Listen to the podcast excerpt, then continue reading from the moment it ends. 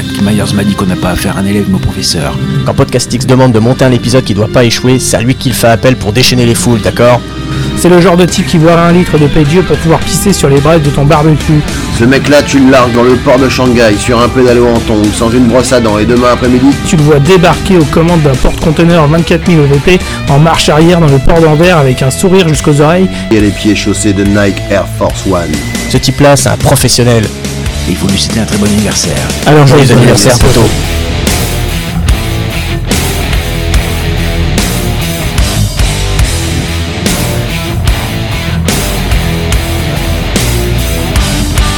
Vous êtes qui, bordel? Nous, on est les gentils.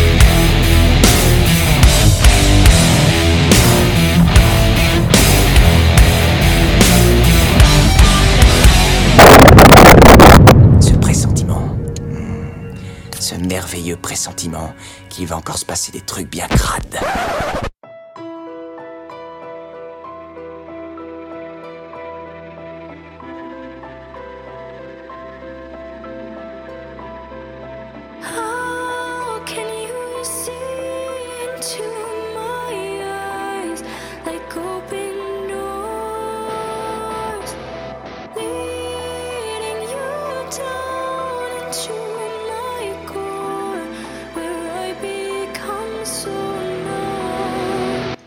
Bonjour et bienvenue à ce nouveau numéro de Qu'est-ce qui vient? Ah, Déjà, merci les potos pour euh, ce message d'intro. Euh, ça m'a fait hyper plaisir, vous êtes top. Euh, Avec grand plaisir. eh, vous êtes super cool. C'est normal, c'est pas tous les jours ton anniv. Non, Voilà. non. Dommage, c'est des cadeaux. Ah, Sinon, il vieillirait extrêmement vite. Voilà. En Belgique, on fête notre anniversaire tous les jours. C'est 1482. Euh, non, vous êtes super cool, les gars, franchement. Euh, bah, je vais pas être trop méchant avec vous hein, aujourd'hui, alors, hein, dans, dans les présentations. Euh, Gray, Après, c'est ton anniversaire, tu peux. hein. On, va pas, on va rien dire. hein. euh, donc Gray, euh, bah, le parrain des enfants de Dantes, entre guillemets. Comment vas-tu? Première nouvelle. euh, on apprend tous les jours. euh. Bah écoute, euh, non, ça va. moi, ça va très Oh. bien. La femme est remise du Covid, donc moi, tout va bien. Tout va bien. Et recherche, je commence ma recherche de maison. Mais à part ça, Bah écoute, je te souhaite, euh, ma petite vie, euh, ma petite vie est exposée. quand tu Voilà. vas passer une annonce, si vous vendez une maison près de chez Gray, bah, envoyez un mail à qu'est-ce qu'il. Et voilà. Euh, on a le papa des enfants de Dantes, c'est Gravelax. Salut Gravelax, comment vas-tu? Ah, très bien, très bien. Enfin, un des, un des, un des deux. Hein. deux. Voilà, c'est pas, c'est pas, c'est pas tous. Le bon élève. Voilà. Pas l'autre. Heureusement que voilà. la femme elle écoute pas. hein. Et en fait, Ça fait un point commun entre toutes nos femmes, je pense. non, puis là, c'est bien, c'est la famille Keski parce que l'argent que je gagne avec euh, Keski, le salaire que tu me, me verses, bah, ça, ça passe dans la pension alimentaire que, Que tu me verses que la. J'attends voilà, toujours le ça, virement. voilà. Euh, Ouais, mais tu Oui, joues, bah, je sais tu pas, joues ça- avec la suite subtil quand même.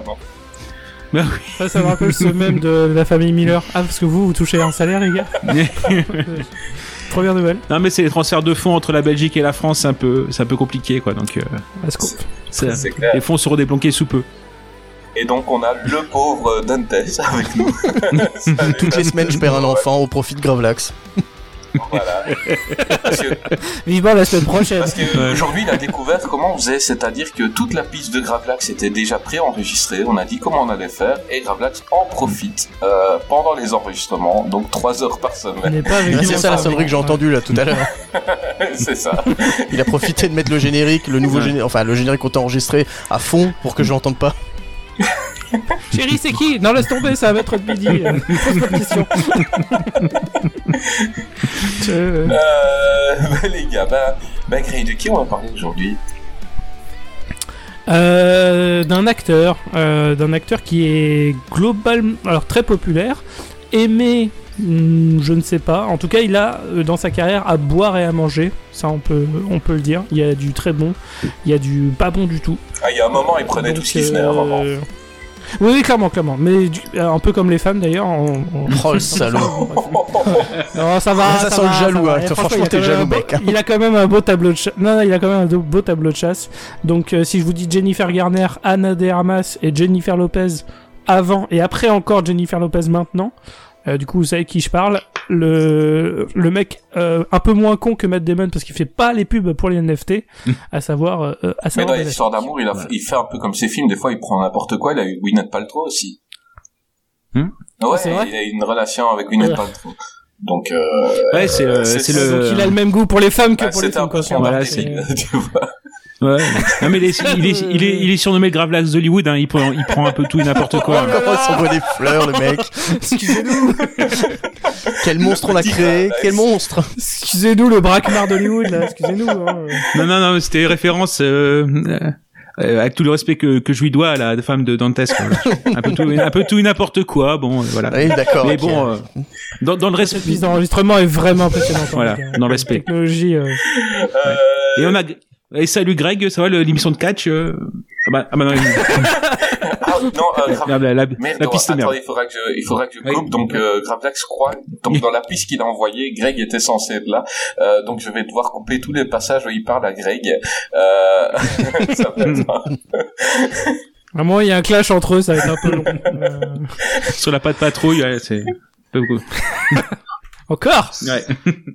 Encore et toujours. Vous, vous savez ce qu'on m'a proposé euh, Donc, c'est, ben, on nous a proposé ici hein, de, de faire euh, pour la fête des pères de regarder Pas de patrouille avec euh, nos enfants pour ceux qui en ont. Et, euh, et ça, ça peut être rigolo de regarder Pas de patrouille en direct et d'avoir des enfants qui, qui, qui, qui parlent au micro. Ah, je suis tellement heureux de pas avoir d'enfant. Oh.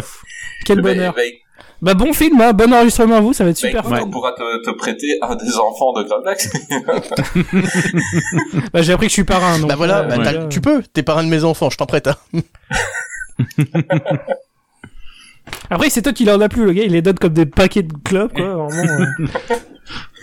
Euh, donc, euh, Benjamin Affleck Bolt, dit Ben Affleck, dit le petit Gravelax, est né en 1972 à Berkeley. Euh, et euh, bah, Gravelax va nous parler un petit peu de sa jeunesse, je suppose. Euh, Je sais même pas, hein, mais euh, je pense que Gravelax, il a un peu étudié. Enfin, c'était Ah, dans la euh, piste pas- préenregistrée, donc... euh, Attends, là, il va parler de Greg, là. Et pas de, et pas de Ben Affleck. Alors le. Alors non, Greg Ben Affleck n'a pas fait de catch. Euh, non, non, en effet, il a grandi, euh, je pense quasiment, euh, c'est ça, c'est 100. ah, il a grandi Comment beaucoup, dire il est assez grand. Hein. Ouais, bien, bien grand grandi. Mais oui, oui, donc en fait, ils sont, il s'est assez vite rapproché de quoi de son son cousin très éloigné, Matt Damon.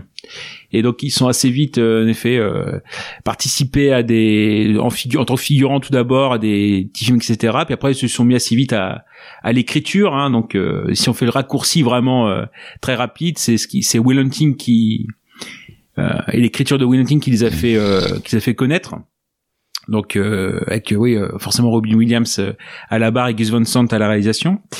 Euh, bon après voilà non c'est je- pour faire plus plus vraiment je la concision c'est pas euh, mon fort mais là je pense que c'est plutôt plutôt bien. il est pas tout cassé, bien. le Gravelax. D'habitude, il en, il en rajoute un Hmm peu plus. Il est tout cassé, le Gravelax.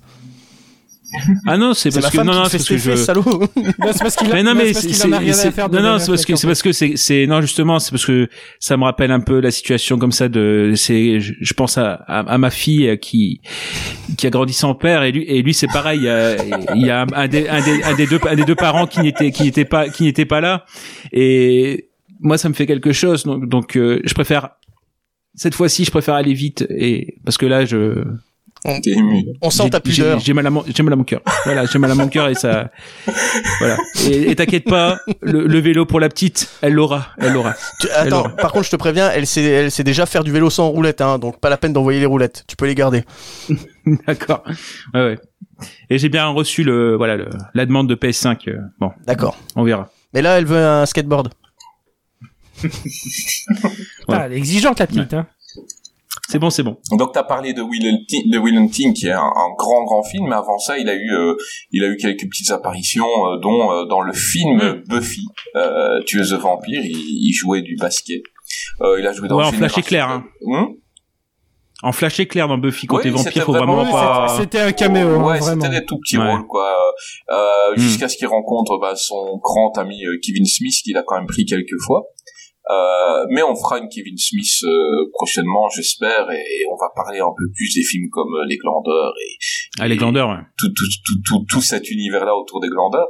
Euh, et voilà, après, il a, ils ont, ils sont montés très vite avec Matt Damon grâce à Will Hunting, qui était un grand, grand film. Euh, moi, c'est un, voilà, c'est un film que, que j'aime d'amour, que je garde pour une spéciale Matt Damon parce que c'est plus Matt Damon qui est le, le héros du film, euh, mais qui était un grand film avec un grand Robin Williams. euh. Mais euh, juste après euh, Will Hunting, il a fait euh, Armageddon, euh, qu'on a déjà bien traité dans l'épisode Michael Bay, euh, mais on, juste, juste après Armageddon, il est rentré dans un film qui s'appelle Fantôme, euh, que, que je pense que Gray adore. Euh, donc Fantôme, qui est un, Mon préféré. qui est un film euh, réalisé par euh, Joe Chappelle en 1998. Euh, Donc c'est tiré du roman de Dean Koontz. Donc c'est un, un roman que j'adore vraiment. C'est le roman d'horreur qui m'a fait le plus peur de tous les romans d'horreur que j'ai lus. Et pourtant le film fait un peu moins peur. Bon. Donc euh, avec euh, Joanna, Joanna Going, Rose McGowan, Peter O'Toole et Lee Fravor. Eh ben écoute, euh, Gray, toi qui aimes tant ce film, fais-nous un peu le résumé. Alors, pour euh, faire un résumé, il faudrait partir du principe qu'il y a une histoire euh, fantôme, euh, ce que je trouve euh, très très présomptueux de ta part. Euh, non, euh, fantôme, en gros, c'est deux sœurs qui arrivent dans une une ville de montagne et il y a un alien. Voilà. Oh, y a pas un alien. Alors là, franchement, il a rien compris Alors, au c'est film. pas un gars, hein. alien, c'est un micro. Ouais, c'est- alors c'est un micro-organisme euh, qui euh, fait que des, il y a des euh, papillons géants. Euh, ça prend l'apparence de gens. Putain, la neurologue, il se prend pour un Euh, cinéphile maintenant. Oh, oh. C'est euh, et il y a Peter O'Toole dedans, mais il, s'en- il, il joue mal, ce qui est quand même assez incroyable hein, d'avoir. Les gars, ils ont Laurence d'Arabie et ils s'en servent pas. C'est assez miraculeux. Et euh, euh, non, voilà, en fait, c'est- un, un truc d'horreur qui se veut horreur en tout cas, mais euh, clairement, il y a pas d'argent, euh, il y a pas de talent non plus. Et euh, que ce soit la réalisation ou euh, pour le casting, euh, parce que Liv Schreiber, j'aime beaucoup, euh, mais là on s'en sert pas du tout. Euh, ben Affleck, moi j'aime plutôt bien Ben Affleck quand il est en, mais c'est pas un acteur capable de rendre des mauvais films bons. Euh, il est juste à lui, il est pas capable de rendre un mauvais script meilleur par sa Même prestation. Euh, euh, surtout dans Pearl Harbor, mais c'est un, autre- c'est un débat qu'on va avoir un peu après. Euh, et là, clairement, non, il réussit à rien. Euh, non, vraiment, moi, ce film, je trouve c'est une perte de temps, et je pense personnellement. Alors, je l'avais pas vu avant ce podcast, je l'ai vu pour, Pour ce une fois, c'est la première fois que t'as vu un film pour le pod. C'est Eh oui. incroyable. Ex- exprès. Euh, Fantôme, je connaissais pour euh, une réplique dans J. Bob euh, contre-attaque, euh, qui est un film de Kevin Smith justement, donc on en parlera sans doute euh, dans le futur à ce moment-là. Euh, et du coup, je me dis bon bah, je connaissais Fantôme, mais j'avais jamais vu. Et quand je l'ai vu, je me dis bah, j'avais rien raté. Donc euh, non vraiment euh, euh, en fait c'est vraiment un film d'horreur minable quoi du début des années 2000. Minable, carrément. qui Ah mais moi ça a aucun. En vrai moi je pense vraiment qu'il a aucun intérêt. Euh, Je, je pense sincèrement que c'est le pire film de la carrière de Ben Affleck. Et alors je sais qu'il y a des gens qui ont vu euh, Gigli, qui est une catastrophe aussi. Comparé fantôme de Gigli. Franchement, il abuse le mec.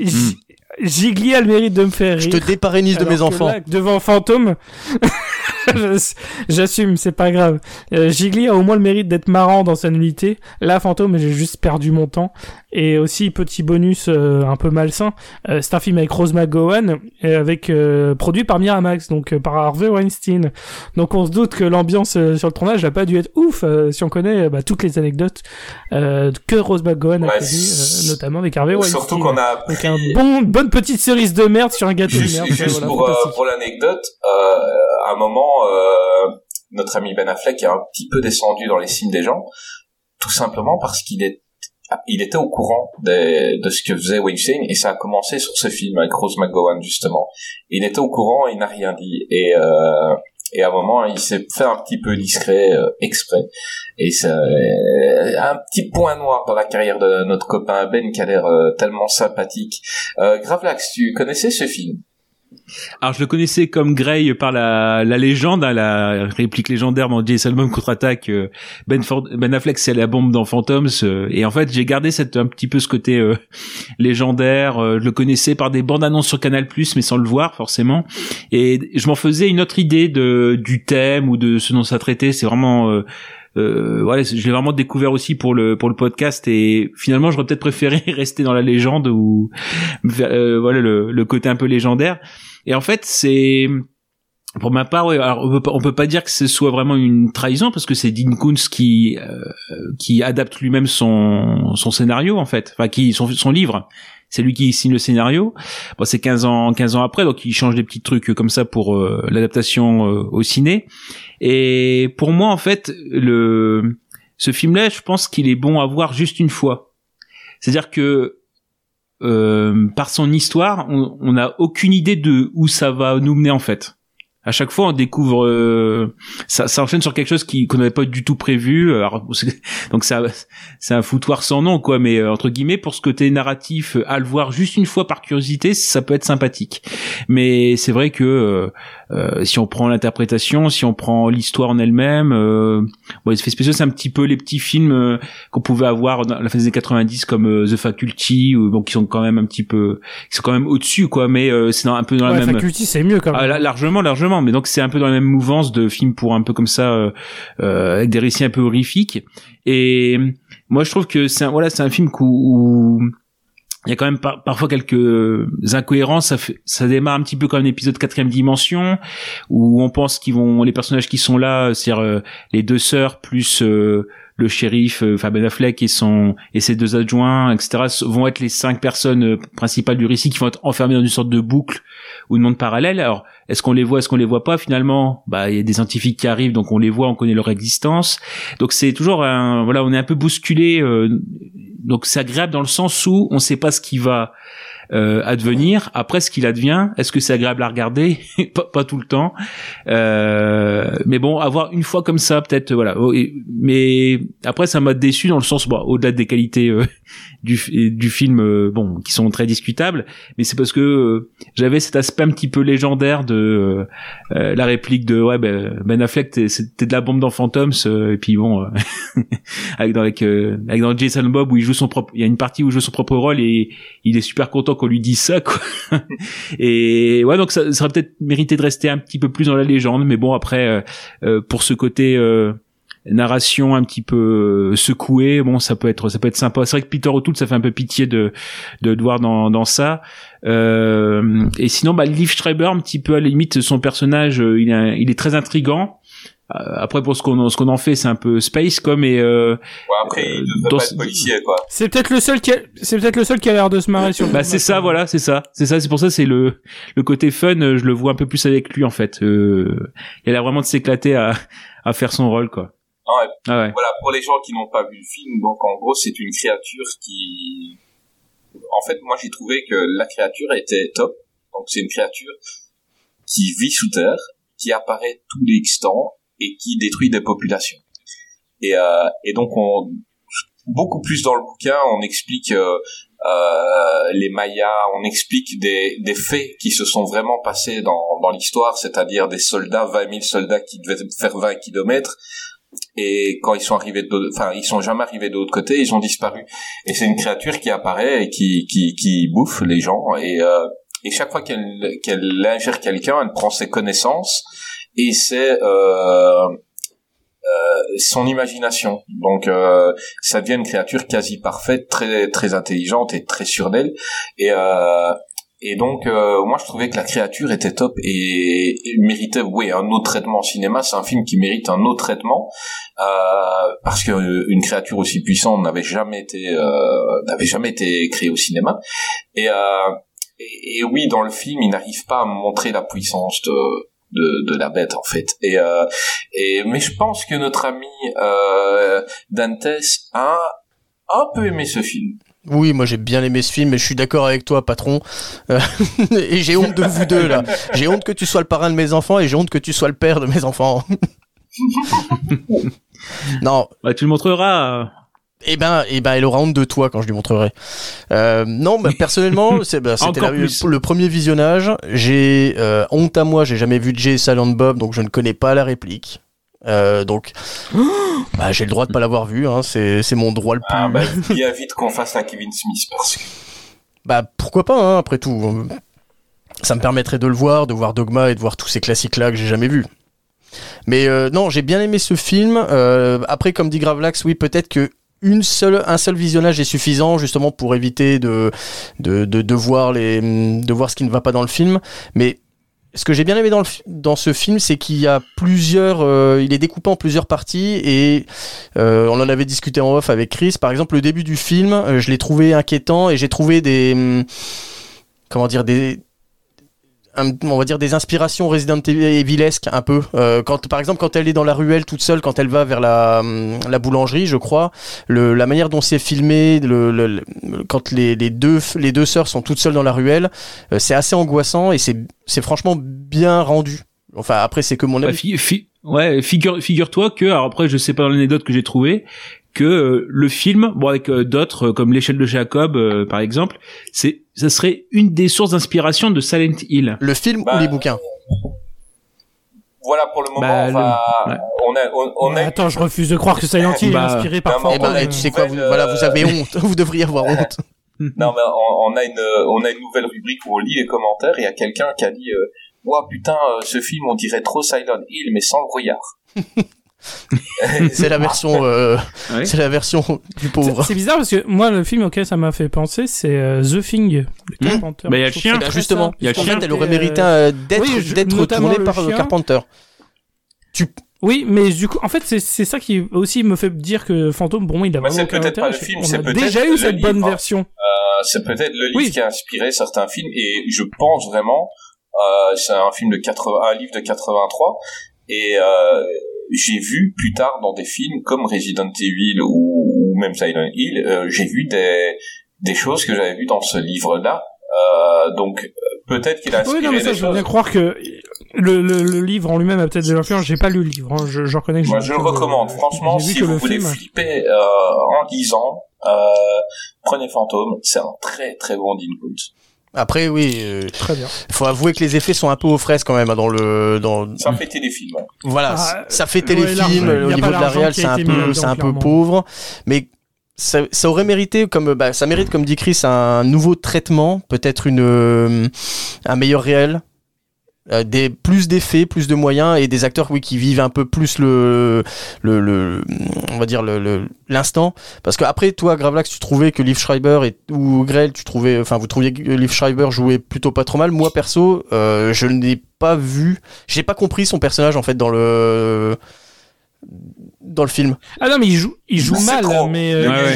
il joue, d'une manière. C'est ça qui joue trop le en déviant en fait, et on comprend pas marrant et avec il doit manquer quelque chose par rapport au bouquin pour expliquer pourquoi il est comme ça et c'est c'est dommage hein Non, dans le bouquin, c'est c'est plus que- ouais.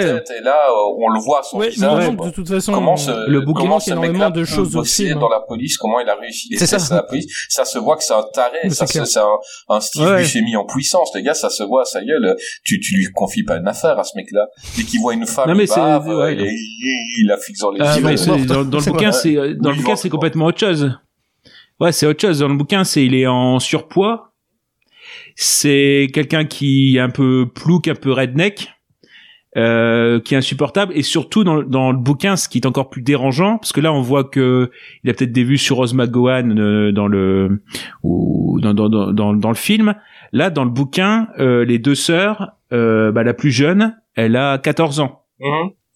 et il a des comportements suspects ou des Ah ouais, non, dans le livre, il, Ouais, est, des- il est dérangeant, Ouais. mais moins, moins flippant que dans le film où il te regarde euh, tout le temps. Là, il est dérangeant par Mm. des, des remarques, par des, et dans le film, euh, c'est, c'est juste, il est juste flippant, quoi. il voulait peut-être pas Euh, le mettre dans, dans le film hein, parce que vu qu'il y avait Weinstein qui qui planait au-dessus du tournage Ouais, ouais, voilà. ça aurait fait doublon Mais moi, je trouve que la Ça, première, ça, ça devait pas trop gêner Ro- Rose McGowan parce qu'elle est emmerdée pendant le tournage et après elle est emmerdée après le tournage. euh. mais moi, je Mm. trouve que la première pas. demi-heure de ce film est super efficace. Oui. Euh, ça, Bah. ça rentre tout de suite dans le vif du sujet. Donc les sœurs, Ça perd pas de elles temps. arrivent dans la Ça par ville. contre, il faut le dire. il y a plus personne.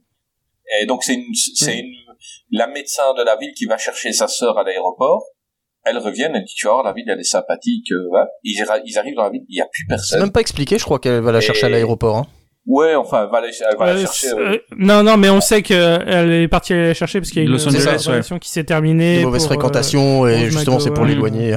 Mais non, je sais pas si qu'elles vous- habitent loin l'une de l'autre, quoi. Et, euh, et quand elle arrive, euh, la, la ville est, vide et on voit les deux sœurs essayer de mm, traverser toute la ville.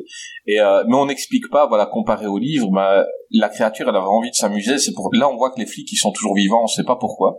Euh, donc euh, Ben Affleck euh, est shérif et, et, euh, en fait, elle avait juste envie de s'amuser, la créature, et elle a laissé euh, les autorités euh, survivre pour euh, pour s'amuser. Et, euh, Bah, et- je, je- crois que c'est parce que en fait, elle vient, elle, la- les eux, ils viennent de la ville à côté en fait.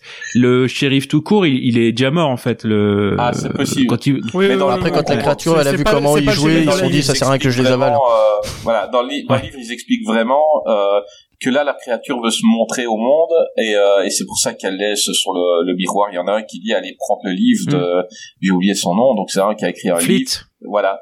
Et, euh, et donc c'est Peter O'Toole qui dit, euh, qui, qui explique qu'il y a peut-être une créature qui, qui, qui, qui détruit les civilisations.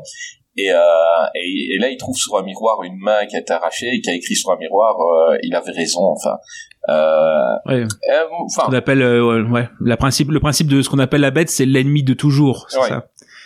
Et en fait, ça, c'est que le, les- quand tu- comme tu dis, les 30 premières minutes sont, sont, sont, sont bien, perdent pas de temps, mais c'est parce que justement, on est dans cet univers, et quand t'as Peter O'Toole qui est extérieur à l'action au départ arrive, on est à 35 minutes de film, et ça fait vraiment une coupure nette entre le, l'ambiance. Donc en fait, on, on- euh, justement, ce que je disais, ce ce, ce qu'on ce qu'on pensait peut-être qu'ils étaient dans une boucle ou un monde à part, etc., euh, prisonnier, et ben là, ça nous sort complètement du récit, ou du moins, ça nous amène ailleurs en disant, bah non, euh, finalement, enfin, bon, après, c'est, bien aussi d'être bousculé dans euh, dans ce qu'on attendait, et puis euh, que ça parte complètement dans autre chose, ça nous offre autre chose, tant mieux. Mais c'est vrai que là, à partir de ce moment-là où Peter O'Toole arrive, euh, il y a quand même une rupture dans dans le film, quoi. Mais maintenant, on est d'accord que la réal fait beaucoup dans le fait qu'on n'aime pas. Euh, ça fait vraiment téléfilm. Euh, De euh, M6 il y a des années les- 90. voilà, les effets spéciaux. Ouais, il y a pas d'argent. on Il y dirait a pas un épisode d'une film, série. euh, ça ne fait pas Bah, film, grand oui. film d'horreur. Alors que Bah, de toute façon, Joe, oui, Joe, Joe Chappelle était a là, pas quoi. fait. Bah oui, mais Joe Chappelle, il a pas fait grand chose. Hein. Il a fait un Halloween 6, Hellraiser 4, Le meilleur. Hellraiser 4, euh, Six les Skulls aussi. 2, Chappelle Six ouais, 2. voilà. Pardon, je suis Non mais après, malade. après, mais, ouais, ouais. mais après, il a fait, il a fait que des séries quoi, les Experts Miami, euh, Fringe. Euh, il a fait quand même sur écoute, enfin, euh, réalisé quand même plusieurs épisodes. The Wire, ouais. The Wire, ouais, voilà. Ouais, pour ceux qui- ouais, ouais. Et titre, donc ouais, après, après, ça a été beaucoup plus un acteur de, un réalisateur de série, quoi. Donc euh, voilà. euh, à la limite, c'est son, je crois que c'est son, quasiment son plus gros budget, quoi, quasiment. Mais voilà, on va pas s'éterniser sur ce film que pas assez de monde a vu, euh, ou peut-être trop de monde euh, à voir. euh, si Avant que Chris le propose, notre j'en avais jamais entendu parler, hein, vue. donc.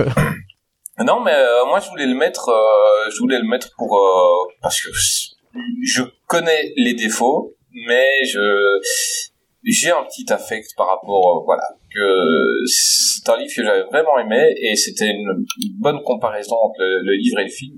Il faut il faut faut voir les deux, mais vraiment si vous devez faire qu'un, lisez le livre qui est très très très très bon. Euh, bah, Il est en audiobook ou pas hein.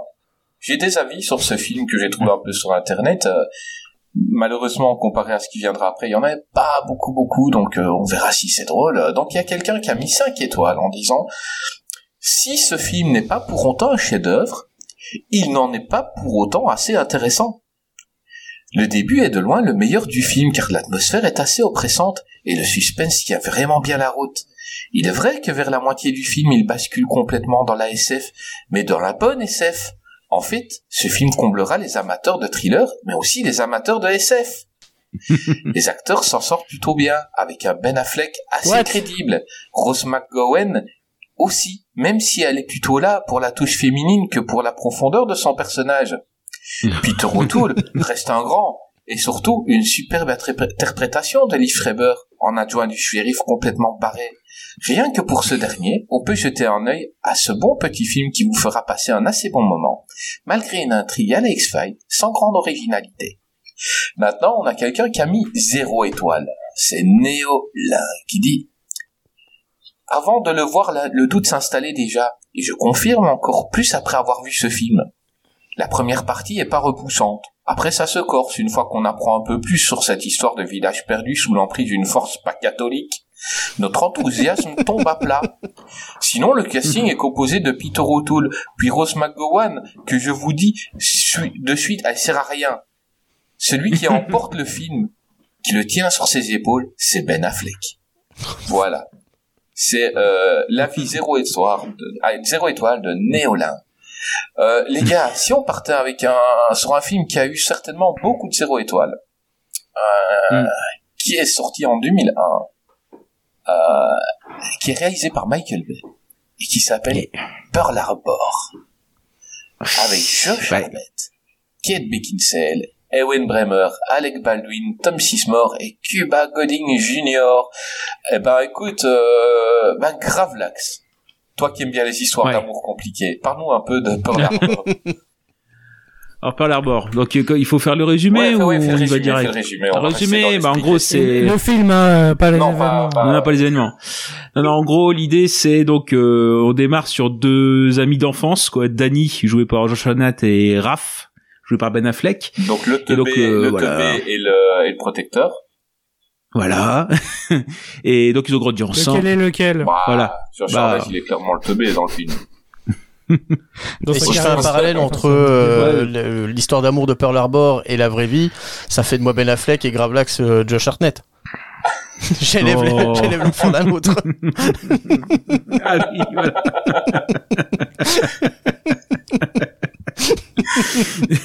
Après, si ta femme c'est Liv Tyler, ça va, tu vois. Non, mais on n'a pas, c'est- c'est pas Liv Tyler. C'est Beckinsale. Garner, là. Non, c'est Kate C'est Jennifer Beckinsale. Garner. C'est- Ah, Kate Kate Beckinsale. Ah, putain, je suis con, oui. Jennifer Garner. Non, je confonds avec Ouais, Armageddon. oh là là, on confond. Bah, elles sont, interchangeables. Hein. Je crois que tu mets Jennifer Mm. Garner à la place de Kate Beckinsale, c'est la même chose. Non, vous confondez avec le film d'après. Quand même. Oui, bah oui. Non, c'est plus loin encore. Euh, bah, vas-y, euh, continue, euh, Gravelax. Alors oui, donc ils, grandissent ensemble et euh, en fait ils sont, ils, se destinent tous les deux à la carrière de pilote. Quand arrivent justement euh, les événements de la Seconde Guerre mondiale et euh, entre les deux, enfin va arriver en effet une femme, Evelyn, infirmière, et qui tombe amoureux de Raph, donc Ben Affleck, mais qui s'est engagé dans la bataille d'Angleterre. Euh, il va être porté euh, disparu, voire même on pense qu'il qu'il est mort. Et pendant ce temps-là, bah, les deux, euh, Danny et Evelyn, vont se rapprocher. Et euh, voilà, euh, Raph attend de, de revenir et on se constate qu'il est euh, qu'il est qu'il est vivant et arrive donc justement les événements de Pearl Harbor. Donc on est en décembre euh, 1941, qui occupe justement le le deuxième tiers du film. C'est on s'est on s'est vraiment tapé euh, une heure et demie quasiment de cette histoire d'amour et de la bataille d'Angleterre avant d'arriver à Pearl Harbor. C'est un film de trois heures. Et donc on a les événements de Pearl Harbor en eux-mêmes, donc avec euh, les événements héroïques, etc. Et ce qui et ce qui arrive. Et euh, le film finit par euh, une troisième partie sur le raid Doolittle, donc où euh, par euh, comment dire où en effet euh, le, une partie de l'aviation va attaquer Tokyo. Alors c'est une petite opération, mais qui est destinée surtout à, à remonter le moral de l'armée américaine. Donc en gros, on a euh, ce film comme ça divisé en trois parties, mais euh, qui est principalement plombé par cette euh, histoire de triolisme, enfin de trio amoureux plutôt. euh, oui, voilà, voilà. Donc euh, on a d'un côté la petite histoire dans la grande. Bon, on peut dire comme ça que Michael Bay avec ce film-là, il, il, il voulait faire son Titanic Ouais, clairement. c'est- et que on loin aurait pas l'iceberg. ce film n'aurait jamais existé sans Titanic. C'est un peu euh, comme euh, euh, tu prends les comédies musicales, ben euh, la plupart euh, ils auraient pas existé sans Notre- sans Notre-Dame de Paris, tu vois. C'est genre putain il y a ça, Mhm. il faut qu'on prenne un événement, on va réfléchir, tiens on va faire Pearl Harbor, vas-y écris un film. C'est pas genre le mec qui voulait faire ce film. C'est pas il, il Mhm. avait pas ça en tête depuis longtemps. Je vais faire l'histoire de Pearl Harbor. C'est vraiment un truc sur commande et ça se sent mais tellement quoi. Ils ont ils se sont dit Ouais. Eh, les gars, il faut qu'on fasse une histoire d'amour parce que dans Titanic il y en a une. Donc faites-moi une histoire d'amour. C'est c'est vraiment un film qui a été commandé, qui a été euh, qui, a, qui a été écrit à la va-vite et ça se sent mais tellement et que Ouais. ça devient un, truc euh, indigeste quoi. Euh, Et, le, et, par- par, ricochet, on va dire le seul point positif, c'est que grâce à Pearl Harbor, euh, comme euh, Michael Bay a été dégoûté de pas avoir euh, d'Oscar, enfin il y a eu un seul Oscar pour le montage sonore, quelque chose comme ça. Euh, et bah par pour pour se venger, il a fait Bad Boys 2. Donc sans, sans Pearl Harbor, on n'aurait pas eu Bad Boys 2. Donc on peut remercier Pearl Harbor de. Bon après c'est C'est affaire de goût. du hein. plaisir coupable. Hein. Ouais sinon c'est du plaisir coupable, hein, j'avoue, mais. euh, Oh, bah oui, c'est c'est amusant. hein. Bad Boys. Ouais, voilà. Euh, Gray, est-ce que tu aimes ce film? Non, non, non. Mais il aime rien, ce En fait, j'ai gars-là. l'impression que je... Non, mais en fait, c'est ça, j'ai l'impression que je vais être très négatif. Non, parce qu'il y a d'autres films dont on va parler après qui, que j'adore vraiment. Euh, mais euh, là, on enchaîne avec deux trucs que je déteste. Euh, alors, Fantôme, j'ai trouvé que c'était à chier, mais au moins, ça dure une heure et demie. Le problème de Pearl Harbor, c'est que ça dure mille ans. Comme l'a dit Ben Ferry, avant qu'il se passe les événements euh, de, de Pearl Harbor, qui est le titre du film, hein, on s'est tapé une heure et demie de saloperie. Euh, parce qu'il faut, alors il faut le dire, hein, euh, Ben Affleck il est affreux dans ce film, mais Josh Hartnett il est affreux aussi, euh, Beckinsale elle est affreuse aussi. Enfin, personne ne sait jouer, les dialogues ils sont dégueulasses. En fait, euh, ouais c'est ça, c'est on fait, euh, on essaie de copier le script de Titanic, mais on n'a pas bien regardé. Du coup, il y a un décalage d'une ligne à chaque fois, et tu comprends rien, ça va pas. Enfin, ils jouent tous mal. Euh, la musique, c'est le seul truc bien. Euh, la musique de Hans Zimmer, ça il faut Ah, le dire. je, je les scènes Voilà. d'explosion de Pearl Harbor sont impressionnantes L'attaque de techniquement. Pearl Harbor, ce serait l'attaque de idiot. Pearl Ouais. Harbor, c'est Voilà. peut-être une des plus belles scènes de guerre qu'il y a eu au cinéma. Mm. Là, les 45 C'est- minutes sont incroyables. techniquement très impressionnant, techniquement très impressionnant, mais le film est Et vraiment chiant. trop stupide et euh, et trop ennuyeux. Vraiment, en fait, quand il arrive à ce truc-là, c'est juste, ah, il nous donne encore un peu d'espoir quand il y a les explosions, mais tu fais, enfin tout ça pour ça, C'est- impressionnant, mais est-ce que ça vaut le coup? Non quoi, enfin, ça ça vaut pas le coup, c'est trop stupide, trop long, trop ennuyeux. Euh, et puis euh, justement, enfin un des deux acteurs qui joue un gogol, Ah ouais, mais moi je sais pas pas vraiment- d'ici. il joue pas vraiment un gogol. Ouais. Mais alors ce choix de ce choix de faire ça vraiment, Mais moi je je, lui donne pas un avion. hein. mauvais goût. Il est aussi dangereux que le, le pilote dans, dans Independence Day, hein, ce mec. Je lui donne pas un avion, il est teubé complètement, euh, Josh Hartnett. Non mais en plus, c'est ça. Mais confier un avion à un mec en plus en 2001, ça c'est quand même. euh, je trouve que c'est quand même pas très pas de très bon goût. Ça se trouve, c'est peut-être Non, les non, enfants du mec ouais, dans Independence. Day. Hein. C'est pas, c'est pas la même temporalité, mais c'est possible. Non mais ouais, Pearl Harbor euh, compliqué et Michael Bay. euh, pff, bah je sais même pas pourquoi il a voulu prétendre euh, envisager d'avoir des Oscars. Enfin c'est c'est Michael Moi Bay. je suis sûr que ce il- film-là, l'histoire mais- d'amour ou quoi, enfin je suis sûr que tu le rétrécis, euh, t'enlèves 40 minutes du film, tu fais un truc un peu plus basique, histoire d'amour, il y a moyen de faire un film potable. C'est juste le film, quand tu regardes ce film-là, tu regardes, Faut changer le et script tu regardes aussi. l'heure tout le temps, problème, tu c'est pas sans arrêt. Ouais, ouais, mais c'est ça. Mais en fait, c'est même pas que euh, le fait qu'il faut. Enfin, déjà, oui, il y a du gras à couper dans ce film, ça c'est un, c'est indéniable. Mais même en fait, le- ce qui est dit n'est pas intéressant. Donc même le script entier, faudra le revoir, quoi. Vraiment, c'est, il y a rien qui va, quoi. Enfin. Non, puis ils ont, ils ont il y a voulu. des arcs de personnages dont Ouais. on se fout. Enfin, Cuba Gooding Jr. Mais qu'est-ce qu'on en a Bah, tapé dans non, mais là, c'est- c'est de la quoi. réalité Bah, historique, ça, non. pour le coup. Ouais, et puis c'est, Ouais, c'est un, enfin. un hommage à Piège en haute mer, quoi. Faut se méfier des, des cuisiniers Non, dans la non, Navy, quoi. je, je, je respecte euh, ça, il n'y a pas de souci. Mais juste, enfin, il y, a- il y a tellement de trucs à couper et euh, ils, ils mettent tellement de temps sur les mauvaises choses, à savoir justement ce triangle amoureux de merde, que au final, ouais, Pearl Harbor, vraiment, c'est c'est une perte sèche de temps. Et je préférerais revoir encore Fantôme, c'est parce que voilà, je passerai un mauvais moment, mais ce sera 90 Et minutes. on en parle des Japonais qui sont Euh, trop trois pauvres heures, pour avoir euh, des murs pour leurs plus, quoi. conseils de guerre, là. Non, mais- ça, Ah oui, Ah oui, en ça, plus- c'est, ça, en c'est, plus, il faut ça pas oublier que c'est n'existe écrit pas, par ça. Michael Bay. C'est juste, Enfin, c'est que ça n'existe n'existe pas. pas. Ça n'existe pas. c'est- Non. c'est ça. Faut pas oublier que c'est réalisé par Michael Bay, donc oui, il a f- niveau finesse euh, et sensibilité euh, raciale. Ouais, faut aller se coucher, hein, clairement. C'est c'est pas c'est pas le film pour nous. Et pour ceux qui n'ont ceux voilà, qui n'ont non, pas je- l'histoire amoureuse, en quelques mots, donc euh, Ken Beckinsale tombe amoureuse de Ben Affleck. Il ne se voit que un jour. Un jour. Il se prend un bouchon de champagne dans la gueule aussi. Ça, femme Ouais. qui rit, femme à Il- moitié dans ton lit. Il disparaît. Donc ils se sont vus un jour, ils se sont embrassés une fois. Ils n'ont pas pratiqué le coït. Il disparaît, euh, mais c'est l'amour de sa vie, quoi. Et puis pour finir, elle tombe dans les bras du, du meilleur copain de Ben Affleck. Quand il revient, elle hésite, mais elle hésite pas trop parce qu'elle est enceinte du meilleur copain de Ben Affleck, qui lui va finir par mourir. Et Ben Affleck, à la fin, se remet avec elle et il va élever l'enfant du copain teubé. Et, euh, et là, je me demande, à part Dantes, qui a envie d'élever le copain, de- enfin les enfants de son pote. Enfin. Mais, mais ça, je l'ai appris que récemment, donc euh, lui, il le sait dès le début. Oui. Donc, à la limite, c'est plus Voilà. grave pour lui.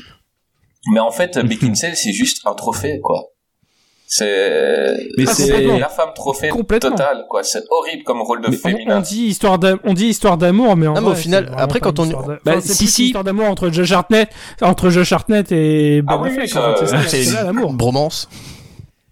C'est ça complètement. Parce qu'il y a, y a un truc qui est complètement à la con pour vous montrer le- à quel, à quel, à quel niveau on est de, de romantisme.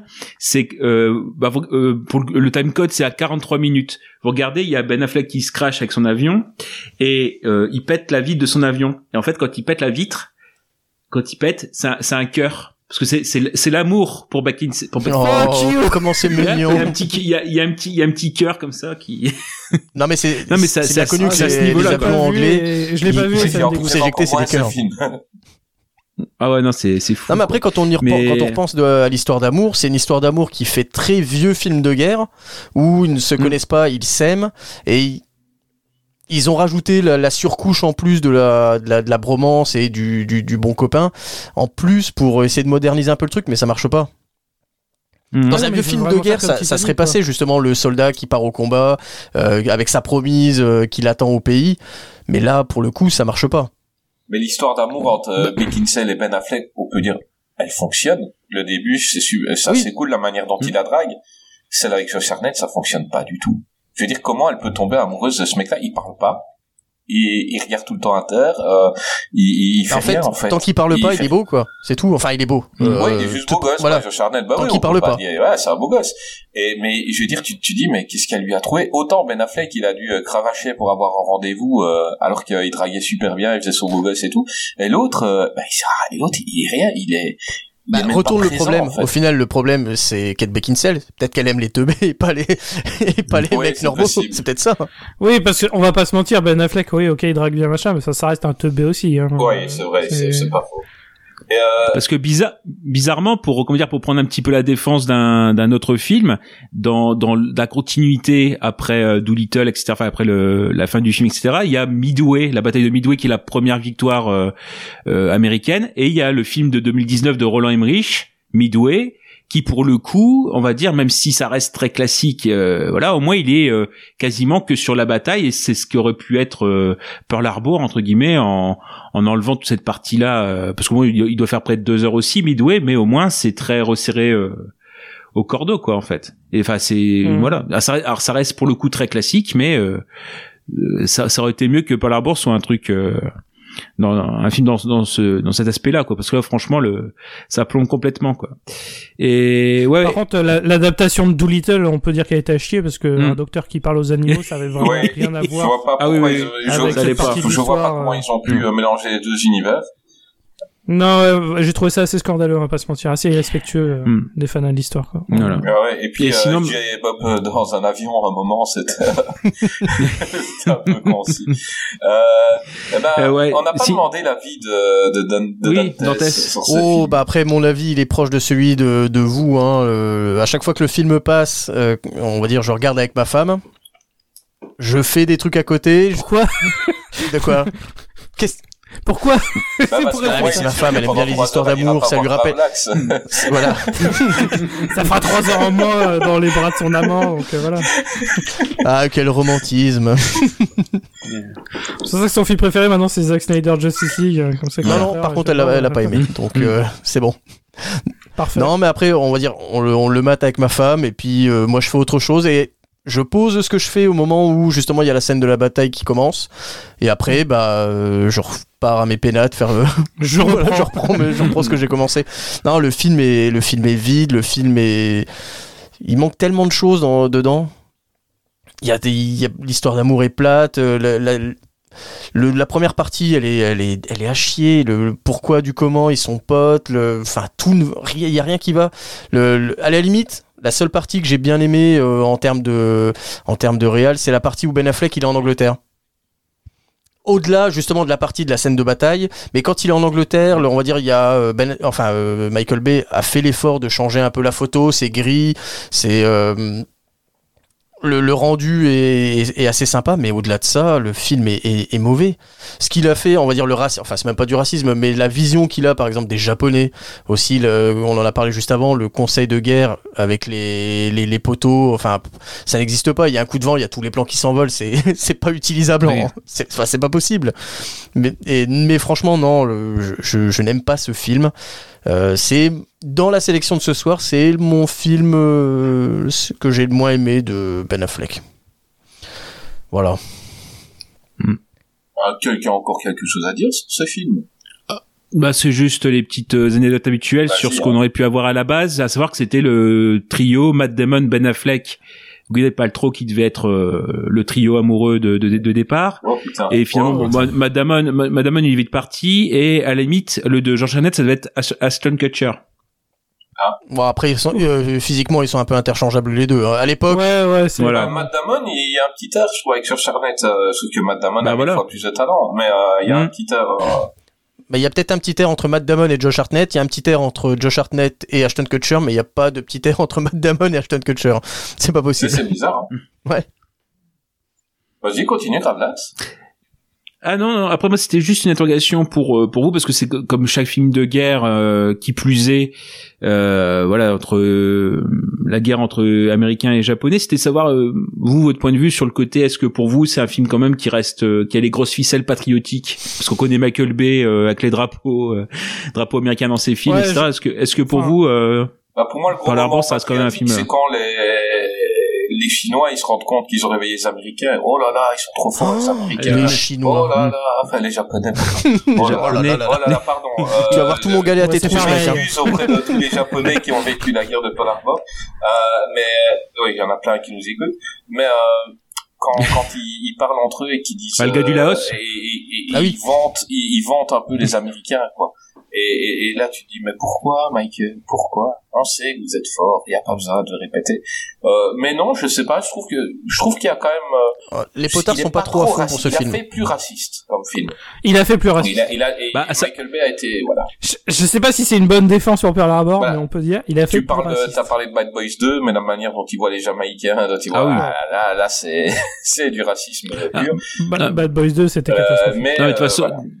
De toute façon, là, il n'y a pas trop, comment dire, même s'il a, enfin, je vais pas dire même s'il avait fait, ça dépend jusqu'à quel point, mais la propagande, une fois que c'est, euh, euh, la, la guerre entre euh, États-Unis et Japonais euh, sont, et Japon sont, est, dé- est démarrée, en fait, la guerre du Pacifique, qu'on prenne la propagande, si on reprend la propagande, on est vraiment dans du racisme le plus, le plus total, hein, euh, vraiment la caricature du japonais sournois, euh, euh, barbare, etc. Ouais, oui, ça c'est, il y a on est un, en plein un passage qui sauve le- les Japonais.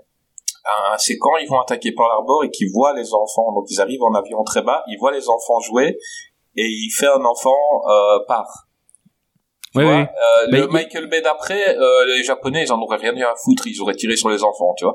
Et là, le, le, Ouais, le ouais. Japonais qui fait va te cacher, ça montre que le gars, c'est un humain, il a de l'humanité, c'est un truc que Michael Bay Ouais, fait mais ça, c'est typiquement, ouais, mais ça c'est typiquement la scène pour dire, euh, je suis pas raciste, j'ai un ami noir. Oui, quoi, vraiment. mais, Ouais, ouais, euh, parce que- mais pour parce que- une fois, voilà, il, il a fait ça Ah, parce que d'habitude ils Il y a juste en, sur, en surplus, c'est ce qui, ouais, voilà, il y a cette, cette scène-là où euh, ça excuse. Par contre, dans la hum, réalité, il y, a, il y a une scène qui est dedans qui n'est pas dans la réalité et qui a fâché les Japonais. C'est, enfin, notamment, et il y a pas que ça. Euh, c'est la, scè- la scène de des hôpitaux, non Mais l'hôpitaux, ouais, en fait, parce qu'ils ont, ils en effet, ils n'ont, ils ne l'ont pas fait ça, donc. Euh, Ouais, ça, ça les rend plus barbares. Et en fait, c'est ça, c'était euh, l'intention de Michael Bay, c'était justement de euh, pourquoi est-ce que vous avez gardé ce- cette scène-là, c'est euh, euh, pour montrer le côté barbare des, des Japonais, alors que bon, euh, ils en avaient pas, il y avait pas besoin de cette scène en plus pour euh, voilà, enfin, ils pouvaient montrer d'autres choses, quoi. C'est le, notamment la, ce qui est vrai dans la, dans la réalité historique, c'est le, euh, le fait que le, la déclaration de guerre arrive euh, une heure après euh, Pearl Harbor, alors que euh, comment dire, c'est d'où le fait le côté un peu sournois qui qui est gardé par Roosevelt, hein, c'est ça.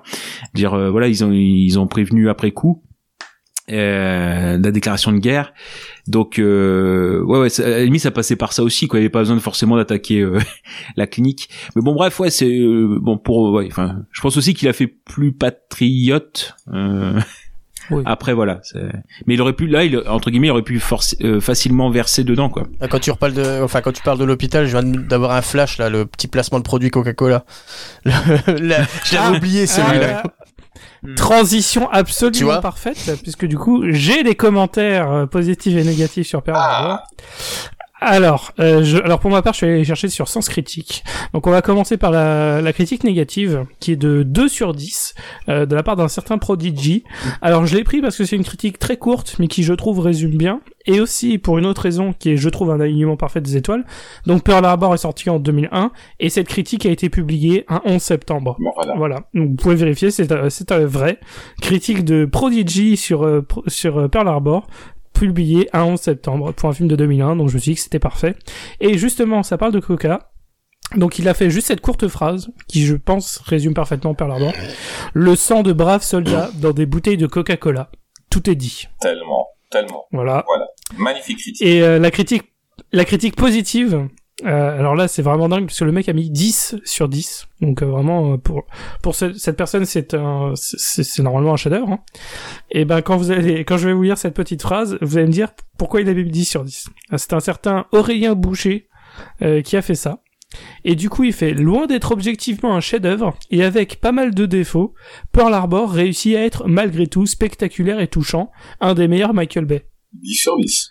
Le gars, il fait, c'est objectivement pas un chef-d'œuvre, Ouais. et il y a pas mal de défauts, mais je lui mets quand même 10 sur 10. Je fais, Bah, D'accord, si tu veux. Écoute, il- Donc, euh, voilà. peut- ben, tu vois, ça me fait penser, tu vois, le- on s'est pris un 0 sur 10, nous, enfin, un 0 sur 5 sur Apple euh, Podcast.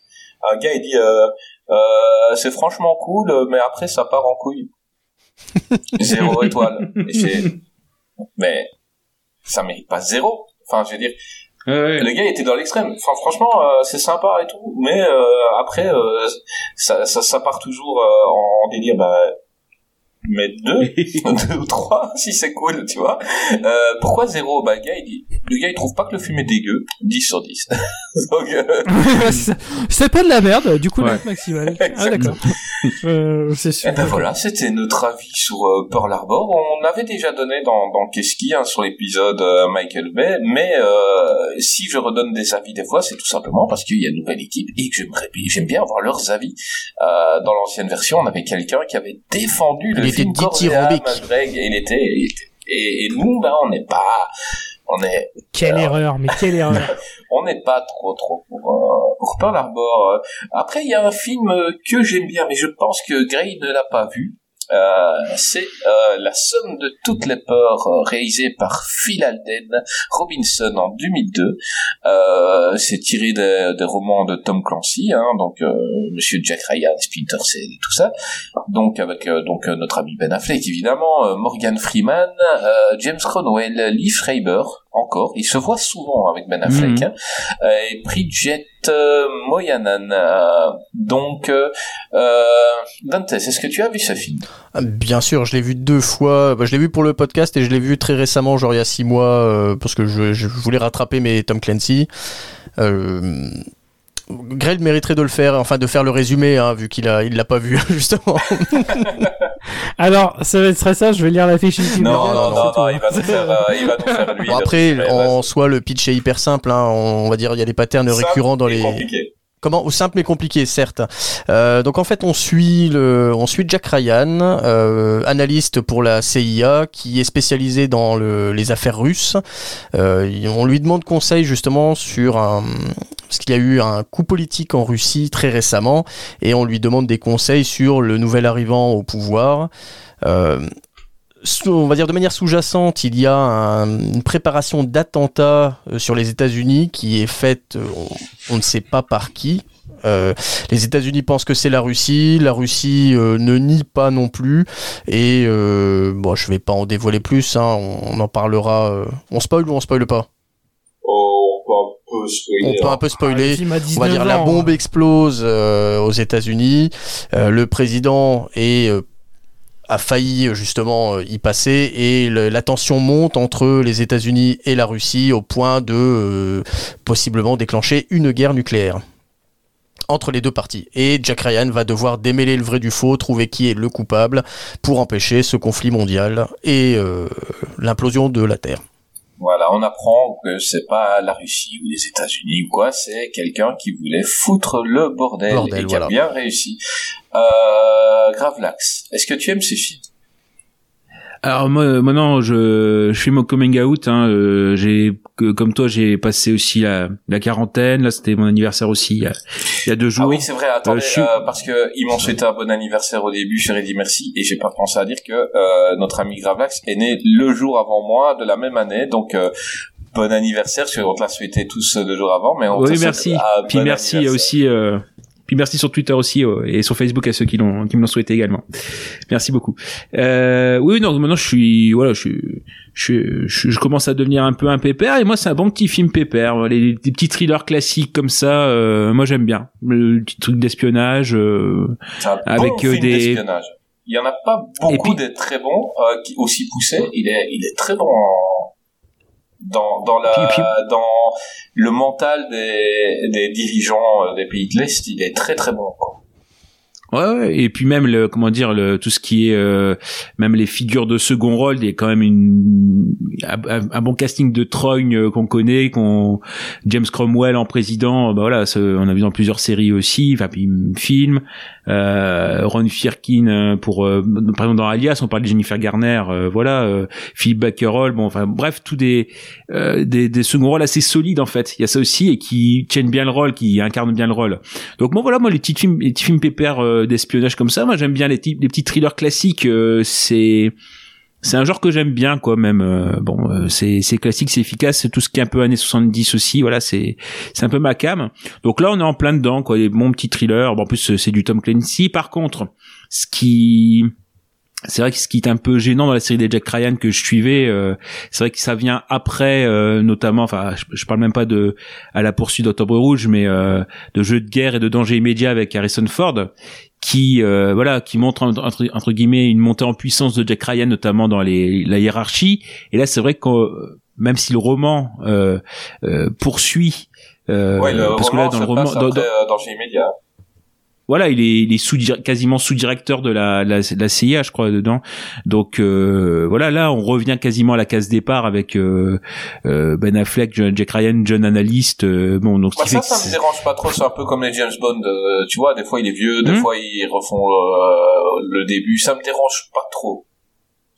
Oui, mais c'est mais c'est parce que là, il faut vraiment partir sur autre chose. Et c'est-à-dire que là, forcément, par rapport au roman où on a des, euh, comme il prend plus de, de place, euh, il y a un petit complot qui se fait, euh, euh, qui se fait contre lui au sein de la, au sein de la présidence, notamment euh, la femme du président qui essaye un petit peu de lui mettre des bâtons dans les roues, euh, des choses comme ça. Et c'est vrai que là, on est obligé un peu de d'en- d'enlever des enjeux, remplacés par d'autres. Par exemple, le personnage de Lib Schreiber dedans. Ouais, excellent. le- C'est James Bond. Oui.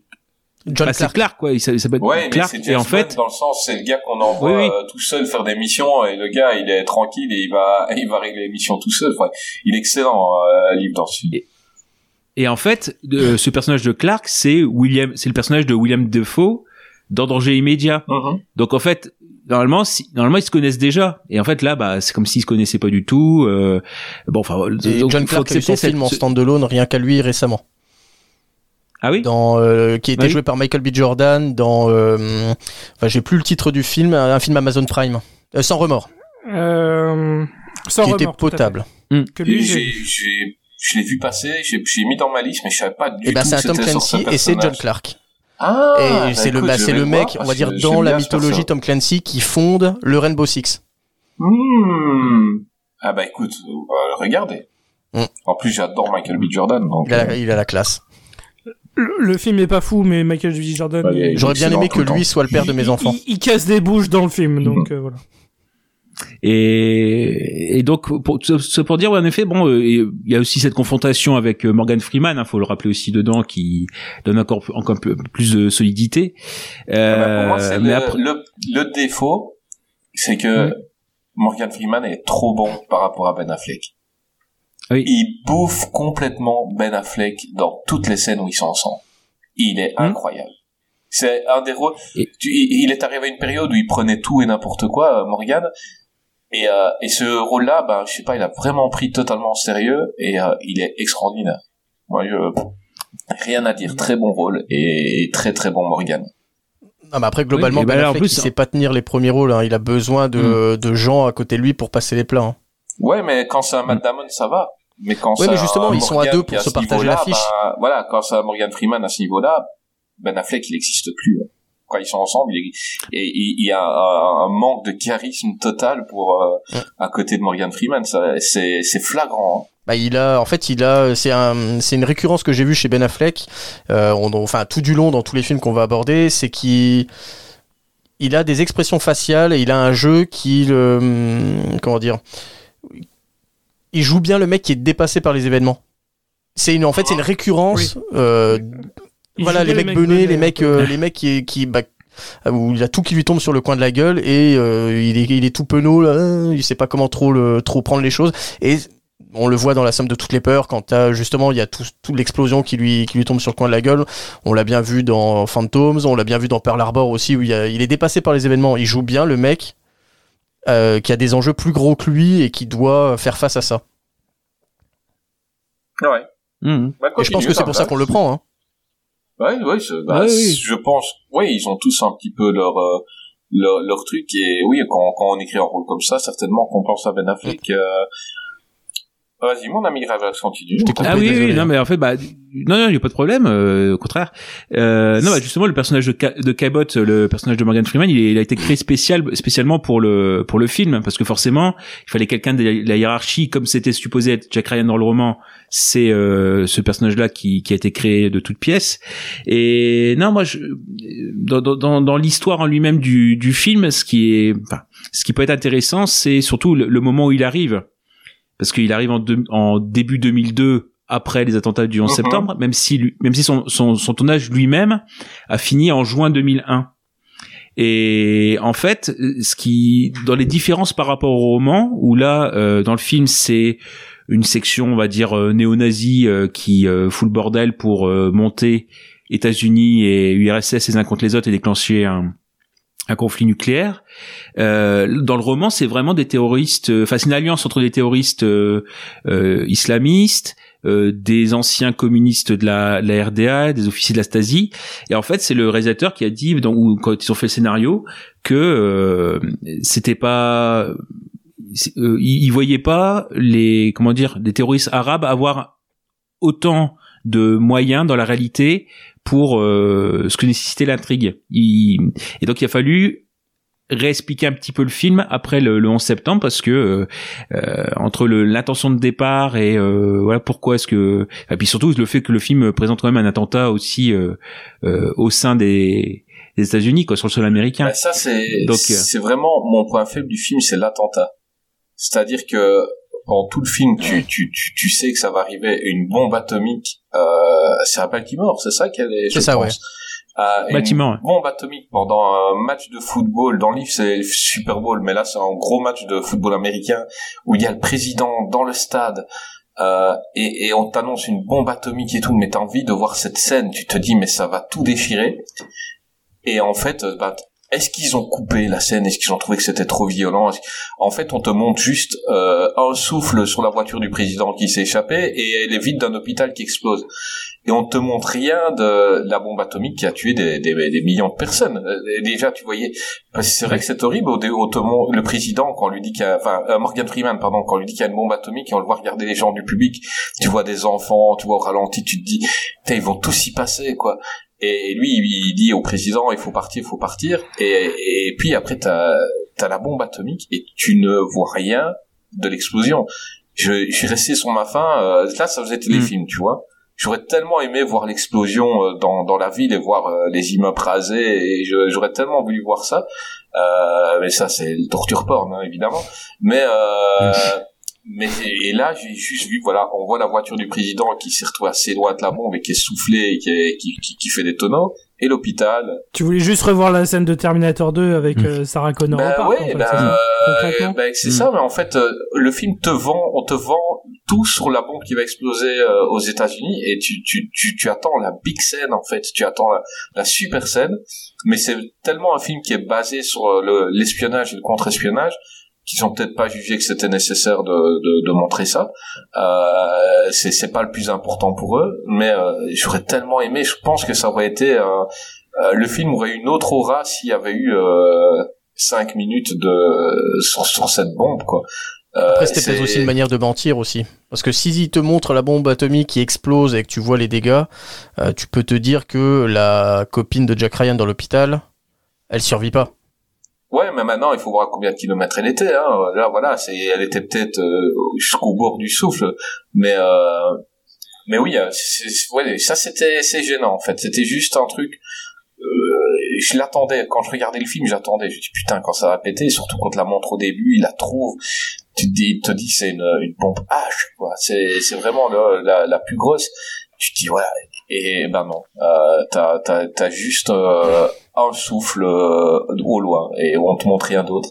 Juste quand ils vont les chercher en, en hélicoptère, qu'on voit qu'il reste plus rien, mais on voit rien de l'explosion. C'est dommage. Hmm. Je sais pas ce que vous en pensez, mais c'est dommage. Non, bah c'est ça. Dans, dans- visiblement, je sais pas par rapport, euh, toujours pareil par rapport au roman, ils ont fait une bombe plus puissante quand même parce que le le roman, en fait, c'était une bombe euh, une bombe H qui était défectueuse, donc qui fait moins de dégâts, etc. Bon, voilà, je- ça passe pour ça, ouais. Mais bon, et après non, euh, dans juste pour euh, une petite euh, dig- digression, c'est euh, quand j'ai vu les anecdotes, en fait, j'ai vu il y a un moment donné où Clark, là, le personnage joué par euh, Liv Schreiber, euh, où on a le classique où il a une bombe, une petite bombe qui fait un jet et qui qui permet de casser les barbelés en fait ou les les grillages. Et j'ai vu que, je sais pas, c'est juste un truc qui m'a fait rigoler. Après ça, ça ne fait rire que moi. Mais le vrai nom, c'est de la pisse glacée. D'accord. Ils appellent ça de la pisse glacée, ouais. Voilà. Bon. Et ouais. Et sinon, par contre, c'est vrai que euh, c'est ce qui est embêtant, c'est que moi, j'aurais bien aimé voir quand même ce film avec Harrison Ford, parce qu'à la base, c'était Harrison Ford qui devait reprendre son rôle, et ils se sont pas mis d'accord avec. euh, c'était Philippe Noyce, euh, Noyce, ouais, je sais pas, ça se prononce comme ça, qui avait fait déjà euh, Jeu de guerre et Danger immédiat, mais ils ont pas réussi à se mettre d'accord sur le sur le scénario. Et euh, au, départ, c'était Harrison Ford qui devait reprendre son rôle. Moi, j'aurais bien aimé voir cette version avec Ford, quand même. Bah, tu vois, Après, ça va donner un autre film, euh. de la bombe, euh, donc je trouve que voilà, il manque une scène emblématique dans La somme de toutes les peurs, comme que dans Danger immédiat, il y en a une. C'est celle où le président est pris euh, dans dans dans le guet-apens avec euh, tous les terroristes Mhm. euh, au-dessus et et on se demande comment Harrison Ford va réussir à sauver le président. C'est incroyable cette scène-là. Elle a marqué tout le monde et ça c'était une scène euh, hyper marquante quoi. Et là dans le, dans La somme de toutes les peurs, franchement c'est un super film d'espionnage quelqu'un qui aime ça, il va, il va prendre son pied. Euh, mais au niveau euh, scène emblématique, je l'avais vu au ciné ce film-là et je l'avais oublié en fait, tout simplement parce que j'avais pas eu de, j'avais pas un truc qui m'avait euh, pété à la gueule comme ça. Euh, et je l'avais oublié. Et j'aurais, il, il manque voilà une scène comme ça pour que ce film soit, euh, soit très très un, un film, un, un grand film. Ça pourrait. Parce que franchement, euh, comparé à certains films d'espionnage qu'il y a maintenant, il tient, euh, il tient vachement la route. C'est, pas mal du tout. Et puis il est bien mieux que le dernier si- film de Jack Ryan qui est sorti récemment avec Chris Pine et Kevin Costner. Oui, oui. Oui, mais bon, quand tu viens de dire Chris Pine et Kevin Non, mais voilà, Costner, c'est ça. déjà tu comprends. Et Kenneth Branagh en russe. euh, Ah putain, mais je l'ai ah, vu ce film. ah bah tiens, ouais. Oui, oui. ça me fait plaisir Ah, de tout le remémorer. J'avais oublié jusqu'à. Euh, J'avais oublié jusqu'à Kenneth Branagh en russe. Je fais, mais putain, c'est vrai que ça, c'est un truc que j'ai vu, ça. ah bah voilà. Ah, mais euh, est-ce qu'on t'a donné envie de voir la somme de toutes les peurs? Hey. Pas du tout. Euh, bah, vous m'avez plutôt donné envie. Bah, ouais, en fait, vous m'avez plutôt donné envie de regarder, re- revoir ceux avec Harrison Ford. parce que je m'en souviens pas du tout. Et Mais c'est une bonne suite prologue. C'est un prologue à ceux d'Harrison Ford, c'est pour expliquer comment elle est arrivée Ouais. là. Et, et ils ont beaucoup plus poussé dans, dans donc euh, euh, comment dire Ben Affleck son son rôle à lui dans dans la CIA c'est d'essayer de prédire ce que vont faire les, les Ouais, c'est un dictateurs les c'est un analyste et il va dire s'il y a eu ça Euh, il va falloir faire ça et franchement euh, c'est bien poussé Vous avez l'air de connaître l'univers, donc juste une petite question rapide. Euh, le, la série Jack Ryan, je l'ai pas vue. Est-ce que vous me la Moi, je l'ai conseillez pas vu ou pas. Moi je la conseille. Ouais, moi non plus. Je l'ai vue, elle est, elle est Ouais. vachement bien. John, euh, John Krasinski, on va dire, est- en Jack Ryan, il est très bien. Euh, Il y a juste deux trois trucs moi qui m'embêtent un peu, mais ça après vous le verrez quand, euh, enfin si vous voyez la série. Mais autrement, franchement, regardez-la. Ok. Ouais, écoute. Et euh, le but à terme, bah, quand euh, justement j'ai parlé de Sans remords euh, avec euh, Michael B. Jordan, à terme, c'est de faire un Tom Clancyverse euh, sur Amazon où euh, il y aurait un rapprochement entre les deux. Où Jack Ryan rencontrerait euh, John Clark dans une série ou dans un film dédié euh, à l'un ou à l'autre. D'accord. Franchement, c'est bien de temps en temps les univers partagés, mais à un moment, ça saoule. hein. Tout Ah, n'a voilà, pas c'est pas- nécessaire. Ouais. Tu dis, tu ça à Dante, c'est un grave lax, euh, Kai. Ma femme n'est pas un univers, merde.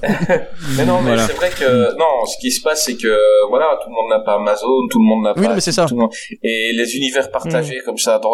si t'as pas vu telle série, tu comprendras pas tel film. Ça, ça commence un peu à me saouler. Donc euh, ça, c'est un petit coup de gueule que je mets, qui a rien à voir avec euh, l'émission d'aujourd'hui. Non, Mais, mais t'as bien, tu as bien raison. Après, Voilà, si je peux conseiller, moi, une, une série euh, justement qui parle d'analystes qui est très bien, je sais pas si vous la connaissez, c'est une vieille série qui a été annulée au bout de 13 épisodes, c'est Rubicon.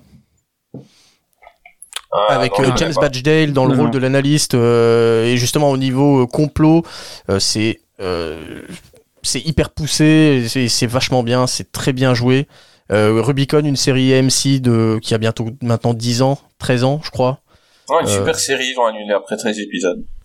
Bah non mais malheureusement euh, Ça, ça veut rien dire. Non, non, non. Il y a le syndrome Firefly, euh, a voilà. le syndrome Euh, machin. justement, elle n'a pas re- rencontré son public parce qu'elle était trop, c'était trop une série de niche euh, où on suit vraiment que les analystes. On voit même pas le résultat de leurs actions. C'est, ben c'est, on voit les bureaucrates, on voit la bureaucratie, les jeux de pouvoir, et, mais c'est tout. On voit même pas les mecs qui, euh, sur le terrain. Bah, écoute, moi, j'avais, aimé euh, la série où avec le, le gars qui se retrouve président. Euh, Designated encore Survivor. Voilà, Designated j'aimais bien aussi Survivor, euh, ouais, ce qui, ce. Avec euh, avec Kiefer notre, notre ami Sutherland. Kiefer Sutherland. Ouais, bah, j'ai- j'aime bien qu'il fait tous les complots à côté, euh, comment foutre le bordel aux États-Unis. euh, euh, Il y a, il y a de, bonnes- de bonnes choses avec les complots. Et quand, quand c'est bien traité par un réal, ben, ça peut être super cool. Euh, je crois que notre ami Gravelax, euh, donc après nos avis à nous sur ce film, il a été prendre des avis sur Internet. Euh, Est-ce que tu en as C'est ça. Oui, oui, tout à fait, tout à fait. Et juste pour la, pour la, enfin, pour la blague, des fois, il y a des, des DVD qui sont sympas, des suppléments. Euh, alors, je ne sais pas ce que donne le bonus, le DVD de, le commentaire audio de Dreamcatcher, quand on ne sait pas encore. mais il y a celui de, du DVD de La Somme de toutes les peurs, où il y a le réalisateur et Tom Clancy. Et Tom Clancy, il aime pas du tout l'adaptation qui a été faite, donc il, a- il arrête pas de casser euh, du sucre sur le dos du réalisateur qui est juste à côté de lui. ça va être Et cool. en fait, ouais, c'est, c'est, ouais, c'est le plus malaisant. euh, En même temps, bon, euh, toutes les merdes qui sont sorties chez Ubisoft, Ouais. mais voilà, mais bref, euh, c'est seulement dans le DVD, hein, voilà. Euh, parce que le Blu-ray, il y a rien comme euh, comme bonus. Euh, donc sinon, oui, oui, sinon, on y va. Oui? Vas-y, vas-y, vas-y. Vas-y, J'ai une toute petite anecdote sur les commentaires avec Ben Affleck, puisqu'on parle de Ben Affleck, euh, qui a pour moi le meilleur commentaire euh, de Blu-ray de l'existence des commentaires euh, sur les bonus Blu-ray, à savoir le commentaire de Armageddon. Mhm. Euh, où euh, justement Oui, Ben Affleck oui, avoue, oui, oui. euh, une discussion avec euh, Michael Bay Il dit les euh, où il avait dit euh, euh, oui tout à fait et du coup il parle de, du, du scénario d'Armageddon il, Mhm. il a dit bah, j'avais dit à Michael euh, est-ce que ce serait pas beaucoup plus simple d'apprendre euh, à des astronautes de devenir mineurs qu'à des mineurs à devenir astronautes? Ce à quoi euh, Michael m'a répondu, va te. Donc, voilà. C'était une petite anecdote sur Ben Mhm. Affleck euh, qui a pour moi le meilleur commentaire, euh, un des meilleurs commentaires de film existant. Mais du coup, tu peux reprendre Gravelax. reprendre. Alors oui, sur les avis 5 étoiles, donc euh, on a en effet un visiteur en en octobre 2007 qui nous dit si on passe outre les trahisons faites au roman de Clancy, à savoir que le personnage joué par euh, Ben Affleck est présenté comme une recrue de la CIA alors qu'il est le sous-dirlo dans le roman, La somme de toutes les peurs est un excellent thriller technologique. Bon, certes, la perspective d'une troisième guerre mondiale entre la, Russie et les États-Unis semble avoir mal survécu au changement dans le contexte géopolitique mondial du années 90, quoique, mais le film reste, efficace. Comme l'indique le titre, on retrouve bien en vrac dans le scénario la somme de tout ce qui fait peur à l'Occident. La Russie, la guerre euh, israélo-arabe, le néonazisme, le nucléaire, Enrico Macias, les attaques chimiques. euh, euh, bon, il y, a- il y a un truc que j'ai rajouté, trouvez lequel. Euh, Morgan Freeman. Merde. Morgan Freeman livre une prestation de génie comme d'habitude. Ben Affleck s'en sort plus qu'honorablement. L'histoire est certes banale, mais l'intrigue est prenante. Et puisqu'on et, puis on prend presque plaisir à voir pour une fois dans ce genre de film les USA en prendre plein la poire. destruction de Baltimore par une guerre une arme nucléaire, destruction d'un porte euh, avion en mer du Nord. Je regrette juste l'intrigue amoureuse à deux balles et quelques incohérences dans les actions de Ryan. La fin est soitante d'optimisme, mais ça fait du bien. Et pour une fois, le patriotisme étalé dans ce genre de film ne me paraît pas trop outrancier. Et pour une fois, les Russes ne sont presque pas tous des poivreaux. C'est bien aussi. En mal de guerre. Bon après, par contre, on retrouve, voilà. Par contre, on retrouve des conseillers va en guerre du côté américain. Donc bon, il y a tout ce mélange-là un peu, un peu. Bon, ça, c'est ça, c'est vraiment le côté, euh, c'est un peu bizarre, quoi. Il y a quand même quelques défauts, mais ils mettent 10 sur 10 ou 5 sur 5. C'est sur Allociné. Par contre, le zéro étoile, donc euh, publié en, en décembre 2008, nous dit ça y est. Ils ont osé le faire, le, ils ont osé faire, bah non, ils, euh, non, ils ont osé le faire, il met, comme- il met comme ça, le blockbuster le plus débile, le plus ridicule et le plus infâme des dix dernières années et l'un des pires de tous les temps. Ah oui. Quelle rigolade ce scénario. Quelle rigolade ce scénario, ça me donne envie de vomir euh, tous les grosses prods que tout ce que les grosses prods vendent au public. C'est vraiment se foutre de la gueule du monde et une insulte à la diligence du spectateur. Et cerise sur le gâteau, le discours puéril du président russe vers la fin du film. Effectivement, ce film fait très très peur. Même temps, la moindre séance apparaît catastrophique, que ce soit au niveau réalisation à la truelle, le jeu lamentable des comédiens ou encore une BO aussi discrète qu'une bombe atomique. Au milieu de tout ce ratage, seul le pauvre Morgan Freeman surnage quelque peu. Bon, je passe. Euh, voilà. Et par contre, euh, donc on est loin des rythmes des Clemcy avec Harrison Ford. J'ai gardé le meilleur, si je peux dire, pour la fin, avec l'interprétation misérable de Ben Affleck. Entre parenthèses, air de chien battu et un petit rictus toutes les trois scènes, dont le costume de Jack Ryan semble mille fois trop grand pour lui et il n'est pas crédible. Euh, seulement, il est crédible seulement dans les scènes d'amour avec euh, la jolie euh, Monianian. C'est comme ça c'est marqué. Monianian, Monianian. Je l'ai lu ce commentaire et C'est écrit ça. par Eric Z. Non, c'est pas ça. C'est ça. Voilà, c'est ça. Après, euh, après alors j'ai pas vu, j'ai pas vu le film. Hein. J'ai pas vu le film, mais si c'est le pire blockbuster de ces dix dernières années, c'est que le mec n'a pas vu Catwoman. Oui, voilà. Non, Le mec mais n'a pas vu- le gars, il a pas pas vu beaucoup de films. quoi. C'est loin d'être mauvais. anniversaire. Joyeux anniversaire. Joyeux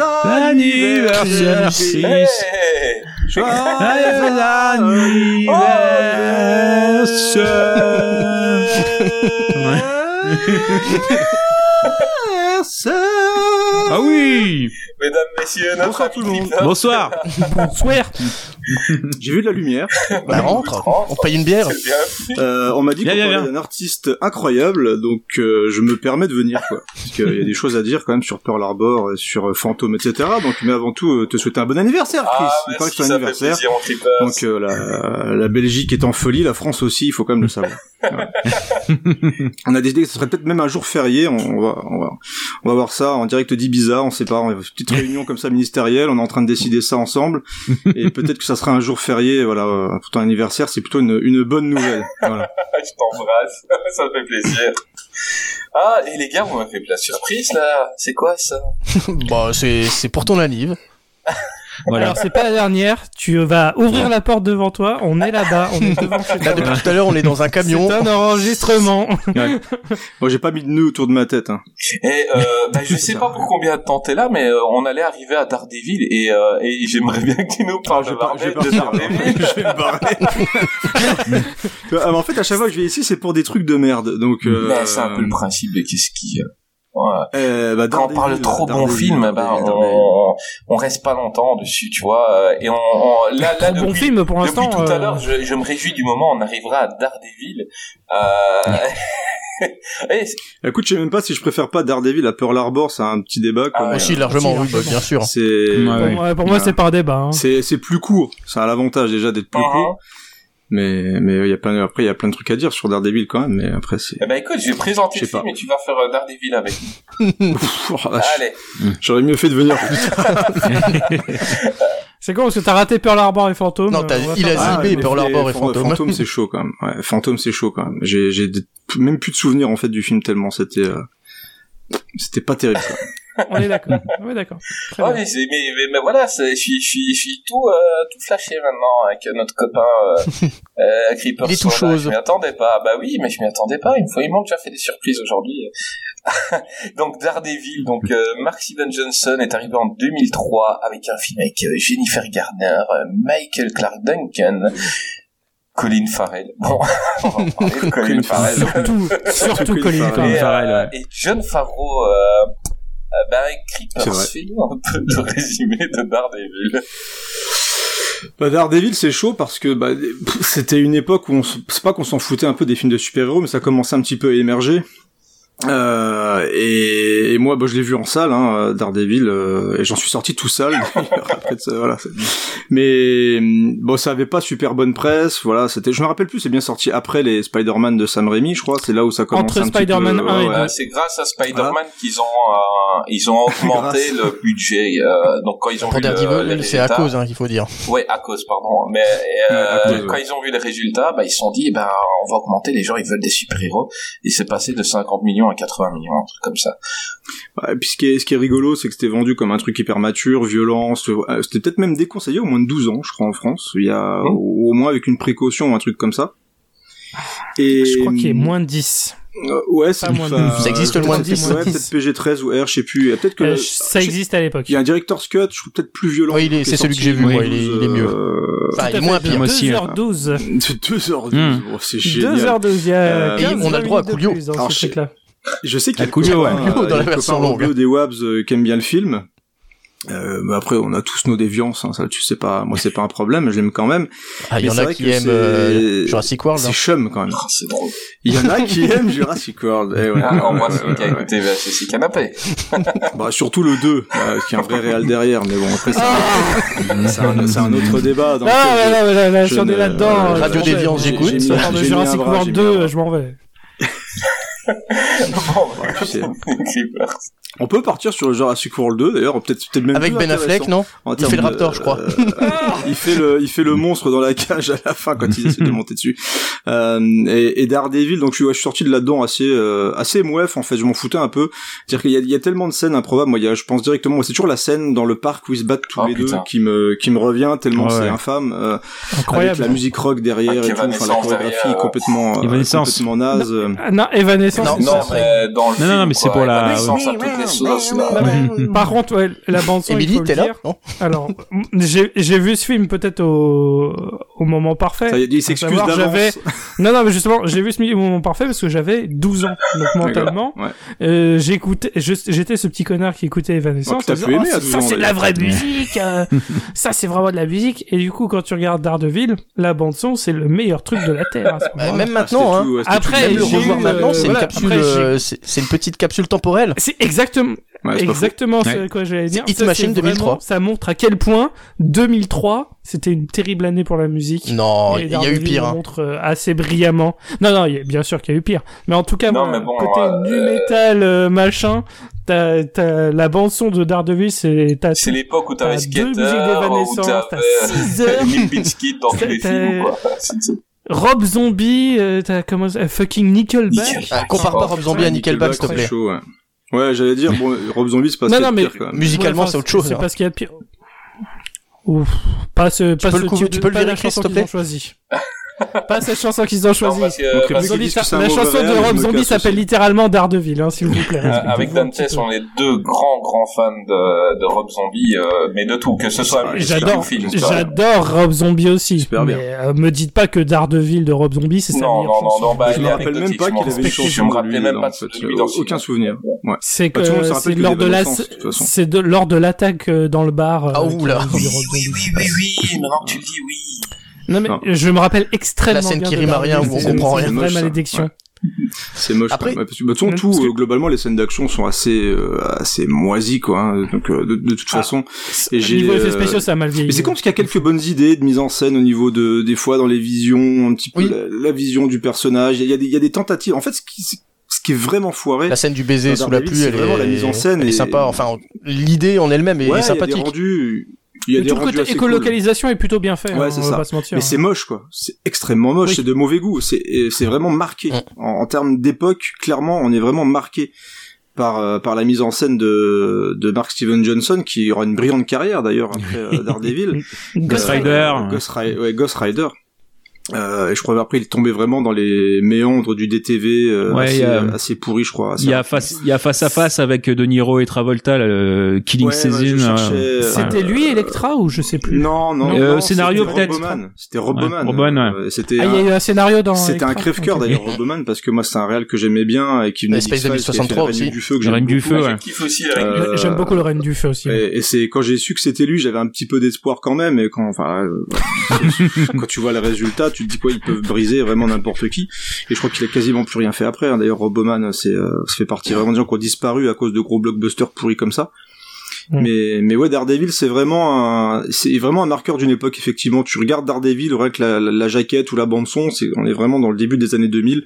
Et dans Ouais. ce que, ce que le film de super-héros tentait un petit peu.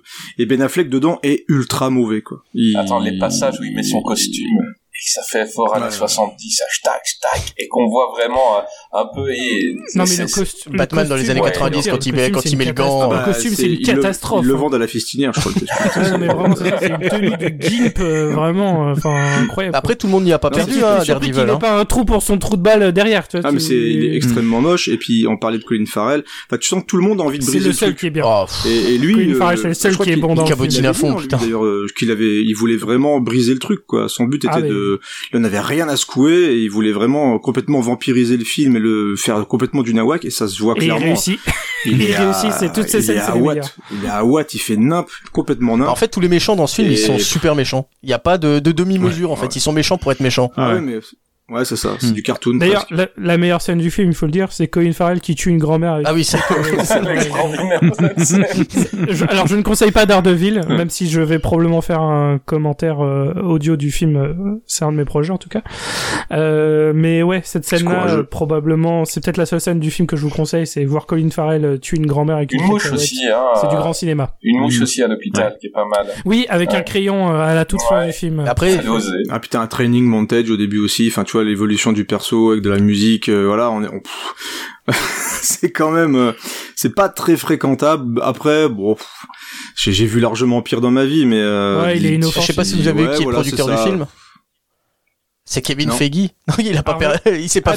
Ah ouais, Mais, bah, mais euh, Kevin Feige a produit quasiment tous les trucs de merde parce qu'il il est aussi derrière. Electra, tout ça. Kevin Feige, il est associé à quasiment Bah, tout. il a hein. fait ses armes, hein, avant de faire. euh, Ils auraient pu il a le- mettre de côté, hein. Pas, pas tout, mais il a fait. On, on peut dire qu'il a mis les mains dans le cambouis avant de sortir Iron Man, quoi, clairement. Et quelqu'un peut m'expliquer comment, euh, quand euh, Ben Affleck se réveille de son sarcophage, il est pas tout fripé? Il est pas tout frippé, toi tu passes, tu passes c'est 20 con, minutes dans le bain, t'as t'as- Alors- t'as les mains de, de vieux, t'as les mains tout c'est le seul truc qui te bloque, euh, mec, je te rappelle qu'avec les colocalisations, à un moment, il voit de la fumée, ce qui est absolument impossible, hein, bien sûr. Donc, euh, si on part dans les détails, ah oui, aussi, au fait, t'es aveugle, mais euh, du coup, tu deviens Ouais, tu, gymnaste. tu fais du karaté. Alors que ça ne fait pas partie de ses pouvoirs. Hein. Je, veux, Ouais. je veux pas faire le mec. Ah, dans les c'est- faut, comics, ouais, faut euh, rappeler pour ceux qui savent pas, c'est qu'il est avocat en plus, donc c'est vraiment Mm. le mec qui Oui. a pas forcément un entraînement de dingue pour affronter les méchants, quoi. Donc, euh, C'est beaucoup Ah, mieux expliqué dans la série, mais euh, le film, ils ont complètement Parce que- exactement, Pourquoi, comment ouais, ça se fait que le Mm. mec, donc le gamin, ah, j'entends tout.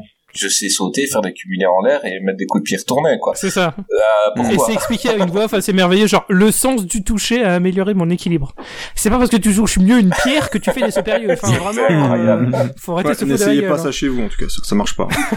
Ouais, surtout nos, comme- Hmm. nos auditeurs aveugles, s'il vous Oh. plaît. Tu mets les doigts dans la prise, tu deviens électro, hein. c'est bien connu. Oui, voilà, c'est ça. Et puis ça répare ton espace entre les dents euh, selon Amazing Spider-Man 2. hein. Euh, non, mais, Ah, non, mais ça, c'est un film. Ouais, on l'aime bien parce que c'est représentatif Ah, de notre époque. Ah non, non, on l'aime pas. Mais non, j'a- J'adore. Ah, c'est un plaisir coupable, c'est du bon caca. C'est du bon, c'est du Ouais, bon caca. chier, mais j'adore. Mais euh, quand on tombe sur Daredevil, bah évidemment, regarde, c'est le genre de film, voilà, ça nous Ah, non. rappelle. euh, Ah, je me désolidarise, désolidarise complètement. Moi, je, je zappe. hein. Non, non, je. Non, je... lui, il préfère Electra et non, ça me rappelle non, mes années lycée, moi. des Non Schwarzenegger, non il porte Ah non, des, pas, il porte des, des câbles téléphoniques et... Ouais, mais ça, personne zappe, ça. Attends. Mais non, mais Daredevil, attends. Et lui, il a pas besoin d'être aveugle pour faire des trucs de dingue. John Matrix, il a pas d'excuses. quand je l'avais, euh, quand je, quand je l'avais vu. C'est Et affreux. quand je le revois maintenant, j'ai un petit affect parce que, parce qu'on fait plus de trucs comme ça, euh, dans, Oui, mais, mais c'est, pas ce qu'il est, ce qu'il est maintenant s'il avait continué. On fait hein. presque, on fait presque pire. Moi, j'ai envie de dire. C'est le mec qui s'est fait écraser par une bagnole et qui après un petit peu nostalgique, genre, je me rappelle quand je t'ai fait écraser par une Mais bagnole. non, mais il y a plein de films Mais non, comme ça euh, des années 2000 et, euh, qui, qui sont tellement marqués années 2000 qu'on on Ah garde ouais. un petit affect parce qu'on les a vus gamin et que voilà, on aimait bien. Mais Non mais vraiment, la trilogie de la honte, hein, euh, Ghost Rider, enfin même quadrilogie de la honte, Daredevil, Ghost Rider, Moi, je préfère Ghost Rider. Catwoman, Ouais, c'est dingue. pareil, hein. Ghost Rider euh, Je préfère Nicolas Cage qui en fait des tétrachiers. Et il y avait des passages beaucoup plus fun dans Ghost Rider que, que dans Et celui-ci. le personnage hein, est beaucoup plus stylé aussi, Ouais, ouais, hein, ouais. un crâne en feu par rapport à un mec en tenue de fistinière comme tu l'as dit. Ouais. Il y a, il y a un monde en et puis je trouve très con à la fin, tu vois, il arrive, il pète la gueule à, à Michael Clark Duncan. Là, début, puis, euh, Je vais dire à tout le monde qui tu es. Ah ouais, eh ben quand ils sauront que tu t'es fait casser la gueule par un aveugle en prison, ils vont te frapper. Ah ok, je dis pas qui tu es. Je trouve ça très con, tu vois. Genre, Je vais le dire. euh, mais genre le mec, ah ouais ouais non non, je vais pas le dire, mais bah oui, dis-le. Enfin, si tu veux te venger, le gars, il a quand même euh, détruit ton empire, quoi. Donc, euh, je sais pas. Euh, Ouais, Regardez la série. Oui, ouais, bien la mieux. série, la série, on peut, oui, on peut série sur euh, la série. incroyable. Après, euh, le choix de Michael Clark Duncan pour le, le caïd est très bon. Oui, c'est pas mais Il y a- aucun problème, on va dire à le changer, de- on va dire à le, le black, on va blackiser. Mis mais oui, Donofrio apporte un cachet un peu. Après, Donofrio a un script euh, aussi bien derrière lui. Michael Duncan, enfin, tu mets le même le meilleur acteur de la Terre, euh, tu lui files le script de Daredevil, il va pas te faire un miracle. hein. Enfin, voilà. Après, Donofrio est bon dans la plupart de ses rôles. Hein. Oui, tout à fait. Non, mais bien sûr. J'ai pas vu ce qu'ils en ont Voilà, fait justement du dire, dans euh, euh, Hawkeye. J'ose pas regarder Hawkeye à cause de ça justement, pour pas. Euh, Je trouve qu'il est très crédible dans, dans Bah, Hawkeye je suis pas arrivé à la fin, ok, je suis en 6. Ah, on l'a spoilé, merde. Tu vois, je... Oui, non, mais je sais, Oh, je sais qu'il y a tout le monde tout le monde, hein, euh, tu vas sur Twitter, tu, tu, tu te fais spoiler, Ouais, donc c'est euh, un peu ouais. chiant, je sais qu'il sera là, euh, et je suis presque content, euh, je me dis, euh, quand ils vont faire entrer Daredevil dans, dans cet univers-là, ça peut être chouette, euh, mais voilà, ce mec-là, il a apporté quelque chose dans le rôle, il est tellement sympathique, protecteur, et ultra violent, je parle de Donofrio, hein, mhm. euh, et Hmm. au début, tu te dis, mais c'est pas lui Caïd. Et puis quand tu vois euh, tuer la première personne Ouais. avec une porte, la porte de- la portière de la porte- Ouais, la portière, La scène et à la tu portière, te dis, mais oh Hmm. putain, mais quel monstre Et là, ça fait un beau. Ce, ce mec-là, il est top, alors que Michael Clark Duncan, c'est comme tu l'as dit, il est méchant pour être méchant. Euh, tu, tu, Bah, c'est du, c'est de la vraie, c'est vraiment le méchant très excessif comique. voilà, tu, tu, Et que la série est plus dans le réalisme entre Exactement. guillemets, dans le, dans le style, dans les combats, etc. Mais c'est que là, dans et tu, quand tu vois avec beaucoup de recul le Daredevil de de Mark Steven Johnson est vraiment dans du comic book pur, euh, mais du coup avec un mauvais goût de mise en scène qui fait que ça passe pas en fait. C'est ça qui est un peu dommage. Bah, pour montrer aussi une scène où il est vraiment méchant de manière un peu ridicule, c'est euh, bah, le gars il, il rigole à l'enterrement de, du père d'Electra quoi. Enfin vraiment pour montrer. il, est très- Le mec il- il se il respecte rien. l'assassin, c'est en mode il a pas moi. ah je l'ai bien tué cet enculé. Ça, c'est mais ça c'est terrible. c'est vraiment pas de subtilité du tout quoi. Ouais, ouais, clairement. Et, euh, et vous pensez quoi du personnage d'Electra? Est-ce que ça méritait un film? Euh, Parce que le personnage d'Electra, il est, il est nul dans. Ils auraient dans pu la laisser morte. Hein. Bah oui. Ouais, ouais. C'est à Oui, rien. oui. Bah, c'est le love interest. euh, voilà, c'est heureusement Ça a, eu qu'il le limite, mérite euh, de, ça a eu le mérite de les faire se rencontrer dans la vraie vie. euh, c'est Ouais, sur- la sur moi, net. je trouve cool euh, ouais, les mais- scènes entre euh, donc euh, ça- voilà quand il la rencontre euh, les scènes entre lui et John Favreau. Euh, je trouve que le duo passe pas mal. Euh, quand il lui dit euh, j'aimerais te prêter mes yeux et tout ça. Enfin, je trouve que le, le duo passe pas mal en- entre les deux. Euh, mais euh, avec Electra, je comprends pas. Enfin le et le combat. Le combat, mais ah, c'est c'est. affreux, c'est ridicule. Mais en, déjà, en fait, on se croirait dans une cour de récré avec les le gamins qui viennent derrière. et qui- quoi. Ouais, ouais. Ah, puis c'est cadré de, c'est cadré comme ça, comme un jeu de baston euh, tout pourri. Enfin, Oui, ouais, ouais. euh, Ils prennent des postures, euh, qui se déclenche. Des postures outrancières, enfin des postures qui sont marquées, qui, qui Ouais. riment à rien. Ouais, c'est Bioman, quoi, les, les Oui, la, la tenue d'Electra d'ailleurs quand elle se met en tenue aussi, enfin c'est vraiment, euh, on est vraiment euh, cuir, euh, cuir, cuir, cuir moustache. Cuir hein. moustache. C'est- c'est Cuir, cuir, cuir moustache. Cuir moustache. Ouais, et son film était, très très nul aussi, quoi. Euh, Oui, Ouais. oui. C'est équivalent pour moi à la légende de Chun-Li euh, dans le style, Ouais. c'est très moche. C'est plutôt il y avait de la tentative de vouloir faire film de ninja un peu machin et tous les bandes annonces étaient très mensongères d'ailleurs à ce niveau-là, mais c'est d'un très très bas niveau. Hein. C'est, c'est très très faible, très très faible. Et le personnage est très intéressant dans la série Daredevil aussi. Ouais, euh, ouais, d'ailleurs. ouais, complètement. Très bien réussi avec Elodie Elodie Chung, euh, euh, Young. Young. pardon. Young, ouais. Donc on retiendra. euh, Raciste. on Oui, mais retiendra Cocorico, notre- elle est française. alors, On retiendra notre copain Colin Farrell dans ce film. Qui est Ouais. complètement. Le seul vrai bon truc Ouais, du film, en vrai, hein, illuminé, faut le ouais. dire. hein. euh, Bah, je sais pas si on peut dire bon truc parce que c'est, on, on l'aime bien juste parce qu'il est taré, mais bon, c'est pas, c'est pas terrible non plus son rôle. Déjà, le mec qui se promène avec une cible sur le front, bah, Ah, Nicolas Cage euh, vit sa carrière sur le fait qu'il est taré dans ses trucs et Hmm. qu'on regarde toutes les merdes qu'il fait. ouais. Euh, Colin Farrell, il a le droit de faire quelques merdes pour qu'on le regarde jouer comme un, un mec taré. Ouais, c'est vrai, c'est pas faux. Euh, ben donc euh, nous on a donné notre avis, mais qu'en ont pensé les gens de ce film Dantes?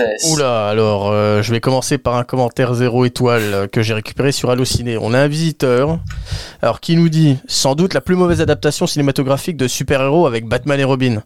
Je ne me remettrai jamais du, du jeu d'acteurs navrant des acteurs principaux et de Vingram en caïd. Fallait oser. Ah ouais, alors, on a eu ça, le choix entre lui et Morgan Freeman. Celui-là, je l'ai choisi pour le Vingram. Ah, ouais, bravo. Ah, la, la fin est magnifique, je m'attendais pas à ce coup de tête. Ah, Il y a un peu de storytelling Bravo, au début, Pascal, puis après là. C'est le seul rôle de méchant de Pascal Legitimus, bravo.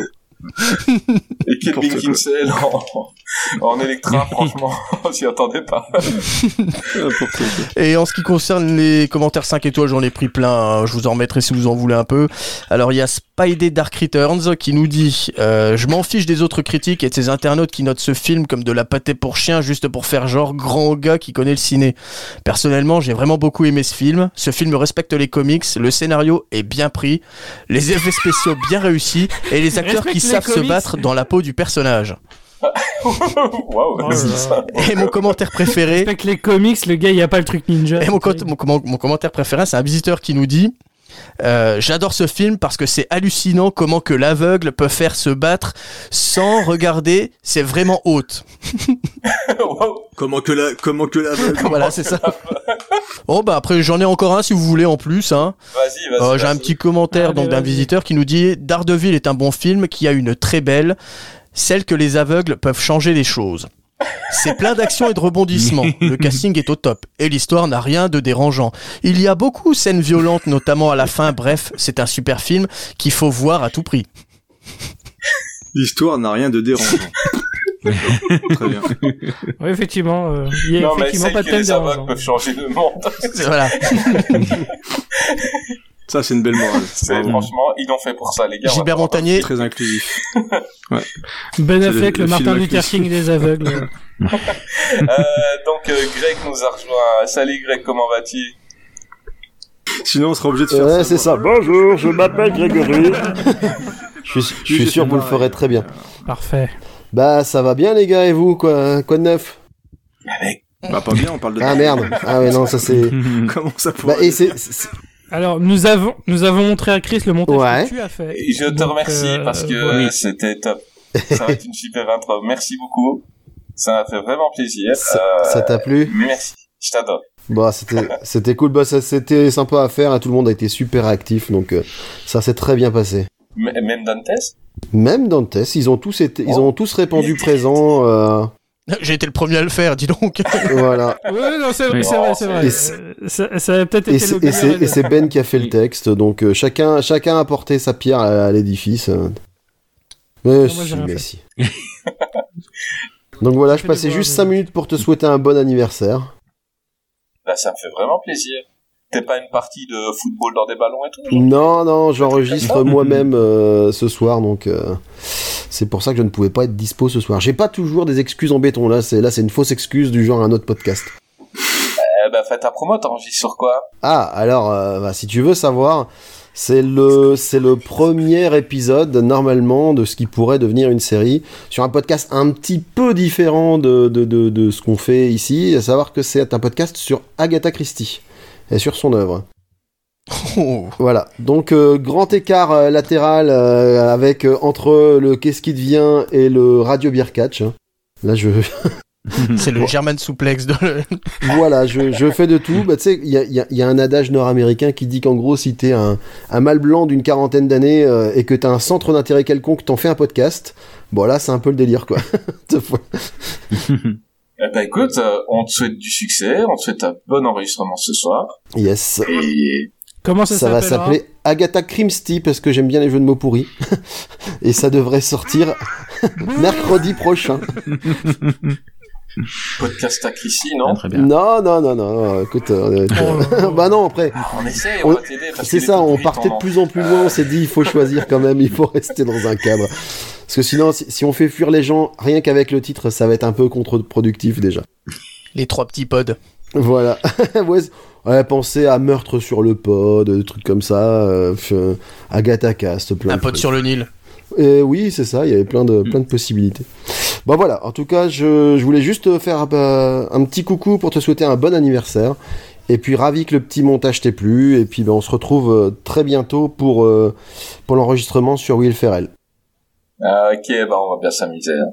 Ah, il a Spoiler, spoilé épisode l'épisode prochain. prochain. Terrible. Ah, je devais pas le dire, épisode merde. prochain, ça sur. Eh ben, Non, grand merci à toi, merci encore pour l'intro et euh, on t'embrasse et euh, bon enregistrement. alors.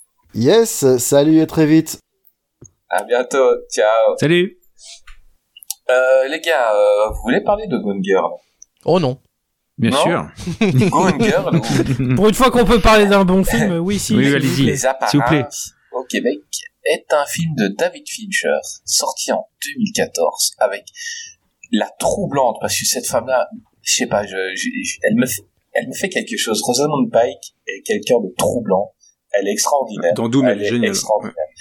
Avec euh, le, ben, à contre-courant, Neil Patrick Harris, euh, qui, est, qui est pas mal non plus là-dedans, avec Tyler Perry et Carrie Coon. Euh, et ben, on va demander à, ben, Dante, fais-nous un peu le résumé de Gone Girl.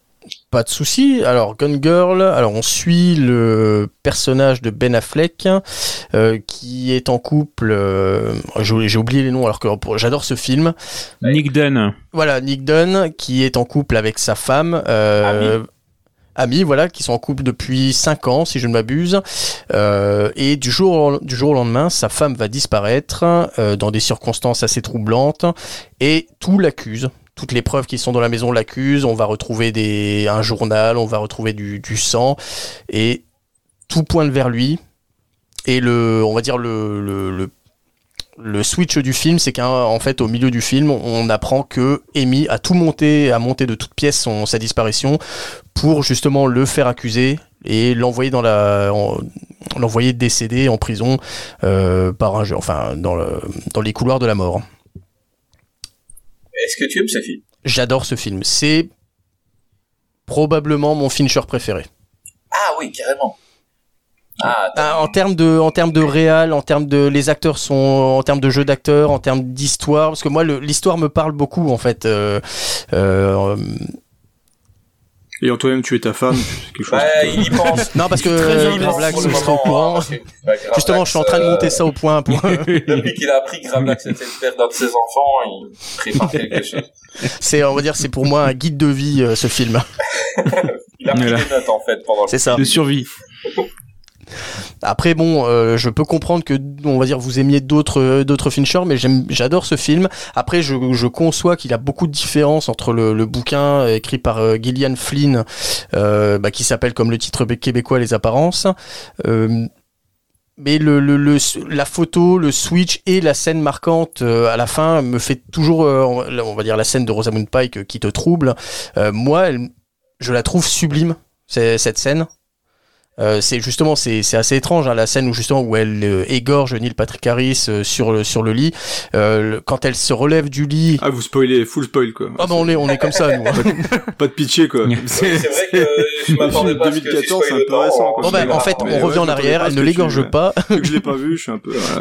Donc, dans la scène où elle n'égorge pas Voilà. du tout. mais en fait c'est justement je ne peux pas ne pas parler de cette scène parce que moi c'est la scène qui me Ouais, c'est visuellement qui est la, plus impressionnante. Après, j'ai deux scènes que j'adore parce que qui me font euh, qui me font quelque chose. Bon, j'ai cette scène que j'a- que je trouve sublime et j'ai la scène en fait à la fin quand euh, bon, je vais pas spoiler ce moment-là, mais quand il y a euh, Nick et sa sœur, qui est sa sœur jumelle, euh, qui, qui lui demande si, euh, si, elle, elle- si elle va le soutenir dans sa décision et qu'elle euh, et qu'elle lui dit oui t'es- tu es mon frère je te soutiendrai à chaque fois à ce moment-là en fait la scène me trigger et euh, parce que moi je, je vais pas raconter ma vie mais on va dire je fais partie d'une fratrie et cet amour fraternel et on va dire cet amour euh, de cette fratrie et sœurie enfin je sais pas comment on peut le- le- l'appeler c'est- ça me fait de l'effet en fait cet amour de, de familial.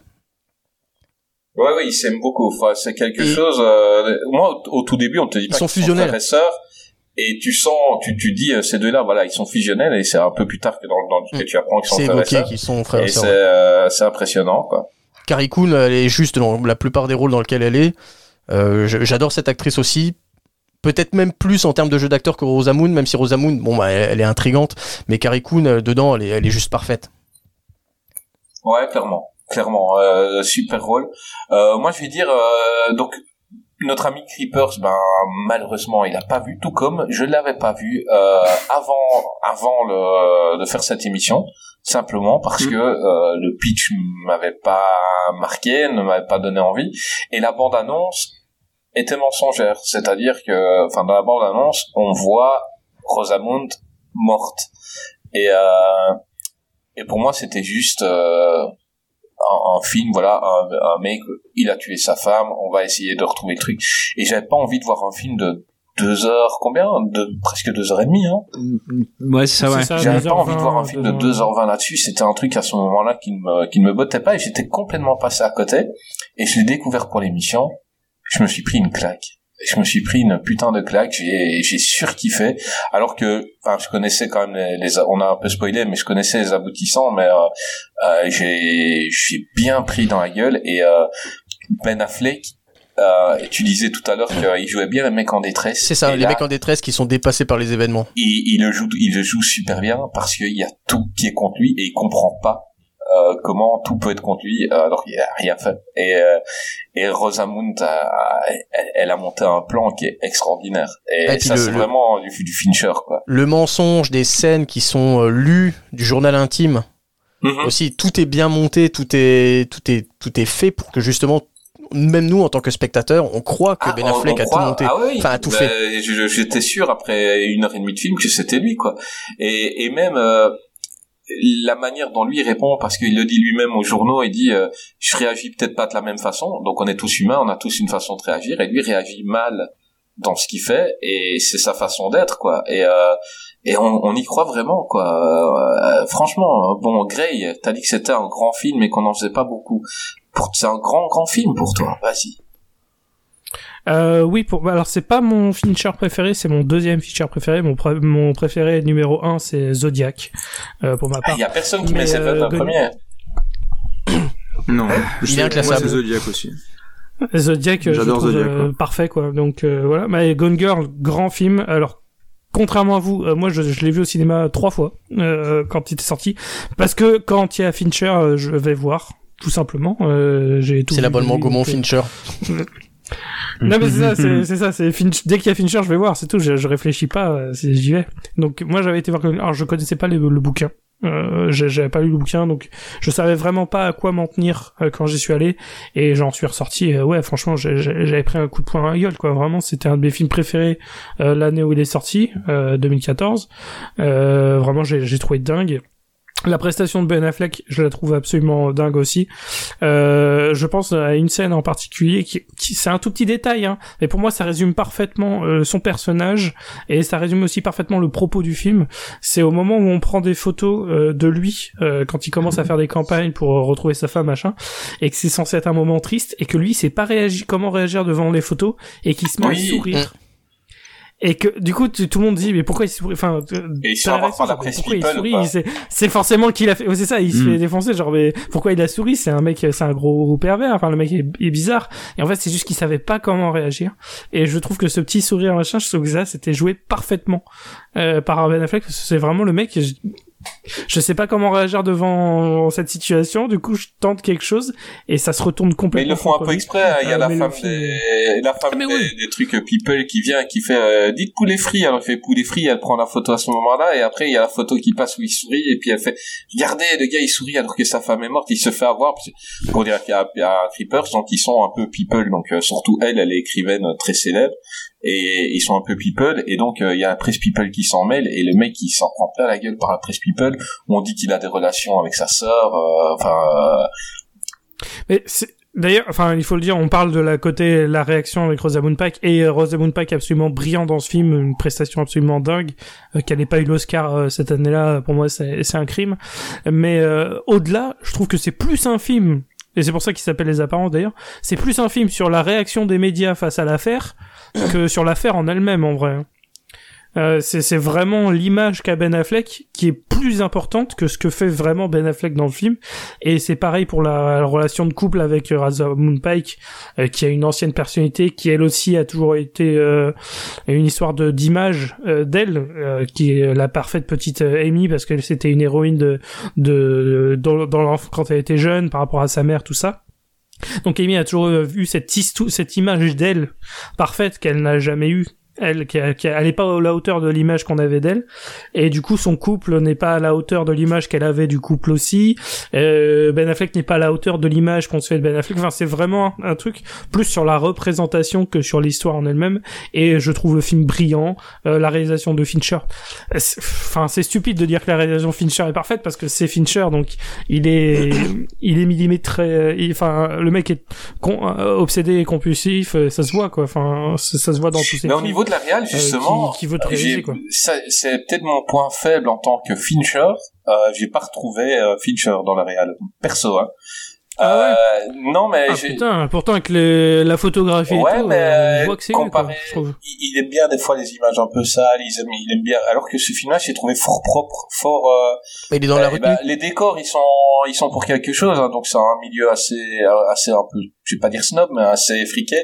Donc Aisé, donc les ouais, décors aisé. sont un peu trop beaux et tout, et ça me change un peu de. Bah, je pense que ça joue sans avoir vu le film. Je pense que c'est fait exprès parce que du coup c'est beaucoup dans les apparences vu le titre. Ouais. Oui, bien sûr. Donc on est Il sur le show business, on est sur le, que- le côté faux en plus, semblant. il avait donc déjà fait un film comme ça. Enfin, The Game est aussi dans un À part Seven, aisé et tout ça. Donc, il y a euh, pas, à part Seven, fait. je vois pas trop de films où c'est très Non, je parle pas que de sale euh, dans, ce- dans ce sens-là, Ouais, Fight Club aussi. la je veux dire que euh, c'est pas un film. Si je l'avais vu sans savoir que c'est Fincher, j'aurais peut-être pas deviné. Alors que Zodiac et tout, ça, ça pue le Fincher, tu vois. Et j'aurais peut-être pas deviné que c'était lui euh, dans la réal. C'est une très bonne réal. Hein. C'est juste Sarah, que elle est plus en retrait par rapport à ce euh, qu'il fait d'habitude. Ouais, comparé à ce qu'il fait, Oui, il, oui, il fait des trucs un- presque un peu plus clipesques euh, des fois, des fois. Et là, c'est vraiment un, un film bien tourné en fait. Et j'ai pas, j'ai pas trouvé ces petits trucs à lui. Euh, mais réal, parfaite, hein, rien à dire. C'est juste, je n'ai pas la patte Fincher que je cherche euh, d'habitude. C'est, c'est, c'est ça. Euh, Gravelax. Parle-moi Oui, de alors moi, alors moi, ouais, Gone Girl, je l'avais vu en salle aussi, et c'est ce que je me demande. C'est-à-dire que, en connaissant rien du, du roman, etc., j'avais euh, le, la réaction du public qui euh, se demande justement si Affleck au départ, enfin si Nick Dunn est, est coupable ou pas. Et en fait, c'est on a la ré- réponse au bout d'une heure. C'est au bout d'une heure où euh, euh, Amy parle et euh, dit euh, oui, en fait, j'ai monté tout ça, etc.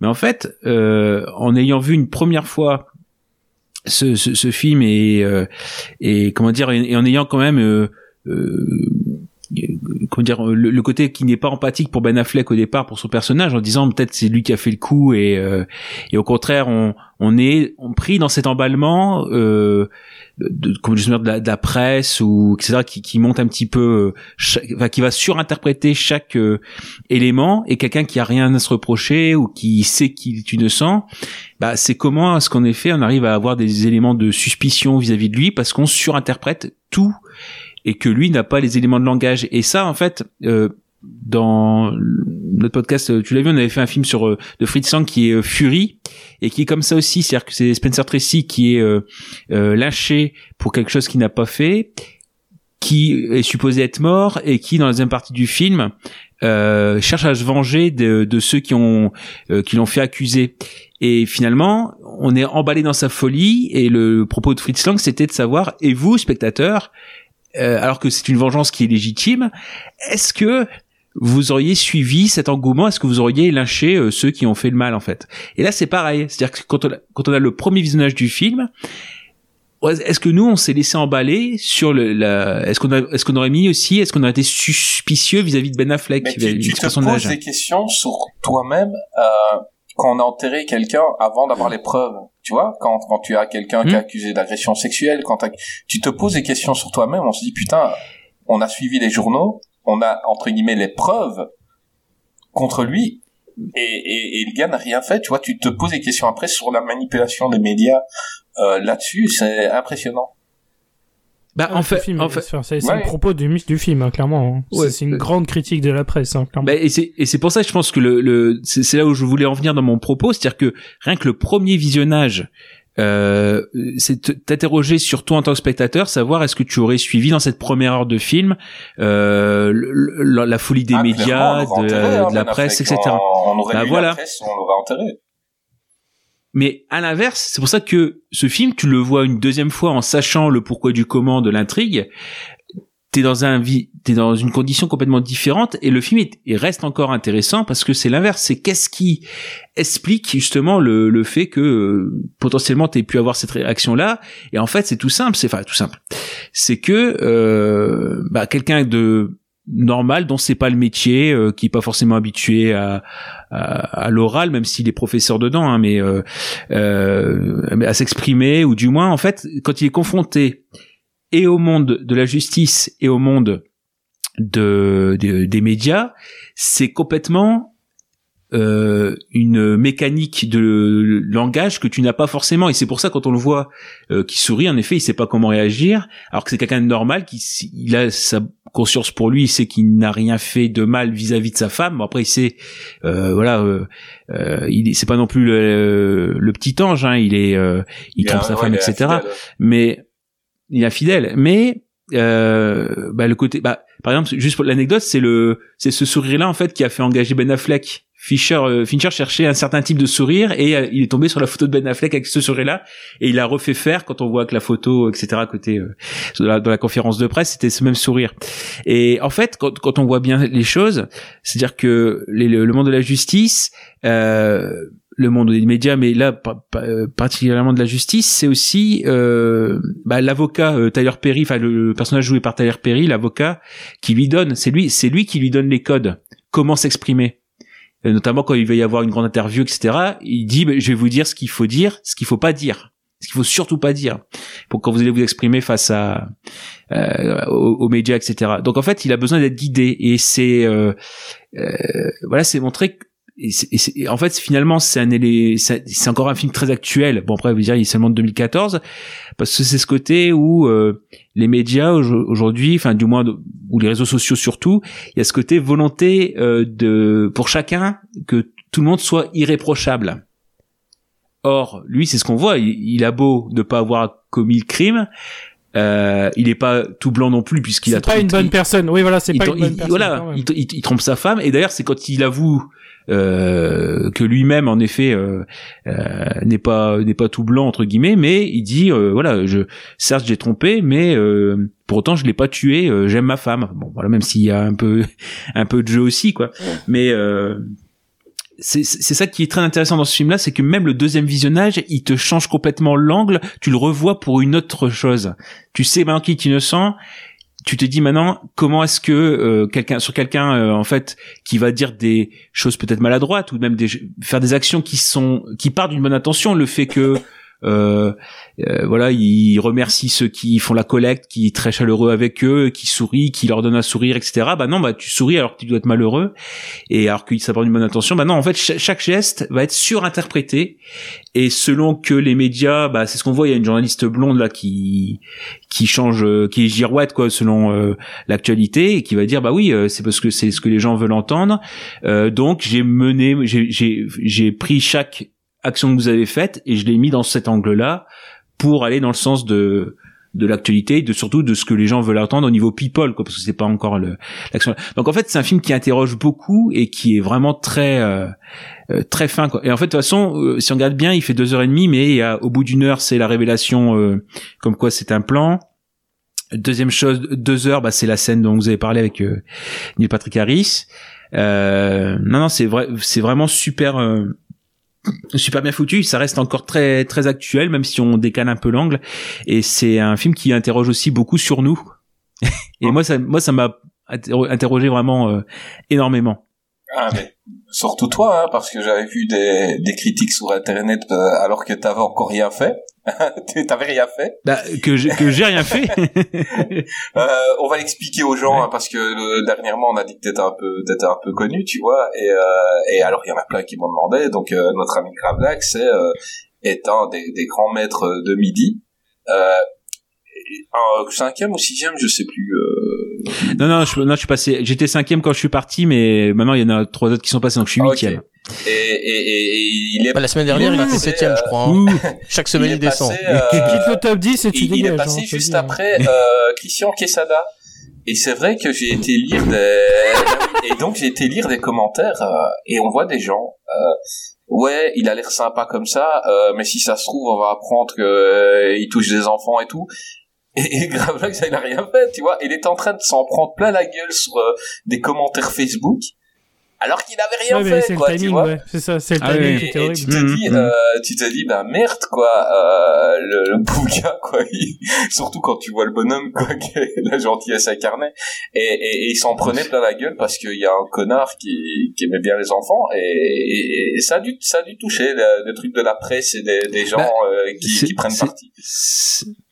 Bah, c'est-à-dire que c'est même, c'est même, c'est même au-delà de ça. C'est-à-dire que, ah oui, en fait, ça, c'est que quand l'affaire est tombée, c'est plus ça. Euh, j'étais encore à l'antenne, plus pour très longtemps, mais j'étais encore à l'antenne. Et euh, ce qui fait que c'est même des gens qui, en lisant l'article de presse euh, avec le lien sur Facebook, etc., ont même cru que c'était que c'était moi. Ils ont lu le le maître de midi, donc ils ont pensé que c'était celui qui était à la télé euh, en ce moment, enfin ou quand c'était diffusé, et donc euh, certains ont vraiment même pas cherché, et ils ont cru que c'était même moi, quoi. Oh là là. Ouais, le côté tribunal populaire, euh, qui est aussi très jugé dans Gone Girl aussi. Bah, c'est justement. ça, voilà, C'est pas, pas- que, c'est pas que la presse, c'est vraiment aussi le peuple en lui-même euh, influencé qui s'en prend plein la gueule. Bah, euh, c'est- par c'est- Fincher. Voilà, et ce côté, bah, là, si on le fait actuellement, c'est ça, c'est le, le côté euh, volonté de que chacun doit être irréprochable euh, et n'avoir fait aucune euh, mauvaise action dans sa vie. Euh, Bon, c'est Bon, Oui, as bah, si beaucoup, si- bon, si- à part prendre la femme de, Non. de Dantes. Euh, mais t'as parlé de deuxième visionnage, et j'ai rarement eu un film euh, ces derniers temps. J'ai pas eu le temps, tout simplement, parce que je préparais l'émission, je l'ai vu une fois. Euh, rarement eu un film qui, qui m'appelle à un deuxième visionnage aussi rapidement. Euh, je crois que, euh, voilà, dès que, dès que j'ai deux heures devant moi, je me revois Gone Girl pour revoir le début, donc euh, le plan, revoir un peu, tu vois, un peu comme quand tu revois, euh, tu revois Seven, donc que tu revois ces films-là et que que tu vois, tu revois le- comment c'est arrivé là. Et j'ai vraiment envie de, de, de reprendre à zéro et en sachant la fin. Et, et je vais passer un autre moment. Et, euh, et voilà. Est-ce qu'on t'a donné envie de voir le film, Creepers? Bah, moi, Malgré qu'on t'ait spoilé l'intégralité. Moi, l'avantage, c'est que j'ai pas besoin de voir deux visionnages. J'aurais juste à avoir la, à, à regarder ça en sachant tout. Euh, Ça reste quand même Ah génial. non, non, ça hein. reste Ouais, génial. ouais, c'est ça. Je connais là, je connais le film et j'ai vraiment, vraiment envie de le voir. Et de toute façon, euh, il y a une grosse partie qui est dans l'interprétation de, de Rosamund Pike dans, dans, dans son perso machiavélique, euh, qui méritait de vue. N'en rajoute pas. Non, mais elle est, elle est On sait que Non, non, mais euh, elle, elle m'impressionne cette femme-là. Elle m'impressionne parce que c'est, c'est pas la plus belle actrice. c'est- ah, C'est une belle femme. Ah, Elle a du charme. Oh, Euh, elle c'est une belle elle- femme. c'est- une- mais c'est une bonne actrice. C'est une c'est- belle, très très belle Exactement. femme, mais je veux dire, ce n'est pas euh, un sexe symbole. euh, c'est c'est quelqu'un qui dégage euh, qui dégage quelque chose euh, d'animal en Mm. fait. Je trouve Bah, du charisme. euh, tout clairement. Euh, à- l'écran, euh, voilà, tu la remarques dès qu'elle arrive à elle peut l'écran. être, euh, elle peut être euh, là, bah tu comprends pourquoi il tombe amoureux d'elle parce que moi je trouve que la, la, la scène de séduction, elle est incroyable. C'est c'est drôle, c'est euh, c'est c'est enfin franchement, tu tu comprends que tu peux tomber amoureux d'elle et après quand elle est elle est hyper inquiétante, t'as deux persos euh, totalement opposés euh, avec elle et elle est impressionnante. Elle est Bah, impressionnante. Bah là, les, deux- les deux les deux sources d'inspiration, ce qu'elle a dit Rosamund Pike pour son personnage, c'était euh, Nicole Kidman dans Prêt à tout. et Katy Bates, je parie non Non, non, et Ah. Sharon Stone dans Basic Instinct. Ah, ça aurait pu, ça, ça aurait Ouais, pu être c'est Bates. c'est ce que j'allais dire, plutôt Basic Instinct. ouais. Mais euh, non, Mm. Mais je, je sais pas, ça fait partie des films, je sais pas pourquoi je l'ai pas vu, euh, je l'avais loupé en salle. Euh, sur, je crois que le, le seul film que j'avais pas aimé de, enfin pas aimé, c'est un bien grand mot, mais qui m'avait vraiment déçu, moi, c'était Benjamin Button. De, je suis resté complètement Ah, à côté. euh, Ouais, je ouais. trouvais que c'était quelque chose d'assez vain au final, donc je suis vraiment resté sur le côté du film, même malgré le- les, les vraies qualités techniques, euh, comme d'habitude avec Fincher. Mais je sais pas, je suis passé à côté. En fait, j'ai honte à chaque fois que je vois passer un post disant, ouais, il passe à la télé, regardez. Il est passé il y a deux semaines en plus. Où il est dispo. Ouais, à chaque fois, je dis, putain, je baisse la tête, putain, j'ai toujours pas vu, c'est un peu la loose, mais euh, je préfère lancer un film de merde à chaque fois, je sais pas pourquoi. C'est- Et, euh, y- parfois, tu préfères préfère lancer des lancer films de a un merde. truc dont on n'a pas parlé, c'est la film- musique c'est aussi. un film qui fait peur. C'est un film qui fait peur dans le sens, voilà, tu sais que c'est 2h30 et que c'est euh, c'est une enquête Non, parce que politique. déjà Zodiac dure 3 heures et quelques, tu vois, c'est pas vraiment Ouais, la mais durée tu, le problème.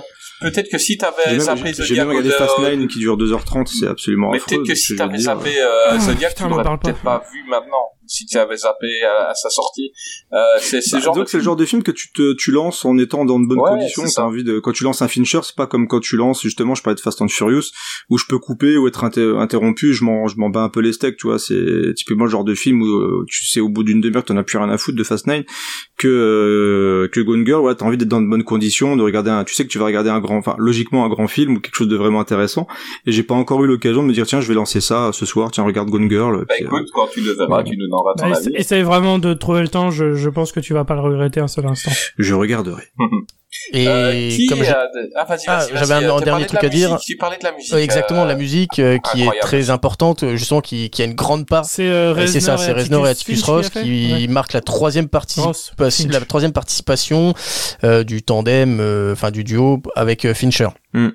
et la musique elle, prend une part Network, importante justement dans le film et dans le l'enrobage de euh, visuel Oui, oui, non, clairement. Euh, euh, Ça fait partie. euh, comment dire tu, tu, tu dirais qu'elle a été faite pour ça. Enfin, c'est vraiment, elle était, elle est incroyable. Bah, pour le coup, oui, est elle a été faite pour ça.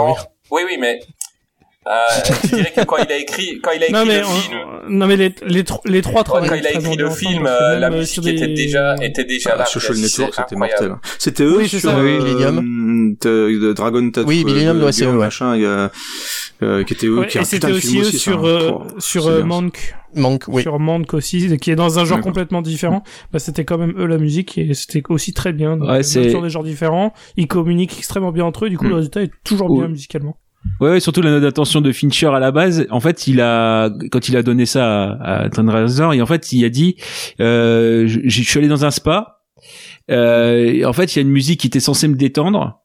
Et en, f- et en fait, ça m'a, ça m'a plus effrayé et mis mal à l'aise. Donc en fait, il a, il a été choper la musique du spa et dit, bah je veux ça. Voilà. C'est une musique de spa qui, qui a, qui l'a mis très mal à l'aise, quoi. Bon. Donc euh, une détente qui met mal à l'aise. C'est un, c'est un peu l'état d'esprit de la, ou la note d'attention de, de David Fincher quand il a donné ça. Je vois ce que ce qu'ils veulent dire en plus, hein, clairement. c'est du dark ambient Mm. enfin c'est c'est ce qu'ils savent faire Ouais, c'est ça. Euh, je crois que c'est Dantes qui a fait euh, les Exact. commentaires pour ces films. Exact, exact. Euh, bon, je vais commencer avec le commentaire 0 étoile parce que c'est plus rigolo. Hein. Euh, un commentaire d'un visiteur. Euh, j'aime bien ce j'aime bien ce genre de film habituellement. Euh, ce que j'ai détesté, première fois que je sors de la salle avant la fin, moins 20 minutes, c'est la caricature d'un psychopathe ultra tordu qui pourrait na- naître, enfin qui pourrait être n'importe qui. Ça donne vraiment envie de fermer sa porte à double tour et de ne plus tomber amoureux. Or, j'aime le cinéma qui donne des ailes, qui pousse les gens à devenir meilleurs, prendre conscience. Ici, on dirait. Ici, on dirait le dernier film écrit par Zemmour. Beaucoup, Oh. beaucoup. J'ai fait exprès de choisir celui-là parce qu'il est dans l'actualité justement. C'est quoi le rapport Et, et il pense quoi de Ving Rhames Euh, mais c'est pas le même. C'est bon, euh, à moins que ce Ah, soit justement une conscience collective, un visiteur. C'est Mais C'est fou quand même les critiques des fois les mecs. Enfin, ils sont complètement à l'ouest. Enfin, en plus, je pense que Zemmour n'écrirait pas ça parce que euh, il trompe sa femme et du coup, il mettrait pas ça comme un défaut. hein. Bah, si, il se voit comme Nick il, serait, Dunn. vra- il serait vraiment coupable. Il se voit comme Ben Affleck en Il fait. Il aimerait bien avoir le charisme de Ben Affleck. c'est ça. Euh, qui continue beaucoup, beaucoup d'incohérences dans la mise en scène. N'importe quel enquêteur pro aurait permis au film de se terminer en moins de 10 minutes. Le film transmet des pulsions et émotions négatives, et l'histoire qu'il utilise ne tient pas debout. C'est à vraiment se faire du mal pour le plaisir. Je sais pas comment on peut appeler ce sentiment autrement que nul. Eh mais vraiment, Je, je respecte, ok, le droit de la parole, la, la liberté d'expression, ok. Mais ce genre de mec, vaut mieux fermer sa gueule que de dire Non, ça. faut l'inviter. Vraiment. Ah, Oui, euh, bah oui. mec, Oh si, si, si tu écoutes Si tu te reconnais. ce commentaire, envoie un message et on va t'inviter. Mm. Sauf On si t'es a On envie- t'invite, mais on va bien te faire enculer, avis sur euh, plein d'autres films. Qu'est-ce que t'as pensé de Citizen Kane Oh, je me suis fait chier, c'est en noir et blanc. Ouais. Ah non, non, parce que ça, c'est un, un cinéma qui t'ouvre. Il aimerait bien ça. Ah oui, c'est oui. vrai. Euh, bah vas-y, dis euh, le 5 étoiles. Ok, bah pour le 5 étoiles, j'ai Conrad 7893. Chef-d'œuvre dans le genre thriller. Un suspense qui nous tient en haleine jusqu'à la fin. Une histoire machiavélique avec une actrice Rosamund Pike qui, nous, qui mène la danse. Spoiler, elle est glaçante à souhait. À souhait. Ben Affleck est pas mal non plus dans le rôle de victime. Un très bon film, peut-être aurait mérité une demi-heure de moins. J'ai adoré. Voilà. Oh, par contre, là, la demi-heure de moi, je suis pas d'accord. Non, non, Ouais, il non, est... je crois qu'il y a pas Le film, grand-chose enfin, en termes de durée, il n'y a pas de gras à couper dans Gone Girl. hein. on voit pas les, 2h20, on voit pas les mais y a 2h20 de qui passent justement. Mhm. Non, clairement. Clairement. Euh, Voilà, voilà, j'ai pas d'autres 5 étoiles. euh. Je, Bah, vois- je voyais, je me voyais terminer sur celui-là. Eh ben, c'est déjà pas mal. Euh, bah, en parlant de longs films, euh, on va arriver à un autre. Ah, Euh, Non, qui- Grail, ne sors pas la corde. Grail, range-la. Ah, c'est bon, c'est bon, c'est bon, c'est bon, c'est bon, c'est bon, ça va. Ouais, ça va. si- je, si je suis prêt, je suis Ouais. là. Vas-y, je peux euh, juste qui- rajouter une der- Vas-y, vas-y, vas-y. Ah. Non, juste bah comme euh, j'ai mon quota où je dois parler d'un truc de de cul par euh, par émission, euh, juste pour dire la scène de sexe. Euh, bah, je sais pas, visiblement vous aimez bien et bon. oui, euh, parce que t'es, voilà, ça- trop, trop, trop gentil et quand tu parles de cul, Ah oui. Ah, donc on voit bien la top de Ben Affleck dans la scène de. Ah, la c'est scène kékette. Mais on voit deux kékettes hein, dans le film. hein. non. Hein ah il oui. y a celle euh, de Gravelax derrière. Exactement. Et, Oh. et Il y a celle de Ben Affleck et celle de Neil Patrick. ah, oui.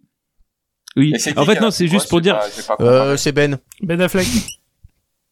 Ouais, tu m'étonnes. Alors juste, Ça, juste pour ça dire. se sentait. Je Ouais. veux dire, tu vois, Neil Patrick Harris et Ben Affleck. Ah, Il y en a un, c'est un alpha, quoi. voilà. Hmm. voilà. Alors juste juste pour salir juste pour salir votre euh, votre enfance ou l'enfance d'autres personnes en fait le- la scène de sexe entre Neil Patrick Harris et Rosamund Pike quand ils sont ils se sont entraînés euh, deux heures ils se sont mis tout seuls deux heures ils sont euh, entraînés sur une poupée euh, Dora l'exploratrice Ah, Fantastique. voilà si Ce ça qu'on fait tous, ce qu'on fait tous, quoi. bah voilà voilà bon Elle était à taille Ah oui, humaine ou pas la poupée. Dora? Euh, oui enfin c'est assez Enfin, réaliste ça quoi resterait une gamine, ça serait une gamine. hein. Ouais, Voilà, ça voilà. une gamine, ce qui est quand même un peu chelou, quoi. Et le Par film contre- n'a pas été produit par Weinstein, contrairement à Phantoms, donc. Euh, ça et euh, ouais et je et je lis qu'ils avaient enlevé quand même le, le sac à dos voilà bon Ah, ouais, ouais, ouais, mm, mm, Ouais, ça gênait un peu. sac cadeau, sac cadeau. Euh, les gars, on va arriver au, au gros morceau, je pense, de l'émission. Oui. Un film qui divise. Un film qui a fait Ah, parler. un film. ah oui, non, j'ai rarement vu un film autant divisé euh, Oh, que Batman vs Superman, l'aube de la justice, sorti en 2016, réalisé par Zack Snyder, avec euh, bah, notre ami Ben Affleck, évidemment, Henry Cavill, Jess Eisenberg, Amy Adams, Diane Lann, Laurence Fishburne, Jeremy Irons, Irons, Holly Hunter et Gal Gadot. C'est quand même un fameux casting hein, quand on regarde. Euh, eh Ben, euh, Gray, fais-nous un peu le résumé. De... Oui, je sais. Ne te cache ça. pas derrière ton micro. Euh, alors, Batman v Superman. Alors, en gros, c'est la suite de Man of Steel, qui a été aussi réalisé par Zack Snyder. Donc, on est dans cette continuité-là, hein, en termes euh, d'univers euh, partagé. En gros, là, c'est le film qui euh, où la Warner s'est dit, bah, on va essayer de faire comme Marvel et lancer notre truc. Et du coup, Batman v Superman était ce film-là puisqu'il a lancé euh, du coup le DCU comme on le connaît aujourd'hui, à savoir un sacré merdier. Euh, du coup, Batman v Superman, le résumé en lui-même, euh, il y a beaucoup de choses. Alors, euh, Batman et Superman. En gros, on a Superman qui euh, apprend l'existence de Batman et de sa façon de faire, qu'il approuve pas vraiment, et en même temps, t'as Batman qui euh, subit une influence euh, indirecte par Lex Luthor pour comprendre le fait que Superman c'est pas un mec très gentil non plus et potentiellement très dangereux. euh, notamment en raison des attaques à la fin de Man of Steel, euh, qui nous sont montrées dans la scène d'intro, qui est probablement une des la ma scène préférée du film. Euh, on a le point de vue du sol de- du combat entre Zod et, euh, et Superman à la fin de Man of Steel, euh, qui est très impressionnante, qui montre vraiment euh, ce décalage entre un Kryptonien et un, et un humain. Et en même temps, on a euh, Wonder Woman qui fait son, sa première apparition ici, euh, qui euh, cherche à récupérer euh, des informations que détient également Lex. Donc t'as un peu Lex qui est un peu au milieu de tout ça, qui essaye de manipuler différentes forces pour euh, s'affronter entre elles et pour que lui euh, puisse en sortir euh, au sommet. Euh, ce qui nous donne du coup un combat euh, à la fin entre Batman incarné par euh, Ben Affleck euh, qui est une putain d'armoire à glace dans ce film qui est physiquement euh, un colosse faut le dire euh, qui est euh, aussi impressionnant qu'Henry Cavill ce que je ne pensais pas possible physiquement mais Ben Affleck il a Quand ils sont en face de l'autre, il bah, il est plus grand qu'Henry Cavill. Ouais, et- autant dans Justice autant dans Justice League on voit qu'il a arrêté la fonte et encore ça Mhm. va mais alors dans Batman v Superman c'est c'est scandaleux à quel point il est gonflé de fou euh, Ben Affleck et euh, et voilà et du coup ouais film qui divise pour euh, plusieurs raisons euh, mais voilà ça on en parlera on va en parler maintenant Euh, Dantes. Est-ce que tu aimes ce film? Alors, j'aime ce film dans sa version étendue. Ah, évidemment. Ouais, la version ciné est vraiment à chier, elle est trop cutée. Il y a... En fait, on n'y comprend rien au scénario. Mhm, Euh, il, il manque trop d'arcs scénaristiques, il manque trop, il manque trop de choses. Euh, Alors après, est-ce qu'on parle de la version normale ou de la version étendue? Après, c'est toi le, c'est toi le. Ah, version Ouais, étendue. la version On est tous d'accord de- parler pour parler de la version étendue. Ouais. ouais les deux sont à chier ça. ah Non, j'adore ce film, d'autant plus que si on le remet en perspective de, euh, on n'est pas là pour en parler, mais si on, on le remet en perspective de Justice League dans sa version Snyder Cut, euh, le film, je trouve qu'il forme un tout avec les, en fait, les deux films forment un tout. Parce qu'ils sont tous les deux, euh, on va dire, chapitrés, ils sont coupés en chapitres. Les deux sont, euh, les deux sont tout cohérent. Le chacun, on va dire, le, j'a- j'adore, j'aime ce film, même si après, bon là, je, je digresse un peu, mais dans, on va dire en 2017, c'est pas mon film de super-héros préféré de DC. euh, là, je, je- on va dire, je pars un peu dans le, dans, dans des conneries. Euh, mon film préféré de DC, c'est euh, les Teen Tango le film. non, non, Très, très bon film drôle, justement. C'est le meilleur film de DC sorti en Mhm, 2017. Euh, je suis je suis d'accord bah, avec toi. voilà, on est, on est, voilà. Je suis content que Mais ça te fasse plaisir, que tu aimes. c'est- C'est c'est génial. Il faut regarder ça. Et surtout celui-là, le Teen Tango, Teen Tango, le film, est blindé de références euh, au- à tout l'univers d'ici, au, au film en même temps. Il se fout de la gueule de Batman v, v Superman. Et euh, non, donc pour revenir à Batman v Superman, euh, j'aime ce film déjà parce que je trouve que Ben Affleck incarne le meilleur Batman de tous les Batman. Je sais pas ce que Bah, ça va donner pour Robert Pattinson. déjà eu, euh, Exactement. qu'on a eu en off. Je suis pas d'accord avec toi. Moi, j'aime pas Christian Bale en Batman. Je ne l'aime Ah, pas. Bah écoute, t'as- ok. Euh, moi, je trouve. Enfin, je. Alors, Est-ce qu'on compte que les versions live ou est-ce qu'on compte les versions animées? Oui, non, mais après, Kevin Oui, Conroy non, est bien meilleur. préféré c'est Kevin Ouais, Conroy euh, mais, mais voilà. c'est pas pareil. Le- justement, le souci, c'est que euh, les, le Batman anime, il est baraque comme Ben Affleck, mais il bouge comme un félin. Et là, Ben Affleck, euh, je suis désolé, autant les scènes en CGI quand il bouge super vite, c'est bien, mais quand il marche, il est trop baraque, il est trop. il- Pas d'accord. Ouais, t'es peut-être pas d'accord, mais moi, il y a des fois, je Non. trouve, il a Bah, l'air trop. la scène gros. de baston dans l'entrepôt où tu le sens, il est c'est massif. la Oui, meilleure dans scène l'entrepôt, c'est probablement la meilleure scène de c'est Batman en- il y a, il y a c'est- il y a, il y a c'est des, il y a des, il y a des, Ouais, des mais tu sens le poids, quoi. Tu, tu sens le, franchement, la scène de, quand, quand il se bastonne et quand il doit rentrer dans l'art, en fait, tu vois que c'est un Batman qui, qui a pas, justement, le, le côté félin. Il est C'est un buriné. Batman rentre dans l'art, qui a vécu, qui, qui s'en est pris plein la gueule et qui, qui est là pour, euh, vraiment, pour, pour essayer de, d'en quoi. Et t'as, t'as quand même des, des séquences où je trouve que physiquement, il en impose, t'y crois. Euh, tu sens qu'il est déterminé, mais vraiment, je veux dire, la scène, euh, il, il parlait, Greg, de la scène d'ouverture où tu vois qu'il a, ouais, il a pris en cible euh, Superman. Peu importe ce qu'il doit utiliser pour essayer de l'affronter, il va le faire. Et il est dans les séquences de baston et tout. Moi, je trouve qu'il est vraiment, vraiment crédible, quoi. Et c'est vrai qu'en termes de Batman, on le disait en off tout à l'heure, mais euh, c'est vrai que moi, je suis pas trop dans la baston. euh, lui, c'est meilleur que lui, parce que les films sont tous différents. Euh, le Batman de Nolan n'a rien à voir avec le Batman de de Snyder, Ouais, ouais. qui n'a rien à voir avec le Batman de Tim Burton. Et donc c'est vraiment un peu, je trouve ça toujours un peu con de comparer parce que justement l'avantage c'est qu'on a une autre vision comme dans les comics. T'as un comics, t'as Frank Miller qui va te proposer un Batman de telle manière et puis t'as un autre gars qui va te proposer un Batman d'une d'une autre manière. Et c'est un peu un combat un peu, c'est un peu vierge. Parce qu'au final à chaque fois tout le monde gueule et quand ils voient le film et tout le monde se dit ah bah finalement j'ai dit une connerie, il est pas si mal.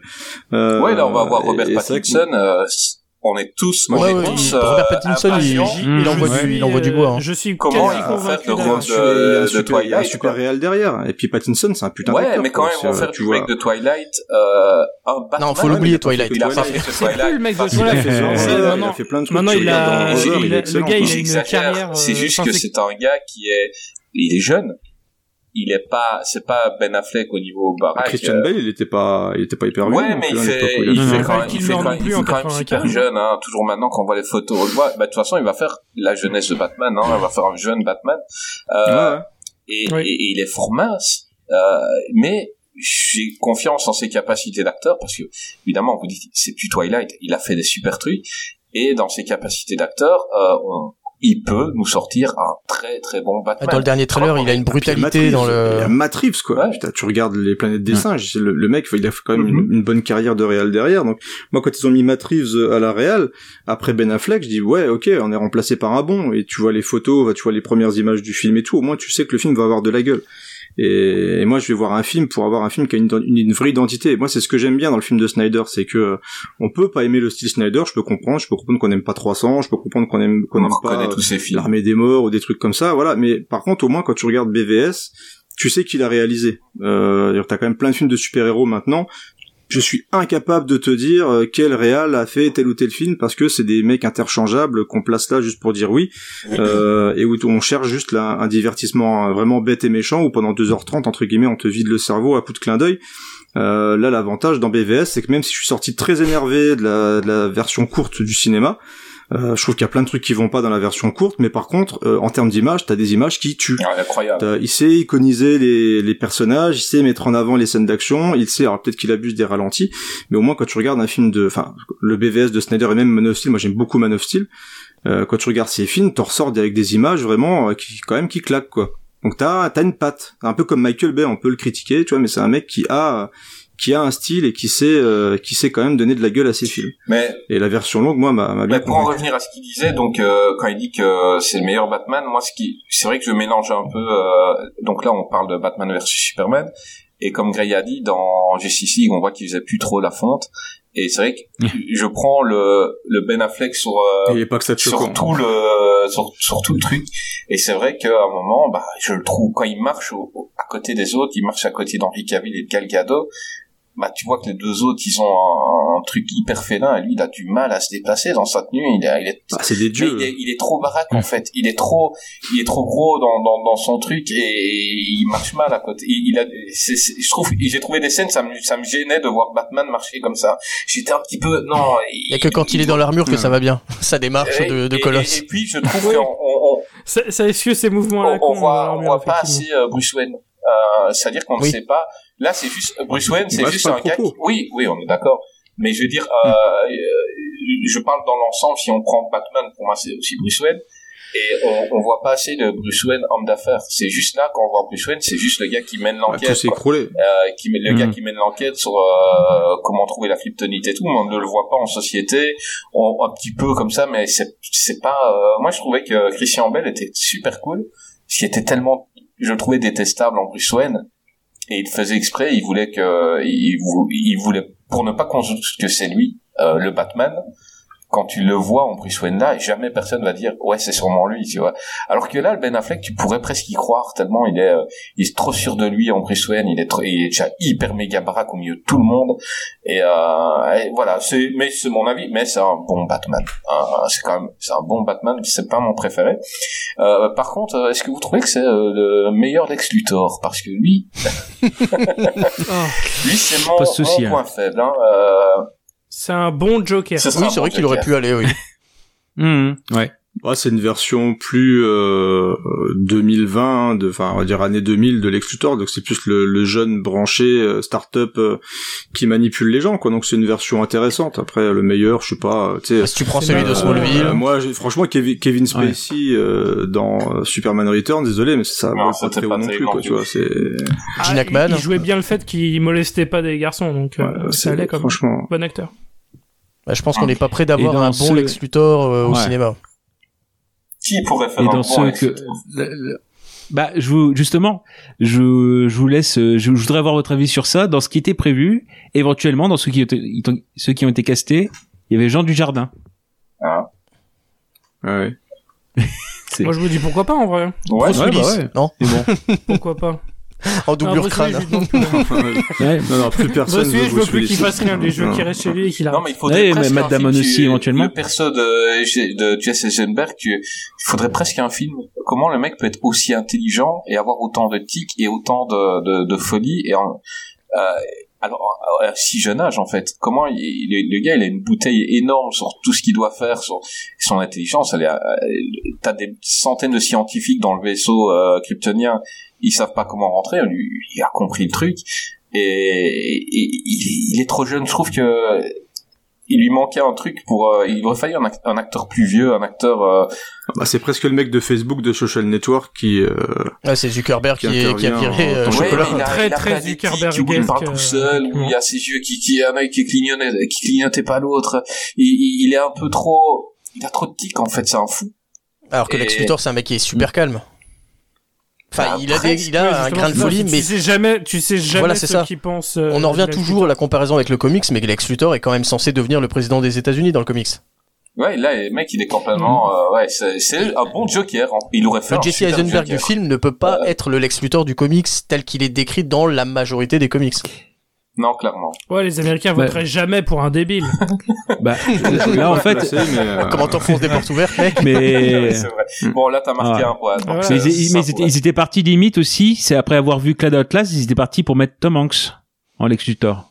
Tom Hanks, je trouve ça ça pourrait le faire déconnant. parce que c'est presque un monsieur tout le monde et tu t'attends pas à, tu t'attends pas à ce que ce mec là il fasse un coup de pute et euh, ouais ça pourrait le faire là le Lex Luthor là tu le vois direct enfin même la juge quand elle le rencontre tu le sens que le mec c'est un ah, c'est un petit con c'est un méchant tu le tu le vois direct. Euh, par contre euh, casting euh, Gal Gadot est extraordinaire. Ouais, voilà, par contre, je serais pas d'accord oh avec toi. attends. Mais t'es d'accord avec moi Ah, fois le- mais attends. le, quelle le chose Je je vais rien dire non plus sur quelle Gal actrice Gadot. peut faire Là, le c'est- meilleur Wonder Woman? Non, mais d'accord, elle a le physique, mais putain, sérieusement, quoi. parle pas du jeu Non mais là c'est là c'est un là c'est l'inverse hein, c'est autant Ben le Affleck qui remplissait bien le costume. Ouais. Autant Ben Affleck qui remplissait bien le costume, autant elle ils ont dû vraiment rembourrer à mort pour euh, euh, Oui, pour pour rentrer déjà, dedans Mais quoi. non, mais Ouais. attends. Non, mais c'est sûr- enfin le problème de Gal Gadot, c'est pas ce, son elle joue physique, mal. euh, c'est juste Ouais. qu'elle, ouais, voilà, c'est Ouais, pas aussi, vrai. Franchement, rien que le film Wonder Mm. Woman, c'est un calvaire. le, le premier, euh, premier Wonder Woman? Ah non, c'est- tous Les deux, les deux c'est- Wonder Woman. Les deux, Le- les le deux. c'est un nanar Ah non, le premier, le premier, les- ça va. mais visuellement, c'est dégueulasse, quoi. Ah non, mais faut arrêter. c'est, elle a l'apparence, c'est bien pour faire Le des premier, il photos tout, mais- le premier, il tient parce qu'il y a Chris Pine qui fait il le tient taf. rien du tout. On parle de cette Non, Bah mais- oui. Non, mais attends, moi, je, le trouve que dans toutes les actrices, euh, toutes les actrices qu'il y a, casté euh, Gal Gadot, c'était Wonder Woman. Elle est, Non, mais elle c'est est une gravure, c'est- elle filine, Elle est olympienne elle dans ce- dans ce- euh, dans son physique. Je veux dire, Oui, c'est une euh, déesse. Oui, enfin, ouais. Elle, elle a le talent pour jouer dans Fast and Furious 6, quoi. Et c'est ce qu'elle fait. dans- Mais, Ah oui, oui, non, dans c'est le dans le cinq. 5 qu'elle joue, à- dans le 6 elle meurt, hein, je crois, non? Elle fait aussi, elle fait aussi dans le 6, Ah oui, elle meurt dans, elle meurt à la Ouais, fin du c'est vrai, 6. c'est vrai. Spoiler, spoiler Fast and Furious 6. Voilà, là, là, c'est pas grave, là. Ah, j'avais prévu de les regarder, bon, c'est bon, j'ai plus besoin, merci. Excusez-moi. Ah, si, si, regarde. J'en ai vu aucun, hein, 6, donc, Elle était dans le 4, le Je 5, suis vierge de tous le les fastes. Mais ça, alors- faut regarder le 5. Le mais elle revient dans le 10. Elle revient dans le Oui, il 10. paraît qu'elle revient, je sais Elle elle est tombée le d'un 10, ouais, hein, je sais vraiment pas comment ils vont la faire revenir, mais bon, en même temps, c'est Fast and Furious, donc, euh, Ouais, Ah bah ils ont fait revenir le hier. Anne, hein. ouais, tout à fait. Je, je peux dire que Mm. l'explication elle est oh là là. Elle est super bien l'explication. Eh ben en fait, il était pas dans la voiture.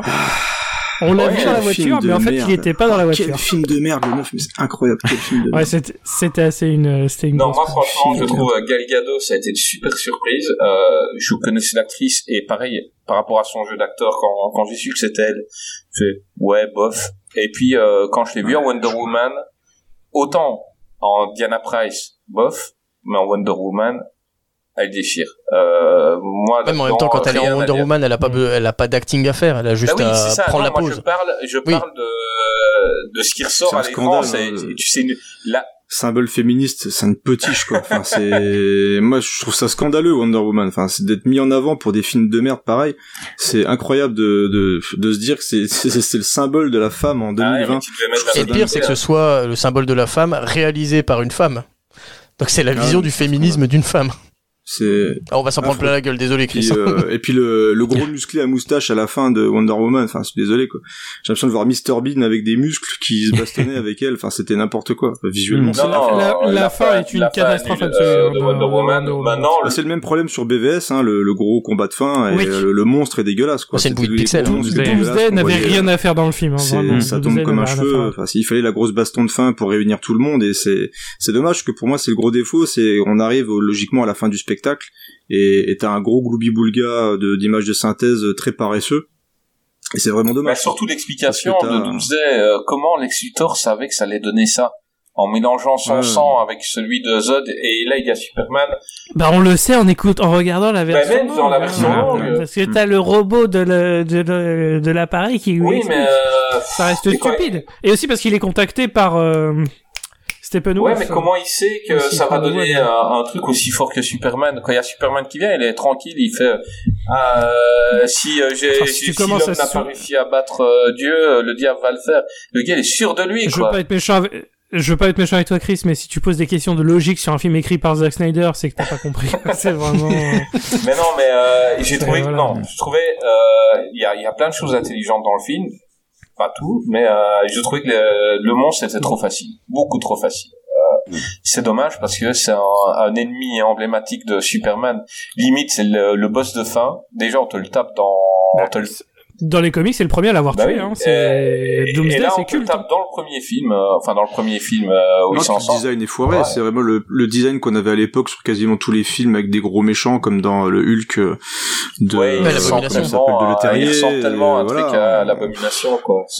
Ouais, il ressemble ça. au troll, au troll de, dans Harry Ouais. Potter 1 aussi. Enfin, vraiment, c'est très, euh, c'est très lambda. par contre, euh, Ouais. sa Je crois que puissance, c'est- elle est hyper bien représentée. hein. Enfin, C'est un modèle, franchement, gra- j'ai revu c'est un le modèle film, 3D elle a- gratuit hein, qu'on trouve sur le net pour. pour- Je pense qu'il y a des chances quoi. Windows. Movie Maker, t'as ce Ouais. truc-là en première extension. Ah, vous pouvez rajouter des pics si vous voulez. Euh, Gravelax, t'as aimé ce film? Bah c'est euh, pareil, c'est je vais pas je vais pas faire trop de trop de redites mais c'est vrai que je l'avais découvert dans la version cinéma, j'étais vraiment très déçu à la sortie et c'est en refaisant euh, pour préparer le, le visionnage de Justice League euh, Snyder's Cut quoi où j'ai fait- où je me suis refait la trilogie Man of Steel euh, et puis euh, Batman vs Superman euh, en version Batman vs Superman en version version longue où euh, j'ai vraiment apprécié euh, tout l'univers puis même c'est en, en voyant tout l'ensemble le- la cohérence ce côté-là où euh, j'ai vraiment apprécié encore plus ce, ce film-là, quoi. Mais ouais, après, bon, il y a ça, il y a le fait peut-être d'être passé à côté d'un grand film si c'était Kip Meyers qui interprétait et Batman et Superman, c'était ce qui là- était là, prévu, mais Ça aurait été parfait. mais bah parfait, mais bon, euh, c'est pareil, c'était ça faisait trop de trucs, euh, il fallait incruster numériquement le, euh, le visage, bon, c'était un peu ça, ça posait souci. Bon, là, ça aurait été vraiment un très grand film, mais sinon, ouais, non, j'ai j'ai bien aimé cette euh, cette cohérence, cette cohérence. Après, le surtout aussi pour euh, euh, entre guillemets la- l'introduction de la Justice League, où tu prends les versions cinéma, c'est euh, t'as des personnages qui sont balancés à l'enterrement de Superman, tu ne sais pas, enfin. Voilà. Avec les clés USB. Putain, mais la clé USB avec leur symbole à tous. Ça, mais ça, alors ouais. ça, c'est vraiment Ça, scandaleux. Ouais, ça, Ils mis j'aime pensant la fin de Suicide de- Squad. De Flash, euh, comment il y a déjà la signe qui, n'a- va avoir sur son costume plus tard? Bah, c'est- Non. et la scène de rêve de Fla- la scène de rêve où il y a Oui. le flash. Enfin, ça, c'est vraiment, c'est pire que tout. Oui, mais bon, la fin de Suicide Squad, ça Amanda Waller, elle lui Flash, tend un classeur avec les, les autres Tout aussi. ce sera pas expliqué dans Bah, The Flash. ils se retrouvent- dans The Flash, non. On verra. Mais C'est oui, Lois mais Lane ça et la va clé, pas- on verra bien. Ils font chier. Mais non, c'est. est-ce que vous avez non, tous compris que- c'était le truc pour euh, Parce que ma femme a regardé, quand, quand on a regardé euh, la Justice League en Snyder Cut, euh, Lois Lane, d'après certaines, enfin certains dire, elle serait enceinte pas de, de, de Superman, mais de Batman. Oui, mais de serait- en fait, elle est enceinte de Oui, Bruce oui, Wayne. Ça, c'est... C'est c'est pas une rumeur, c'était une euh, un truc que Et faire Snyder. on va dire ça me dans renvoie une de ses versions ça me renvoie à ma vie personnelle euh, dans le fait que euh, que c'est quelqu'un qui le élève l'enfant d'un autre. Non, non, c'était une des volontés de Zack Snyder, mais il l'a pas fait, et heureusement, parce que c'est une idée de merde. En même temps, comment elle peut tomber enceinte désolé, de hein, je, je suis peut-être, je suis peut-être plus négatif que vous, mais moi. Sauf s'il a regardé et foutre. là ça peut s'expliquer quoi. Ouais. Là, Superman est mort, j'allais voir son meilleur copain Batman parce qu'ils ont une mère qui s'appelle Martha. Ah, ben en fait, Ouais, il est revenu. ça. Bon, bah, du coup, je vais l'élever. Elle m'a moins gêné au visionnage c'était là, chaud. cette Ouais, scène avec Martha, Martha. Martha, c'est tellement facile aussi. Pourquoi euh, Superman écrit pas maman? Pourquoi il écrit Martha déjà? Euh, Mais parce que, mais parce Mais que c'est stupide. Parce que ce film est stupide. Tu écris Enfin, pas le prénom de ta mère. Enfin, tu écris maman. Et là, pourquoi tu dis Martha? Ah, elle s'appelle Martha comme ma mère. On est les meilleurs copains du monde. Euh, Et ben regarde la scène dans les Teen Tango, tu verras. C'est- exactement Oui, ça, ils se font un câlin, puis après, euh, comment s'appelle ton père Non, non, mais Il y a la même Ah, chose dans enfin- Kong versus Godzilla d'ailleurs. Ah bon, le père de... J'étais ah ouais, j'ai halluciné quoi. Bah, sauf avec un peu le même, le même scénario. juste hein. oh, et hop, il s'en va. Les deux se battent, il y a le gros ennemi, ils s'allient, et puis finalement ils se respectent et ils se disent ah finalement. Bah, il y a ça dans, il y a ça un dans Jurassic. World, hein. Je veux dire, euh, t'as un tyrannosaure, un à fait. vélociraptor, t'as les humains à côté, ils battent le méchant, puis ils partent. Et les C'est ça. humains, euh, Ouais, mais bon. Ils se battent euh, à deux contre On a- de on a battu- c'est normal, finalement, check. euh, Ouais, on a battu le méchant, on se fait un check, et puis, euh, et puis voilà. Et on n'a plus envie de manger les humains. Voilà. C'est, c'est, facile hein, maintenant d'écrire des films. Je veux dire, il y a, alors que dans Freddy contre Jason. Non. Il est très bien, Freddy contre Jason. Bah, bien, J'adore, j'adore. Freddy contre Jason. J'adore Tu vas ça. voir la BO qui traîne pas loin, là. Non mais BVS, en fait moi le problème c'est que même avec la version longue, effectivement ça explique des trucs, euh, notamment sur toute la- l'intrigue de l'explosion euh, euh, au sein du Sénat lors de l'interrogation de Superman. Ah, je trouve c'est une super idée ça d'ailleurs moi. Oui, ça La c'était. scène, est, mais la ça- scène est vraiment chouette, c'est une super bonne idée justement de, de Oui, placer. Batman, Superman devant la devant la justice et tout. Enfin, il y a quand même des, des bonnes idées dedans. Puis en En termes fait, de eh ben, c'est exactement euh, le propos que je voulais avoir. En fait, Zack Snyder, c'est ça le problème que j'ai avec lui.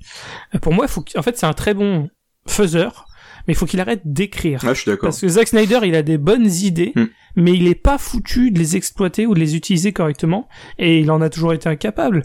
Euh, sans, on parlera, on parlera, il y aura un futur qu'est-ce qui devient Quand Zack Snyder, spoil, mec. spoiler pour, euh, dans je sais pas combien de temps, mais Bon, euh, deux, trois ça va semaines, hein. arriver.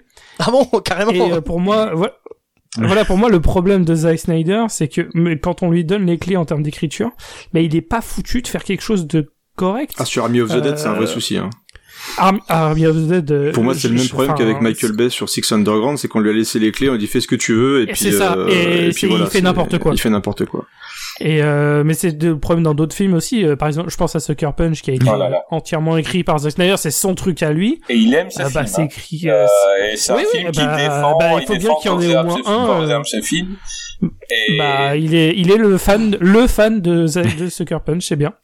Mais après, Mais moi, là, pareil, j'ai- toujours quoi. du mal, moi, à défoncer, parce que je trouve quand même qu'il y a des trucs à sauver, tu vois. Moi, quand je vois la haine, il y a des films qui attirent la haine des gens, tu vois. Je pense qu'il y a vraiment d'autres films qui mériteraient la haine Non, non, mais et, bien et sûr. qu'on les défonce. Moi, quand je vois les, les- des films qu'on vraiment, on leur laisse euh, un boulevard, ils peuvent faire de la merde et tout ce qu'ils veulent, on, les- on va les voir, on les, on les, on les, on les, on les salue avec plaisir et on dit que c'est génial parce qu'ils passent leur temps à faire des coups de coude euh, aux spectateurs, à les brosser dans le sens du poil. Au moins, lui, il a un peu l'avantage de proposer quelque chose, un style. ouais, Et même si c- des fois c'est écrit avec le cul, j'ai vu des trucs écrits avec le cul, mais il y a toujours des visuellement ça se mais tient. je quoi. vais juste Non, te non, dire pourquoi je- déteste, je te re- je je te déteste des rejoins. trucs, c'est que tu vas prendre Sucker Punch, la bande-annonce, elle nous vendait du rêve, hein.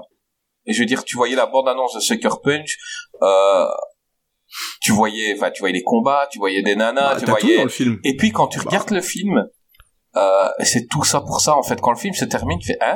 Quoi? Tout ça, c'est- c'était ça en fait le truc?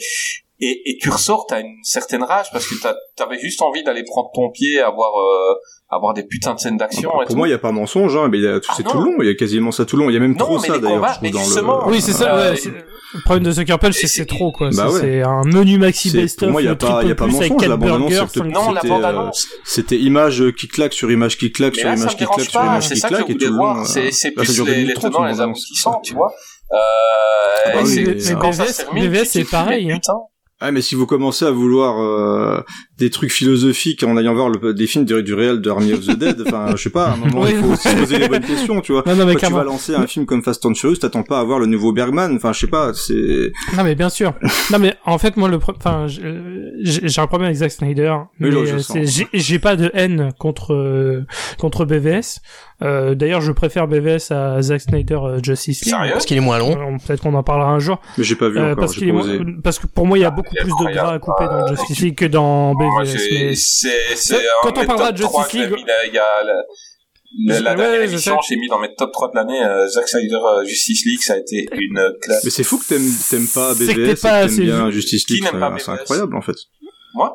Bah t'as beaucoup de réserves. Euh, veux non, dire, j'ai des réserves, League, ça dure euh, j'ai 4 des heures quoi. réserves par rapport à, à Ben, non, c'est juste Ben Affleck en Ah ok, Batman, d'accord. en disant, pour moi, c'est pas mon Batman préféré, je vais pas donner mon avis, euh, je kiffe la version longue de Batman versus Ah Superman. ok, j'avais pas compris ça, d'accord. Moi, je trouve qu'il s'en sort bien, euh, Euh, Ben ouais. Affleck. Euh, J'ai pas de préférence euh, en termes euh, de Batman parce que je suis un peu d'accord avec euh, avec Creeper. Il y a c'est des visions différentes, donc moi j'aime bien à peu près toutes les versions. Même George Clooney, je tiens à le dire. Ah mais toi t'es vraiment un vrai déviant toi. Batman et Robin. t'aimes les tétons quoi. Je veux dire, à un Non, donné, Batman euh, et ouais. Robin est un. Voilà, je- j'ai j'ai le Blu-ray toujours proche de mon cœur. euh, Ah, Batman et partout il va, il a Robin. son... et- Ah bah, débarrasse. Ça peut te sauver Ah, lors d'une attaque au couteau. c'est un- Si le couteau il arrive C'est- directement C'est dessus. vraiment un de mes nan- c'est peut-être mon nanar, un de mes nanars préférés, Batman et Robin. Vraiment, j'aime ce film de tout mon cœur. Euh, non, mais Ben Affleck, moi, je trouve que ouais, il- la scène de combat euh, dans l'entrepôt dont on a déjà parlé, pour moi, c'est vraiment une scène absolument fantastique. combien de gifs Si t'es fan de Batman, cette cette scène scène-là, c'est c'est vraiment, un vrai c'est, kiff. Hein. Mm. c'est, ouais, c'est, du bonheur, quoi. quoi. C'est un truc de dingue. Vraiment, c'est du bonheur. Après, voilà, le film, il y a, le film en lui-même, je, je retiens pas grand chose. Euh, je trouve pas très intéressant. Euh, Il y a des bonnes idées, mais c'est jamais bien exploité, je trouve. Euh, Lex Luthor, je trouve absolument ra- raté. Euh, alors pas autant. euh, Enfin, en fait, je me suis dit bon, ils ont raté euh, Lex Luthor, ils vont pas forcément rater le Joker derrière. Finalement, ils ont encore plus raté le Joker parce que euh, Jared Leto était euh, absolument Ah, je crois que t'allais pas être Joaquin Phoenix et j'aurais été d'accord avec toi pour le coup.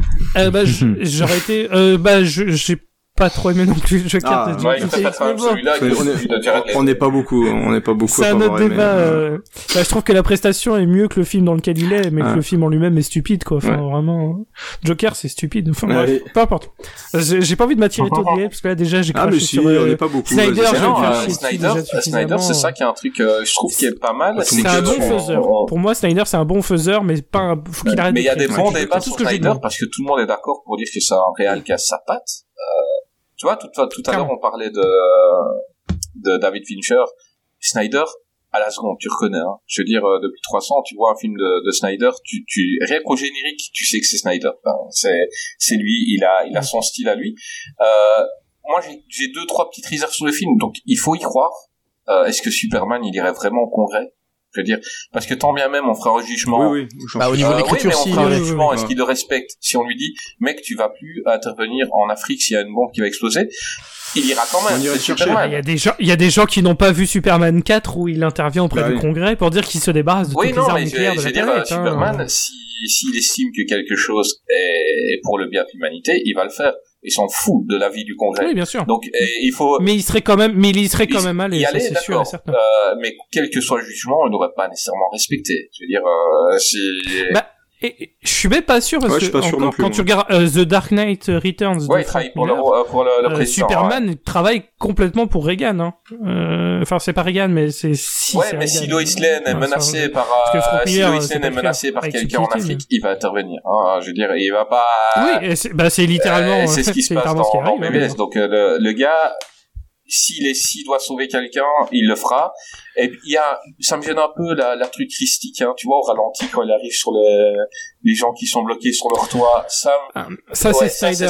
Ça, c'est Snyder. Il a toujours, euh, été il, il y a- très. il y a toujours un personnage un peu, un peu christique dans ses films. Maintenant, le film, et j'ai revu la version donc là, j'ai pris mon pied.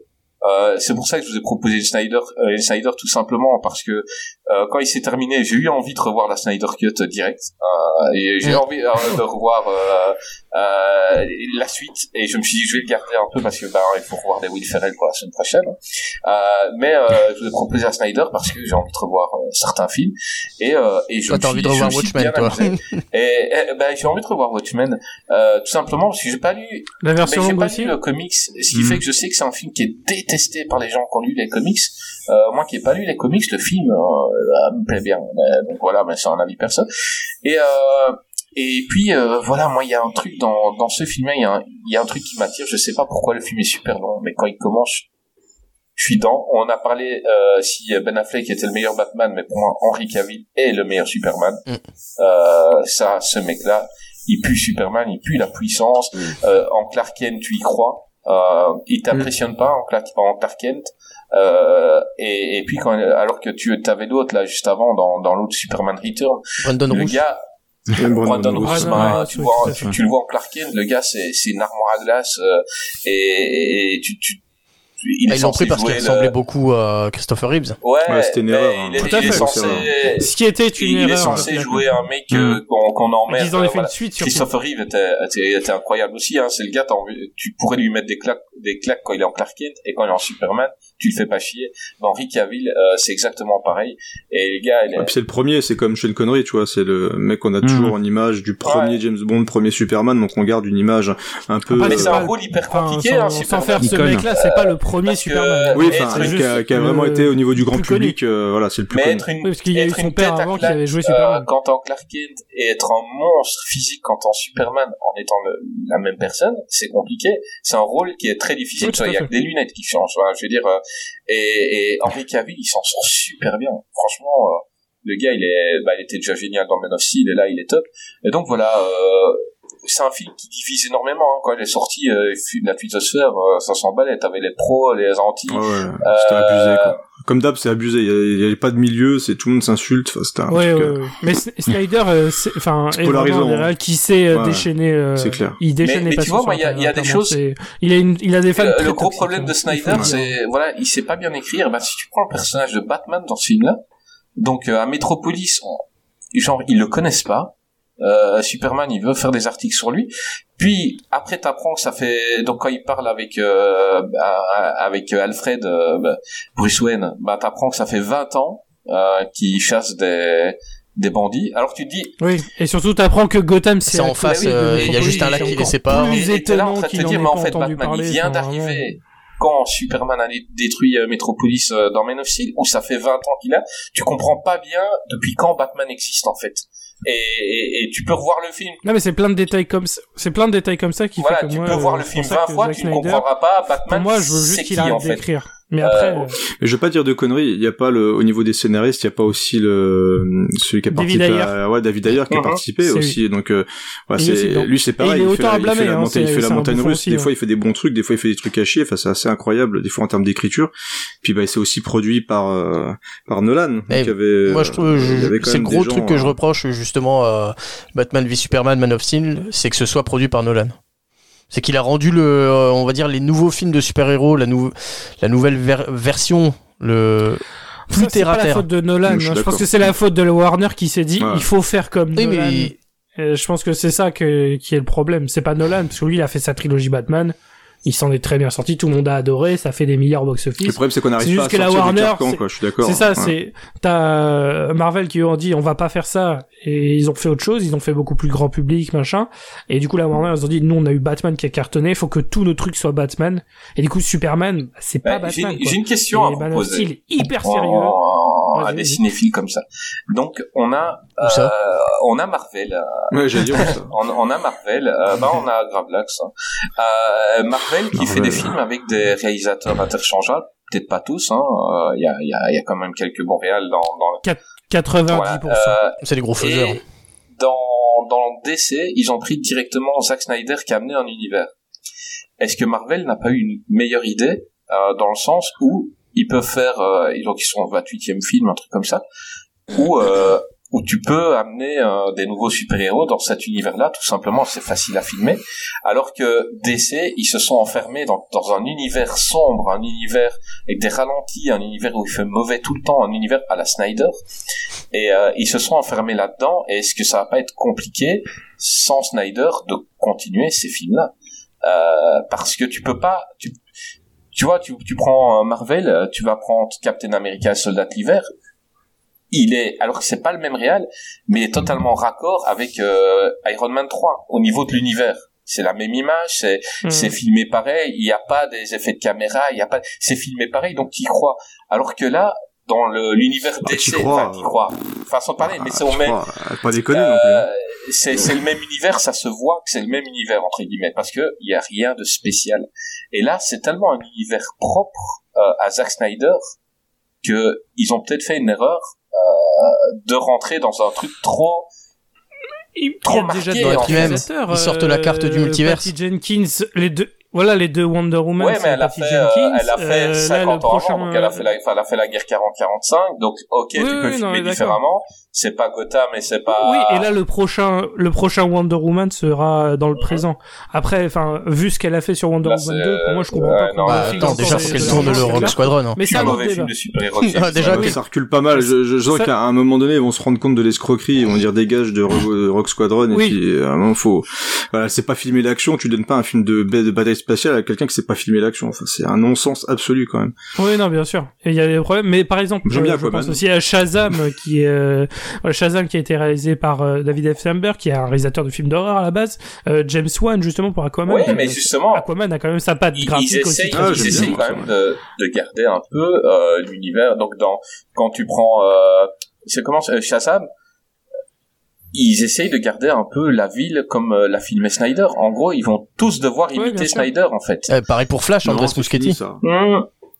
Je pense Honnêtement, que- euh, moi, moi, je pense que oui, c'est je pense fini. que là, hein. ça y est, ils sont partis au-delà. Et Voilà. c'est, en fait, c'est un peu le cas de Marvel aussi. En fait, toi, t'as des, enfin, c'est pas que t'as le mauvais point de vue, c'est juste que t'as le point de vue euh, créatif, alors que là, on parle de marketing Mhm. pur.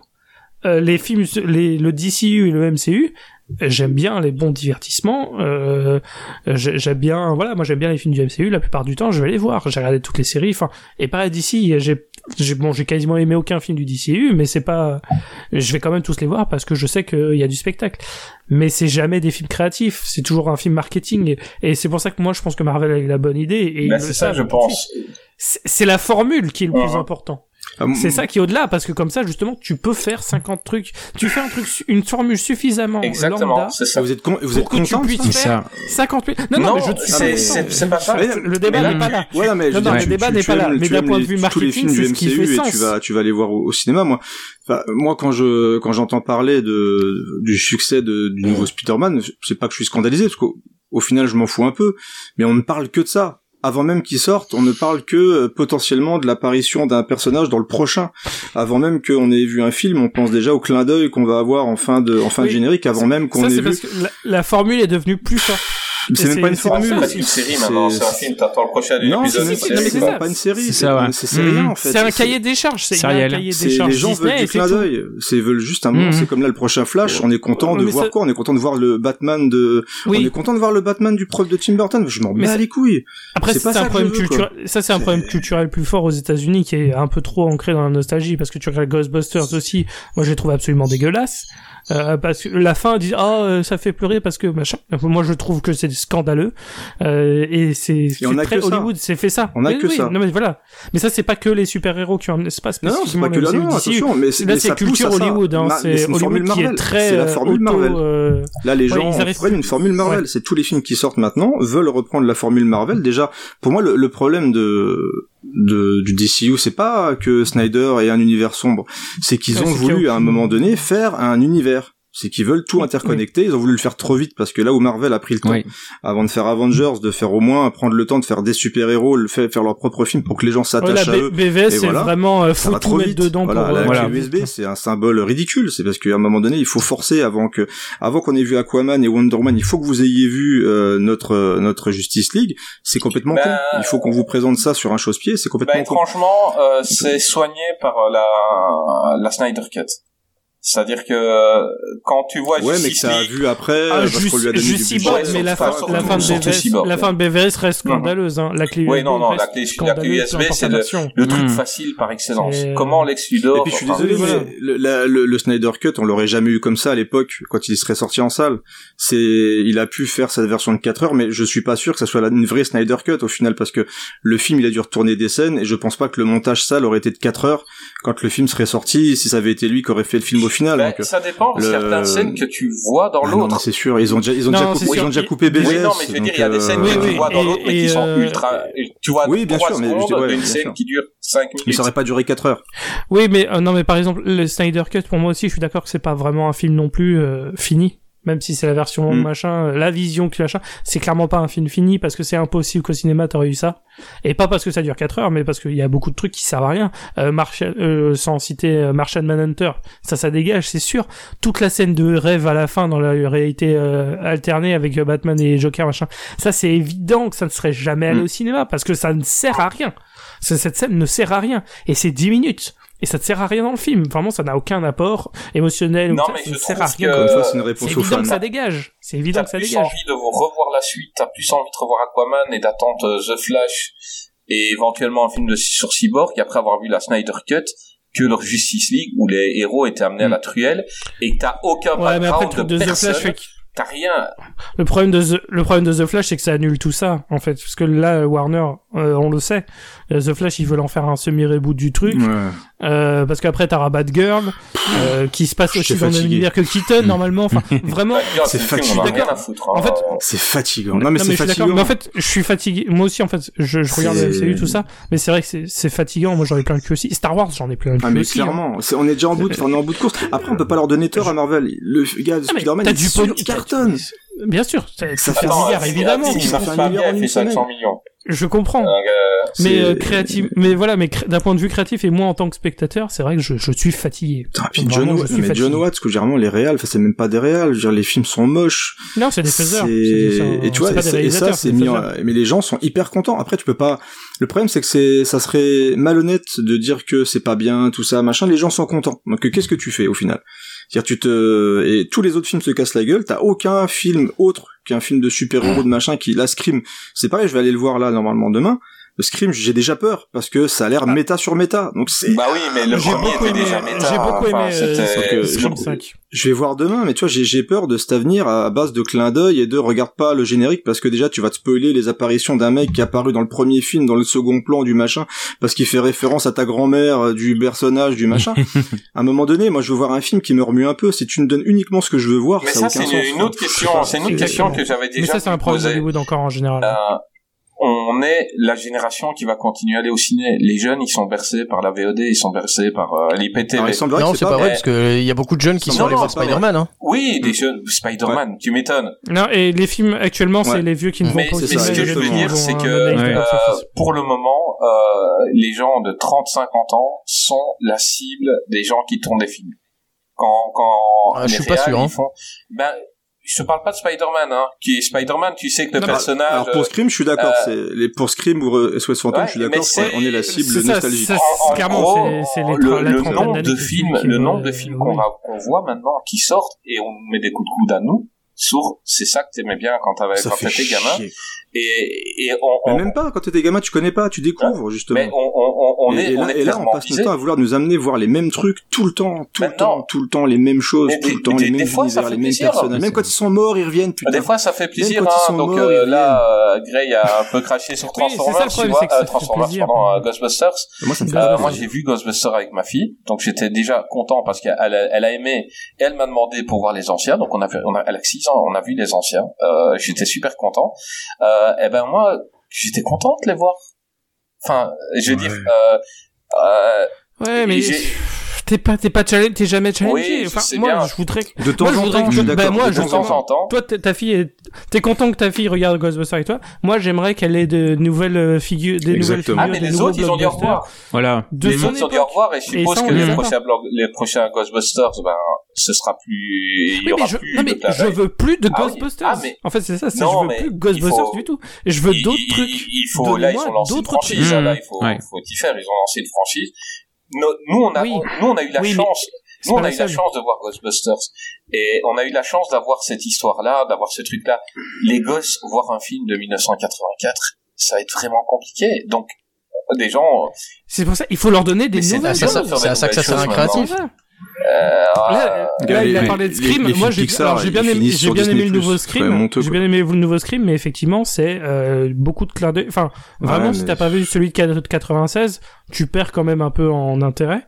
Mais je trouve qu'il se, le nouveau casting est suffisamment ah, bien fait pour que le film se tienne. Mais c'est un, un, autre débat. Mais c'est euh, pareil dans les films d'horreur. T'as enfin, t'as des nouveaux Halloween qui, euh, ah, ah en fait, on ignore tous, on fait que la suite du premier de 78. Et je fais mais, mais enfin quand t'es gamin et jeune gamin, il dit ah 2018, c'est pour ça qu'on fait des requels maintenant qui ah hmm. c'est des suites comme ça, on attire les vieux. C'est du passage de relais euh, en attisant sur les braises. Attirer les ah jeunes en faisant des nouveaux non, trucs. Mais, Faites euh, un, des nouveaux trucs. gros soucis avec les histoires, c'est comme on avait déjà eu le débat dans dans Keski, tu veux créer un nouveau monstre maintenant, ça va être compliqué parce que mais non c'est bah, pas compliqué. Quand même compliqué. mais non c'est facile t'as des très bons trucs nouveaux qui sortent en euh, qui fait, sont très maintenant c'est souvent dans, l'horreur je trouve qu'on a eu des meilleures générations d'horreur. les films d'horreur modernes je trouve qu'on a des meilleures générations d'horreur je veux dire c'est lequel le dernier monstre emblématique qui est, qui est sorti au cinéma? Un monstre? Antlers. Euh, qui?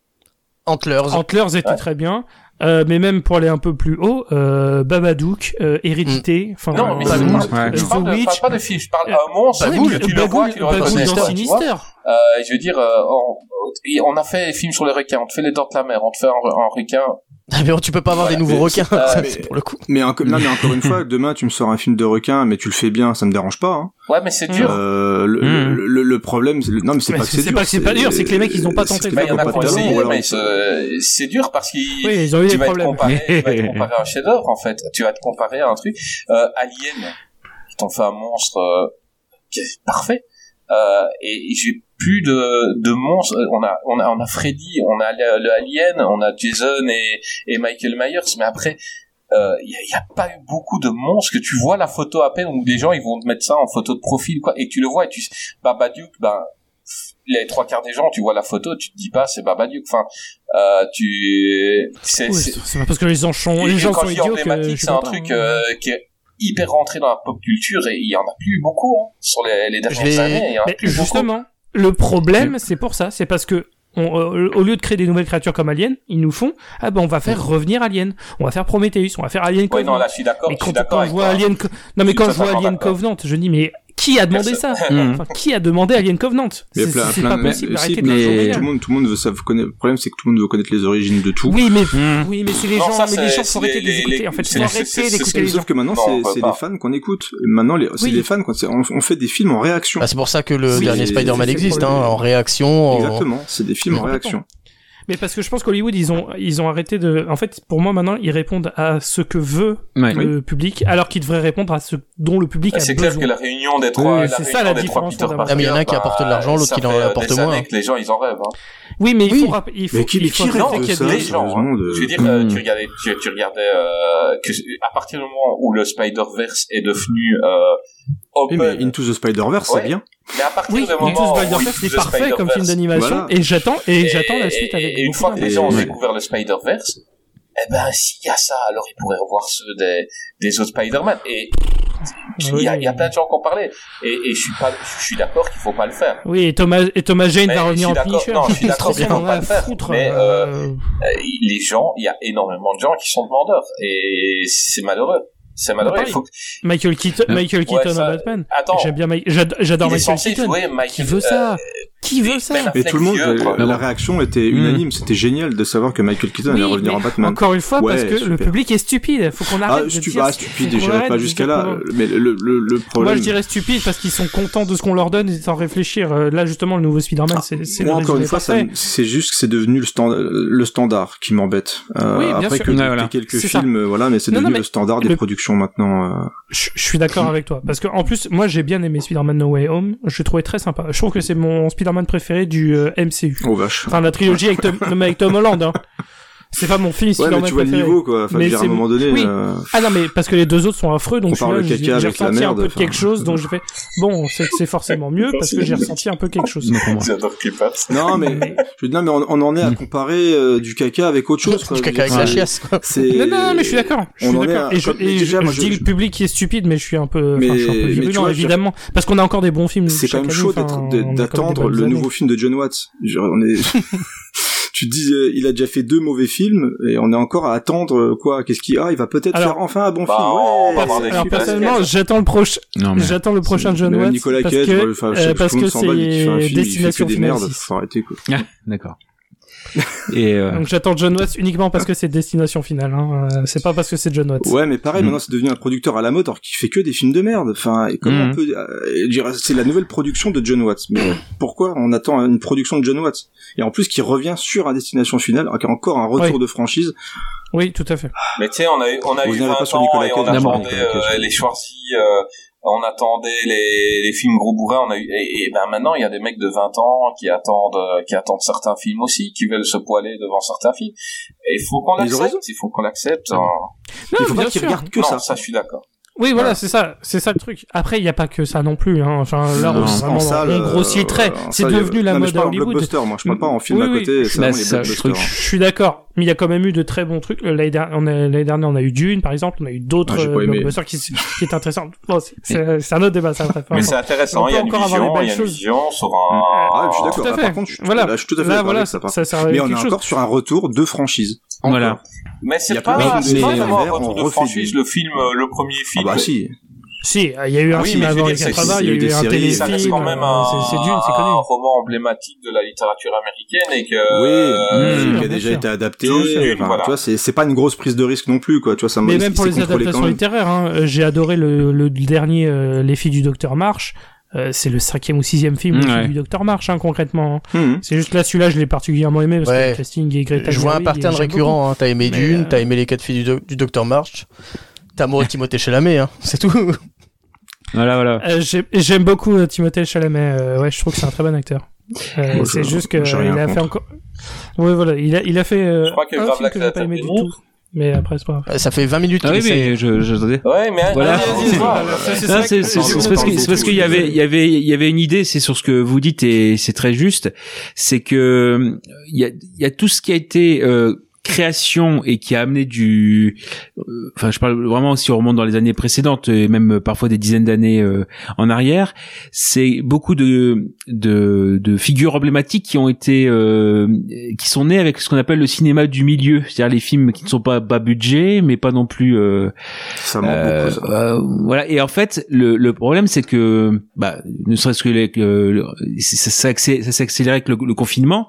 C'est-à-dire que le, ce, c'est ce cinéma du milieu de, de- des films de milieu de budget Les qui permettent quand même bah, alors, non, non, ah oui, il y a les- soit les séries B, soit des films qui peuvent être, euh, enfin, où il va y avoir un risque parce que on part que sur une nouvelle, on voit, sur- on part sur une nouvelle figure, donc il y a un risque parce que est-ce que le public va adhérer, est-ce que le public va être présent et accepter ce, ce nou- cette nouvelle figure, par exemple, et c'est c'est un risque pour les studios puisqu'en effet, euh, ça, ça demande pour pas que ce soit trop cheap, ça demande du budget, mais pas non Mm. plus autant que pour qu'un blockbuster, etc. Donc, ce qui fait que toutes ces figures de, toutes ces, enfin, toute la source de créativité, c'était ce cinéma-là principalement. Après, il pouvait y avoir avec les Dents de la Mer ça le, mais c'est pareil, les Dents de la Mer c'était un pari parce que c'était c'est Ah, lui qui a inventé la, la ouais. formule la formule du blockbuster.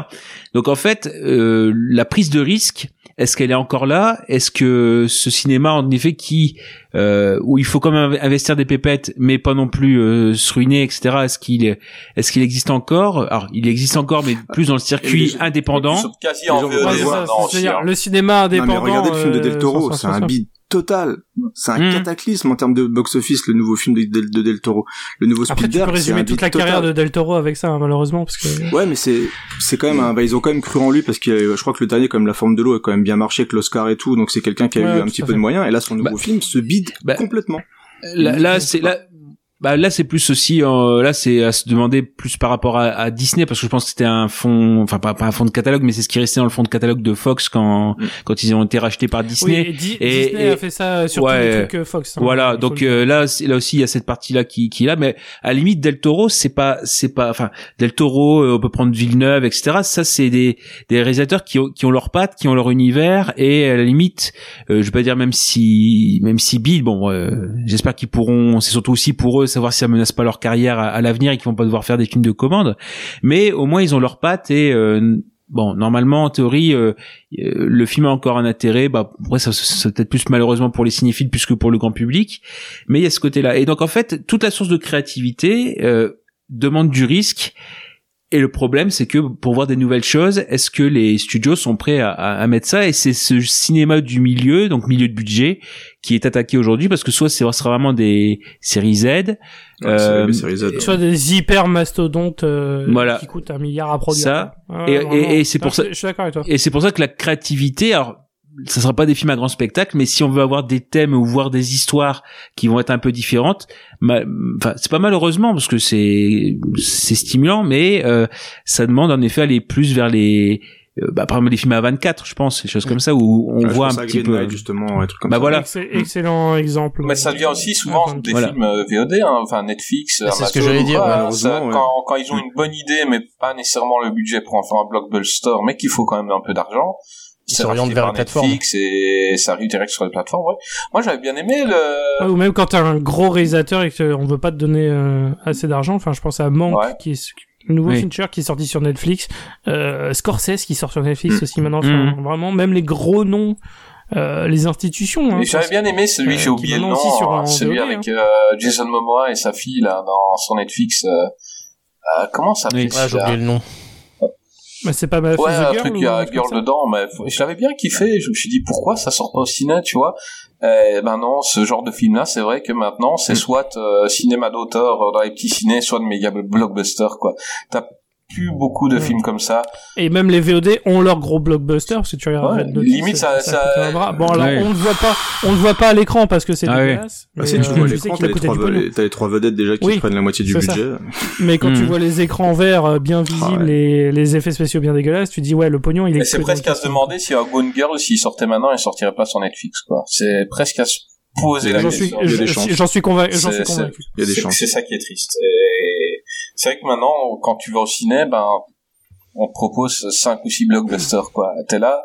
Et, Bah, Et puis, et encore une fois, c'est pas pour tirer pour ça sur qu'il les faut aller dans les. Enfin, c'est. c'est- Parce que ça a toujours existé. le pas cinéma d'exploitation a toujours existé, sauf Ouais. qu'il y avait des trucs à côté qu'on allait voir aussi. C'est, j'ai vu, moi, j'ai vu les pires saloperies. Je, je suis le premier à assumer les, des, des films de mauvais goût, des gros films de gros bourrins ou tout ce que vous voulez. Ça ne me dérange absolument pas que quelqu'un me dise, euh, de, voilà, j'adore le nouveau Spider-Man. T'as le droit. J'ai aucun problème avec ça. Tu peux aimer n'importe quoi. Moi, ça me pose Ouais, pas de sûr. problème. Mais il faut pas que ça devienne le standard ou que la personne. Mais après, il y a des gens qui vont voir que ça de temps en temps. Ils ont le droit aussi de se vider la tête et de voir un peu ce qu'ils veulent. Mais c'est vrai que quand je mais vois qui- que ce qui ouais, déchire les passions, même pas nous sur dire le net, derrière, ça c'est vraiment du grand film. non, surtout, sur le net, les gens ne parlent que de ça. Je vois quand j'allume Twitter, je- les gens ne parlent ouais, mais que je de crois ça. y a aussi, Et se battent sur a ça. aussi, euh, Ils s'affrontent, ils des s'engueulent gens sur qui ça. veulent faire le buzz en, en disant une phrase bien Mhm. réfléchie, même avant que le film ne sorte. Il, il avait déjà son jeu de mots en tête pour casser le truc. Et Oui. après, bah, ça énerve. Ça c'est la culture, Oui, ça c'est la culture ça internet énerve, ça aussi. énerve hein. certains. Moi, c'est vrai que je suis énervé. Je, je- je réponds rarement quand, quand des gens critiquent un film, euh, parce qu'ils savent Ça leur droit. Mais par contre, je peux leur répondre quand ils te font comprendre dans leur tweet ou, ou dans leur vidéo que si t'as aimé le film, t'es un teubé, quoi. Et là, j'ai envie de leur dire, mec, euh, Ouais, ça, ça, m'énerve, tu vois. Euh, ouais, si t'as 14 ans, t'aimeras, mais, euh, Ça, mais sinon, problème- ça, c'est un problème voilà. de marketing Et- et sur le net. as- Ils font ça pour et juste alors, se t'as une donner une haine image. qui se, qui se crée euh, dans des commentaires à cause de ça, parce que t'as des trucs qui sont hyper condescendants, où on te prend pour un con parce que t'as aimé tel ou tel film.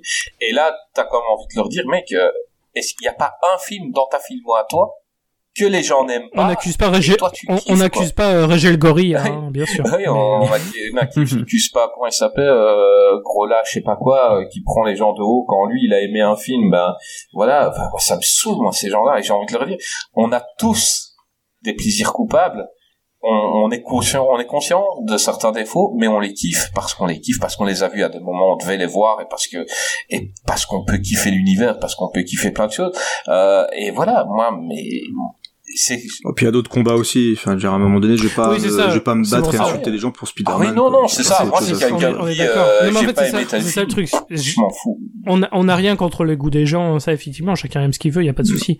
C'est juste qu'effectivement, il y a cette impression et c'est ça peut paraître condescendant et peut-être que ça l'est un petit peu, mais c'est vrai qu'il y a cette impression générale que le niveau global des blockbusters, Ah, Mais ça, c'est vrai, a c'est pas une impression, c'est vrai. hein. c'est- ça a baissé quoi. Complètement, vraiment. Enfin, hein. En termes de qualité, ça a baissé.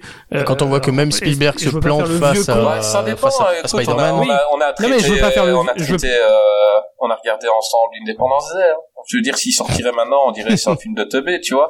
Et Mais c'est un film de un oui, film- bah, c'est c'est un tout film le de temps, on teubé, dit le niveau il baisse, mais je veux dire, dans, Ouais, mais t'avais autre chose à côté. Tu pouvais aller voir un True Lies, tu Ouais, pouvais voilà. aller voir. Oui, mais il y a pas, y quand même des- Alors qu'aujourd'hui, Résurrection. t'as le film de Teubé et Christophe Lambert. Il y a quand même des, des c'est pas grave blockbusters qui sont film pas de Teubé. bons, tu vois. Il y a des films, euh, voilà, donc même toujours maintenant. Fast Five, c'est un film de teubé, mais c'est génial. Clairement. Non, mais bien sûr, voilà, encore une fois, j'ai rien contre le film de Teubé, j'en regarde beaucoup aussi. mais euh, effectivement, je trouve que le Mais on peut dire film de teubé, mais on, peut dans le cinéma, le cinéma indépendant, c'est vrai qu'il y a un peu plus de risques et un peu plus de trucs différents et des trucs qui me challenge. un Il peu faudrait mieux plus, plutôt euh, dire film intellectuellement, décérébré à la limite, c'est moins, c'est moins condescendant limite. Hein. Ouais. Bah oui, Mm. bah, on, Bah, teubé, décérébré, c'est un peu Non, pareil. parce qu'il y en a un où tu Ouais. poses ton cerveau à côté, l'autre tu sous-entends que le mec est un peu teubé quoi. Mais, mais, mais Ah, moi, je parle dernièrement, des gens je qui le font, moi, je sais plus c'est à propos de quel des- film, donc un film que j'avais kiffé, et le gars il dit, c'est un film que t'aimeras, euh, soit si t'as le QI d'une huître, euh, soit si t'as moins de 14 ans, tu vois. Et, et je, je sais plus c'est quel film, et je vais lui dire, ben mec, euh, moi j'ai 40 berges, j'ai kiffé, tu vois. Et, et, gars- euh, et t'en as plein qui me mettent des, des gifs. euh, Après, t'as le cul euh, bah oui aussi, c'est- pas voilà. C'était pas Jurassic World 2 non Oh, merde. Et, et, Merde, et donc, euh, après t'en as qui me mettent des, des, des, des trucs plans. de genre. euh, tu vois, j'assume parfaitement d'avoir aimé Jurassic World 2 et, et il s'est fait saloper dans tous les sens. Non, non, je déconne, moi, j'ai bien aimé et aussi Jurassic mais World moi, 2, je hein. mais pour le tu vois, 3, alors, ça fait- partie moi, c'est pas un bon film, par contre, c'est un bon nanar. Non, mais Nana. les- le, le 3, il y a Colin Trevorrow revient. Donc, euh, Non, ça après Jurassic World 2, c'est un Ouais, bon film à regarder en famille. C'est Hein. impossible. Non, mais il y a des, il y a des super plans. Je veux dire, c'est réalisé quand même par quelqu'un qui s'est filmé, quoi. Ce qui est pas le cas du premier Jurassic World.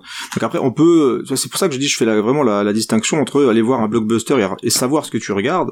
Je Ouais. sais très bien que Jurassic World 2, ça va pas être le plus grand film du monde. Ça va jamais égaler, euh, le, le film de, le film de Spielberg et tout. Mais, euh, je veux dire, je, en termes de mise en scène, il y a quand même des idées. Après, c'est con Ah, moi, la dernière demi-heure, la vente aux enchères, j'ai, j'ai, j'ai décroché, mais le début, franchement. Oh, c'est la meilleure Ah, partie. ouais, hein. c'est celle où c'est le plus stupide. Ouais, mais euh, le gars, il, ça- il ça- fouille ça- le ça lit et tout. C'est trop bien. C'est débile. moi, ça, dé- ça détruit l'esprit Jurassic Park, les animaux, ça, vachement. Euh, Jurassic Park a été détruit dans Jurassic Oui. Park 3 quand t'as vu un Vélociraptor dire ah là non non Ouais, mais non, c'était vous plaît, rigolo. respectons-nous oui c'était rigolo c'est la meilleure scène de Jurassic Park vois, 3 mais putain, t'en attends plus rien. Franchement, enfin voilà, je veux dire Jurassic Park, moi j'ai toujours le 1, si je veux revoir un vrai bon Jurassic Park, je regarde le c'est 1, ça. il existe toujours, je m'en bats les couilles, tu bien vois. sûr oui pas besoin de regarder le 5 euh, mais, pff, voilà, c'est exact- je peux le regarder par curiosité, mais je, je vais pas dire oh ils ont tué Jurassic Park. Non, il est toujours là. Si je veux le voir, il est toujours aussi beau, toujours aussi classe. ah la euh, mort de l'enfance aussi un Mais grand de toute façon, de toute façon, quoi qu'on dise, on continuera à aller voir les gros blockbusters coup de coude parce et, Eh et puis bien on continuera à aller voir les Marvel tout simplement parce que Toi, j'ai bien aimé le nouveau Suicide Squad par exemple. ah mais oui, j'ai il est très bien, hein. Ah, il top, ouais, il très bien. top ici. énormément Voilà. probablement mon film d'ici Ah ouais, euh, préféré Ah ouais, qui est très bien fait, qui est très bien, qui est très bien foutu, cause des trucs. Enfin voilà, ça Et fait plaisir. plus, quoi. et il là on sent une patte de réalisateur on sent il est James dans Gunn l'univers euh, De Snyder. euh, il est dans l'univers de Snyder. Et il s'est planté. euh, bah, il, il aura une deuxième vie. Parce euh, que les il gens aura- on n'a pas le- bah, parce qu'on n'a pas il le aura droit au une deuxième bonheur vie tout ce film simplement parce que euh, il est il est excellent ici. Et il y a la série qui sort euh, Peacemaker avec euh, le premier épisode est déjà dispo, je crois. Ouais, le premier épisode est arrivé. Trois euh, bah, je- les trois premiers sont on, sortis en un va, on coup va découvrir ça tout doucement parce que lui aussi c'est un personnage qui méritait d'être creusé, euh, était pas mal du tout. Euh, je me réjouis de voir ça. Non, on ira voir ça tout simplement parce que des fois t'as des surprises. Tu regardes Marvel, tu dis c'est tout le temps la même chose, puis ils te sortent un Gardien de la Galaxie ou euh, Ant-Man qui a plu à pas mal de gens par euh, des parties pris, tu vois. Euh, Mais pas le euh, 2. non, pas le 2. Le, ah, je Oui, parle du voilà. 1, Ah, le, Ant-Man le 2, 2, non, non, mais le laisse tomber. 1 était, était pas mal. Et puis, euh, non même dans les séries, les séries, sort- ouais. Marvel s'en sort bien dans les séries WandaVision est très intéressant Moi, il y a juste aussi, j'ai beaucoup aimé. euh, Hmm. le soldat de l'hiver là que euh, Ouais, c'était plus ouais, classique. ça j'ai j'ai- Ouais. moins kiffé. Euh, mais aussi c'était euh, sympathique mais Hawkeye, très après très très minutes, simple quoi. Moi quand il y a la comédie musicale, je me suis dit je, je enfin je vais voir une autre série, tu vois putain la comédie musicale et la gueule d'Hawkeye, moi j'étais mort de rire quoi. C'était c'est c'est ce que je voulais Ouais, voir. Je me dis ça c'est une super idée. Et ouais non ils s'en sortent bien dans les séries et on va continuer à aller les voir parce que de temps en temps. Euh, peut-être que Thor Love and Thunder va être euh, peut-être mieux que Ragnarok hein, qui sait que moi j'ai kiffé Ragnarok euh, on verra bien ah moi j'aime bien Taika Ah bah, Creepers Non, j'ai fait Non. exprès. il dit mais dans quel podcast il t'en Non, mais j'ai pas accroché, même son film de vampire, ça m'a pas fait rire. Donc, je. Ah, dur. ça, j'aime bien j'ai c'était quel film de vampire ça Euh. What We Do in the Shadows. Vampire en toute intimité, mais. What We Do in the. Shadows, en vrai. Eh ben les gars, Je crois qu'on a fait un peu le tour de, J'irai voir Avatar de Ben Atta- Bah oui, bien sûr, on ira voir Avatar 2.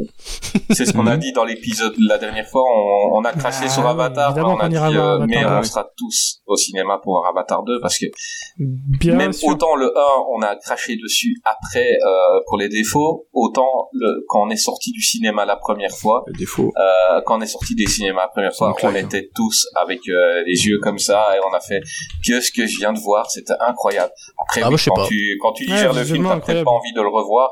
C'est un film, je crois que j'ai revu qu'une Ah, si. fois. Moi, moi j'ai revu Je l'ai toujours pas fois, vu, hein, après, donc. euh, la, après la sortie ciné, donc j'ai revu qu'une fois. Alors on m'engueule pour Gone Girl et puis on n'a pas vu. J'ai pas engueulé. hein. Là je rigole. Euh, non, mais euh, C'est moins long. euh, mais voilà, on ira voir parce qu'on sait qu'on va euh, avec James Cameron, on va se prendre une claque technique et qu'il y aura encore une fois un avant et un après celui-là. On le sait. Euh, J'espère. ah, J'espère. bah, c'est c'est souvent. Oh, j'y crois. J'y crois. Euh, dommage, euh, ben, Sam Worthington est toujours là, ce qui est dommage. Mais bon, euh, je crois qu'il s'est tiré une On va balle bien dans le réussir à pied en créer prenant un- Sam Worthington euh, dans le 1. et c'est- Euh, on va bien réussir. Ah, Avec ça que 500 des millions de dollars de budget, on va bien lui créer ça du devait être, ça devait être Matt Damon au départ, qui, qui, est, qui, est, qui est devenu l'acteur le plus malchanceux. On avait dit l'anecdote où on lui, lui avait proposé. Ah bah là, c'est- euh, là, c'est- là, Hmm? Là, ce soir, là, ce soir, en regardant les et si euh, c'était, et en fait, il est, il est partout, Matt mais Damon. Matt Damon, euh, il, se met- il dans- a raté dernièrement, beaucoup, ouais, mais ça. surtout Avatar, où James Cameron le voulait tellement hmm. qu'il lui avait proposé. Par contre, il a pas 50 raté le créneau, de euh, dollars plus 10% sur les recettes. Donc en gros, Il voulait payer 50 Ouais, millions. et 10% sur les recettes, c'est-à-dire qu'un film qui a fait 2 Matt milliards, euh, le gars il se serait fait 250 millions de dollars sur un film et il l'a refusé. Ouais, il a été con. Et là, il a Il a dit, il a dit, il, a- il était, un- il était un- invité à un talk show. Il a dit, je suis l'acteur le plus malchanceux du monde et le plus con du monde, euh, tout comme euh, Will Smith qui avait refusé Matrix pour faire Wild West. de l'Ouest. Et puis Matt, Matt Damon nous a confirmé qu'il était très con parce que du coup il fait des pubs pour les Voilà. NFT maintenant. Voilà. Hmm, c'est vrai. Bah, il n'a pas fait Daredevil. Euh, il est, il était pourtant sur la liste. bah, des fois, il y a des, il y a des bons choix, quoi. Non mais enfin il a fait le, il a fait le dernier Jason Bourne hein, aussi hein, donc euh, on va Ouais. pas non plus euh, défendre tout ce qu'il fait. hein. C'est ça. Hmm. Eh ben les gars, euh, on a fait le tour de Ben Affleck et de son menton. Euh, Ouais, c'était pas mal. menton. Voilà. Et il est très bien dans Triple Frontière, Ben Affleck. ouais, Triple Frontière, t'es pas mal. Je voulais juste le dire. Ah oui, oui. Mais on, film, on a pris, on a pris, on a fait une liste euh, en sachant, il y a plusieurs films dont on n'a pas parlé. Dans Triple Frontière, on l'a pas, on l'aurait pas mis, je crois. Mais Ah, même ses, même ses réalisations, vous en avez pas parlé non, mais d'ailleurs. on, si Non. Oui, euh, on, je sais pas. on va, on, C'est un bon réal, hein. on pourra de Mhm. toute façon Oui, Argo, revenir sur euh, lui et euh, et puis il y a des films dont on n'a pas parlé tout simplement parce qu'il partageait la vedette avec des gens euh, dont on fera un qu'est-ce-qui et on parlera de ces films-là à ces moments-là, comme je parlais tout à l'heure de Will Hunting et bien d'autres. Euh, mais ça, c'est les gens, ils ont l'habitude. On, on prend euh, six films. C'est toujours compliqué de choisir six films sur la carrière d'un gars qu'on a fait 50. C'est, c'est toujours difficile, mais euh, on- Mais il y a Fantôme, quoi. mais justement, fallait- Fantôme est obligatoire. mettre, hein. euh, on, on, on met toujours, on met toujours dans qu'est-ce qui, on met du pas bon, Le pire et le du meilleur. très bon et du entre deux. Et, euh, et avec Ben Affleck, c'est compliqué. C'est souvent bon ou pas bon. hein. Mais bon, euh, c'est vrai que dans Triple Frontière était super cool. euh, et il en a Ouais, plusieurs ouais. dans Argo, euh, dans, dans, dans pas mal de films. Il est, il est très très bien. euh. Eh ben les gars, euh, nous on va se retrouver la semaine prochaine. hein. Creepers. Ça m'a fait vraiment plaisir que t'apparaisses. J'étais pas au courant hein, pour les gens. J'étais pas, j'étais pas du tout au courant. Et euh, ben il faut rappeler aux Ah gens. bah, tu peux dire merci à Dante euh, qui est venu me qui est venu toquer à ma porte. Je me suis Euh, je me suis débrouillé pour euh, pour venir vite fait après manger. Ah ben, merci Dante, je t'adore. Ouais, Il faut, ça- faut rappeler aux gens que Creeper c'était le premier invité qu'on a reçu dans Qu'est-ce qui et euh, c'est ouais, vrai. c'était C'est vrai. notre, Quelle, quelle décadence. dans notre troisième émission. euh, je me suis- j'ai- j'étais j'étais un grand grand fan de Creepers et vu que je ne savais pas si le pod allait rester ou pas, euh, j'essayais au début d'avoir les gens dont j'étais fan, pas pour avoir euh, euh, de, de la vision, tout ça, c'était vraiment, j'avais vraiment envie de parler avec ces gars-là que j'écoutais. euh, et quand je lui ai proposé, euh, c'était pour faire Steven Seagal. Eh ben, il a dit oui tout de suite. J'étais hyper content, j'étais hyper fier, et je suis vraiment content que tu sois là aujourd'hui. Bah, écoute, ça me fait plaisir, en tout cas pour ton anniversaire. Encore une fois, bon anniversaire à toi, et ça m'a fait plaisir, comme d'habitude, de passer et de discuter Sinoche, même si je parle toujours beaucoup trop. C'est toujours intéressant. Moi, Au moins je c'est suis intéressant. le- je suis l'animateur, Ah, je parle le moins. Euh, les gars, bah, un grand merci pour, euh, pour votre message au début. Bah, bon anniversaire ça. encore. Hein. Bah, on Ah, bon anniversaire, ouais. anniversaire à Gravelax, qui est deux jours avant moi. Non, mais moins. bon, Ah, merci. C'est vrai que moi, c'est Encore aujourd'hui. bon pas. anniversaire à Euh, Merci bien. Oui, mais voilà. Bon anniversaire. Et, Merci. euh, Et demain, c'est celui de ma femme, donc vous pouvez dire bon anniversaire, même s'il écoutera pas. Bon anniversaire, Bon à la anniversaire, femme de écoutez. Creepers, dont on ignore le nom. bon anniversaire à la femme de Creepers. Fais attention à Gravelax. À Chantal. euh, Et, euh, et donc la semaine prochaine, on revient sur la carrière de Will Ferrell. Putain, ouais. ce mec, je suis en train de revoir. les- Frangin malgré Ah, eux mais aussi. justement, Frangin malgré eux, c'est vraiment. Oui, oui, oui. Euh, je crois que ça va être le fer de lance de l'émission, mais je, je, ce, ce film-là, Ron Burgundy, Yeah. Ron Burgundy. C'est ça la il vie. y a tout ce que j'aime dans, dans, dans ce film. C'est, tellement ridicule dans la connerie. C'est drôle, c'est génial. Euh, et c'est un gars qui est drôle, même en photo, quoi. Puis des fois, c'est un rayon de soleil dans un film médiocre. Ouais, c'est ça qui est c'est génial. lui, Quoi. quoi. Il a, il a, il a un truc ce gars. Et je me réjouis vraiment de faire l'émission. On n'avait pas encore fait un, un gars comme ça qui est vraiment axé dans, dans un style total, quoi. Et, et là, ben, notre ami, on va bien s'amuser. Euh, ben, Gray, semaine prochaine? Euh, attends, attends, prochaine, je serai là Attends, pour Will attends. Ferrell. Oui. Euh, on va reprofiter ces débuts d'année. Euh, T'as fait quelque chose avec Nanarologie J'ai fait deux trucs avec Natalogie. Alors le premier ah, janvier, disons, on n'a pas euh, le temps. il y a eu Non, je rigole. Euh, le- le- non mais ça va être très rapide. Le premier c'était un commentaire d'audio de Dragon Ah, Ball à Evolution écouter, le à 1er écouter, janvier. Euh, et euh, là il y a Chaud. trois jours, enfin euh, trois jours au moment où j'enregistre, donc le 15 janvier est sorti euh, le Nanarologie numéro 18 sur euh, Birdemic. Euh, voilà. Et je peux dire que pour la Saint-Valentin, et je peux dire que pour la Saint-Valentin on va enregistrer un truc euh, où je serai avec ma femme et euh, mon collègue Quentin sera avec sa compagne aussi et, Nécrophilia. on, et qui ne connaissent pas, euh, ils sont pas très euh, axés nanar, et du coup on va leur montrer du room et voir euh, ce qu'elles en pensent. Voilà, ça va être le, ça va être le sujet, euh, ça va être le, le prochain projet. Ah, Donc mais voilà, ça- ça, ça, sortira on le jour de. Saint-Valentin. Euh, Gravelax a sorti un épisode assez récemment. Oui, oui, en début du mois, on a sorti. euh, alors c'était euh, sur- pour tu l'as vu, on a sorti euh, l'épisode euh, qu'on avait fait sur euh, euh, le Movie Land, en fait, la carte, le livre de David Honora, et on avait pioché trois films. Donc euh, ce mois-ci, ça a été euh, Boss Don't Cry euh, avec euh, Hilary Swanks, euh, Créature céleste de Peter Jackson, et moi j'ai fait euh, Spinal Tap. Ah, Le- ah, ce qu'on Ah, la Spinal Tap. ça, Ouais, Spinal Tap, voilà, tout à fait. Ouais. Et après, euh, Et après, à la fin du mois, il y a Gobi qui nous prépare son top flop euh, 2021. Et après, on est pour le février, ça sera les films de complot. Ah bah génial, génial. Ah. Euh, Que quelque dalle. chose euh, bah, Euh, non, mais on arrive à la, on a plus le temps là, on avance. Ouais, T'as plus le temps à... Euh, Il y a eu Qu'est-ce qui devient qui est sorti récemment. non, non, on est encore toujours en pause là, euh, à cause de là, là pour le coup là c'est Covid. Mon collègue, mon collègue de podcast a le Covid, donc euh, donc voilà. Euh, Creepers, vous avez sorti euh, du lourd ces temps-ci. euh.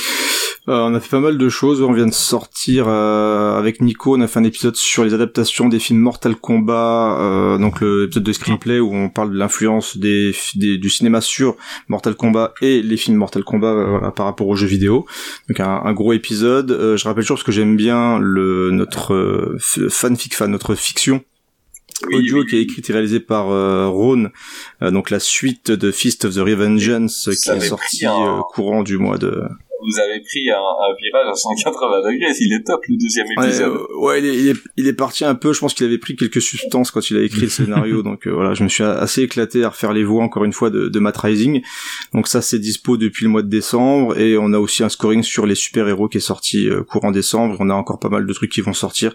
On a plein de trucs déjà enregistrés qu'on va pouvoir diffuser au fur et à mesure du mois de du mois de janvier. Donc euh, voilà, on est pas mal Ah, actifs il y a de depuis quelques scoring sur les musiques de films de super-héros, il a fait un bien fou. C'est- J'écoutais ça en bagnole et franchement, Ah, ça me fait plaisir. euh, et cool. c'était topissime. Super épisode.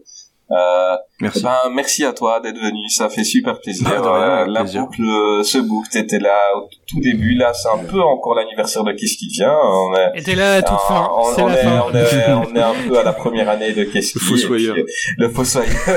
oui, tu vois, au début, il venait, il était souvent d'accord avec nous, mais maintenant, ouais, non, non, non, non. The Hunter.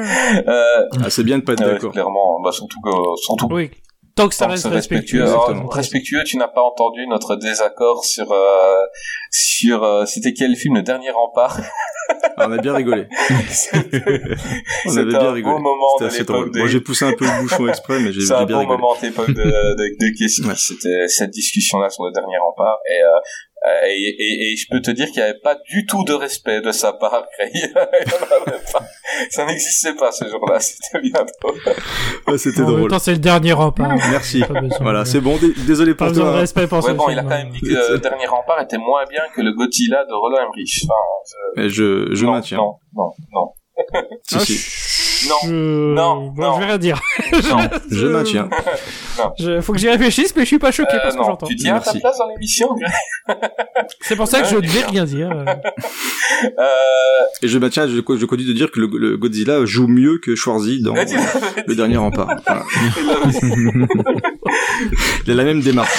Euh, autant d'effets spéciaux aussi pour le faire marcher. C'est peut-être même lui qui a fait le, la motion capture, je pense, Schwarzy.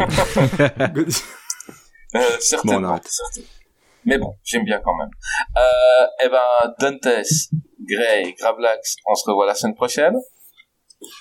Yes. Et en- Oui. grand merci, le kiff. Euh, les gens, allez écouter euh, tout ce que font euh, VHS et Canapé. Comme d'habitude, je vais mettre les liens dans, dans la description de l'épisode. Euh, notre ami Creepers, euh, ben, ils font un travail euh, de dingue et, euh, et il faut aller écouter parce que c'est voilà, c'est en gros, s'ils étaient pas là, j'aurais certainement pas fait le mien. Donc, euh, je les ai tellement écoutés que j'ai lancé. Donc on s'excuse du Donc coup. euh, voilà, ils, ils n'ont pas fait que du bon. Euh, Puis ils ont pas, ils ont pas besoin de notre pub. hein. Ils sont plus écoutés que nous. Non mais c'est gentil, c'est toujours pla- ça fait toujours plaisir d'entendre des choses sur les émissions. On, on aime bien les retours, on aime bien discuter avec les gens, donc c'est toujours sympa de, de savoir que ça plaît. Donc euh, merci. ouais, beaucoup. c'est très. Vous avez une bonne, euh, une bonne euh, fan. euh, Moi, je trouve que c'est de non, la non. merde. Comment je dis Ah, qui entre en euh, Mais tu, euh, tu, tu peux, j'ai pas de Non, non, problème. non, non. Je, je n'ai, je n'ai que du respect Ah, et de c'est- l'amour pour, euh, pour ce que vous faites. C'est gentil. Ouais, voilà. Mais vous avez une bonne communauté, euh, vos fans et tout, ils sont super cool. Bah, si, si vous gagnez deux ou trois auditeurs, euh, bah, ce sera déjà ça. Ah mais euh, Parce qu'il y a, il y a des gens, il y a, il y a des nous, gens qui nous écoutent et qui ne connaissent pas nécessairement les autres. Et euh, combien de fois on m'a pas dit merci de m'avoir fait découvrir tel podcast, dont celui de Grey dernièrement, un gars est venu, euh, j'ai écouté Nanarologie euh, grâce à vous et, euh, et j'adore. Ben, euh, why not? C'est ça arrive. Encore une fois, Je prends, je euh, prends. nous, enfin, on fait ça pour le partage, donc on gagne, euh, on gagne rien. Exactement. Donc, euh, on donné, euh, s'amuser une fois par semaine. Puis, c'est, on, on va pas choper Ah, la ça, il y a pas tête, d'argent. euh, Il y a pas d'argent dans le podcast. Oh, putain, les gars. Ah non, non, non, la Ouais, podcast monnaie, euh, ça, ça n'existe pas, ouais, désolé. nous, nous, on- ça, va, ça va faire six ans qu'on fait. nous, on fait croire qu'il n'y a pas d'argent juste qu'on n'a pas payé Dante, hein. Donc, euh, Grey, grave là, je rigole, hein. Donc, euh, putain. J'attends toujours le, le virement de Gravelax. Hein. Oui, oui, oui, bah c'est La pension alimentaire. c'est le c'est- c'est le femme qui l'a reçu. ouais c'est le c'est le Mister Cash qui fonctionne pas en, en Belgique là. Je, Le je problème, c'est qu'il paye. Le problème de grave là, c'est qu'il paye en nature, quoi. Donc, euh, c'est- le problème. Ah là là. et, et je paye- et je paye et je paye bien. Oh là là Il est, trop, il gentil. Quand je le vois parler comme ça, moi, je suis trop... Allez, Je suis choqué. Euh, on se revoit la semaine prochaine. Creepers, ben, on se retrouve en janvier Ouais. dans tes émissions. Et, euh, et ben, mesdames, messieurs, à la semaine prochaine pour parler de Will Ferrell. On vous embrasse pour Bisous. Ciao. Salut, bisous. Ciao.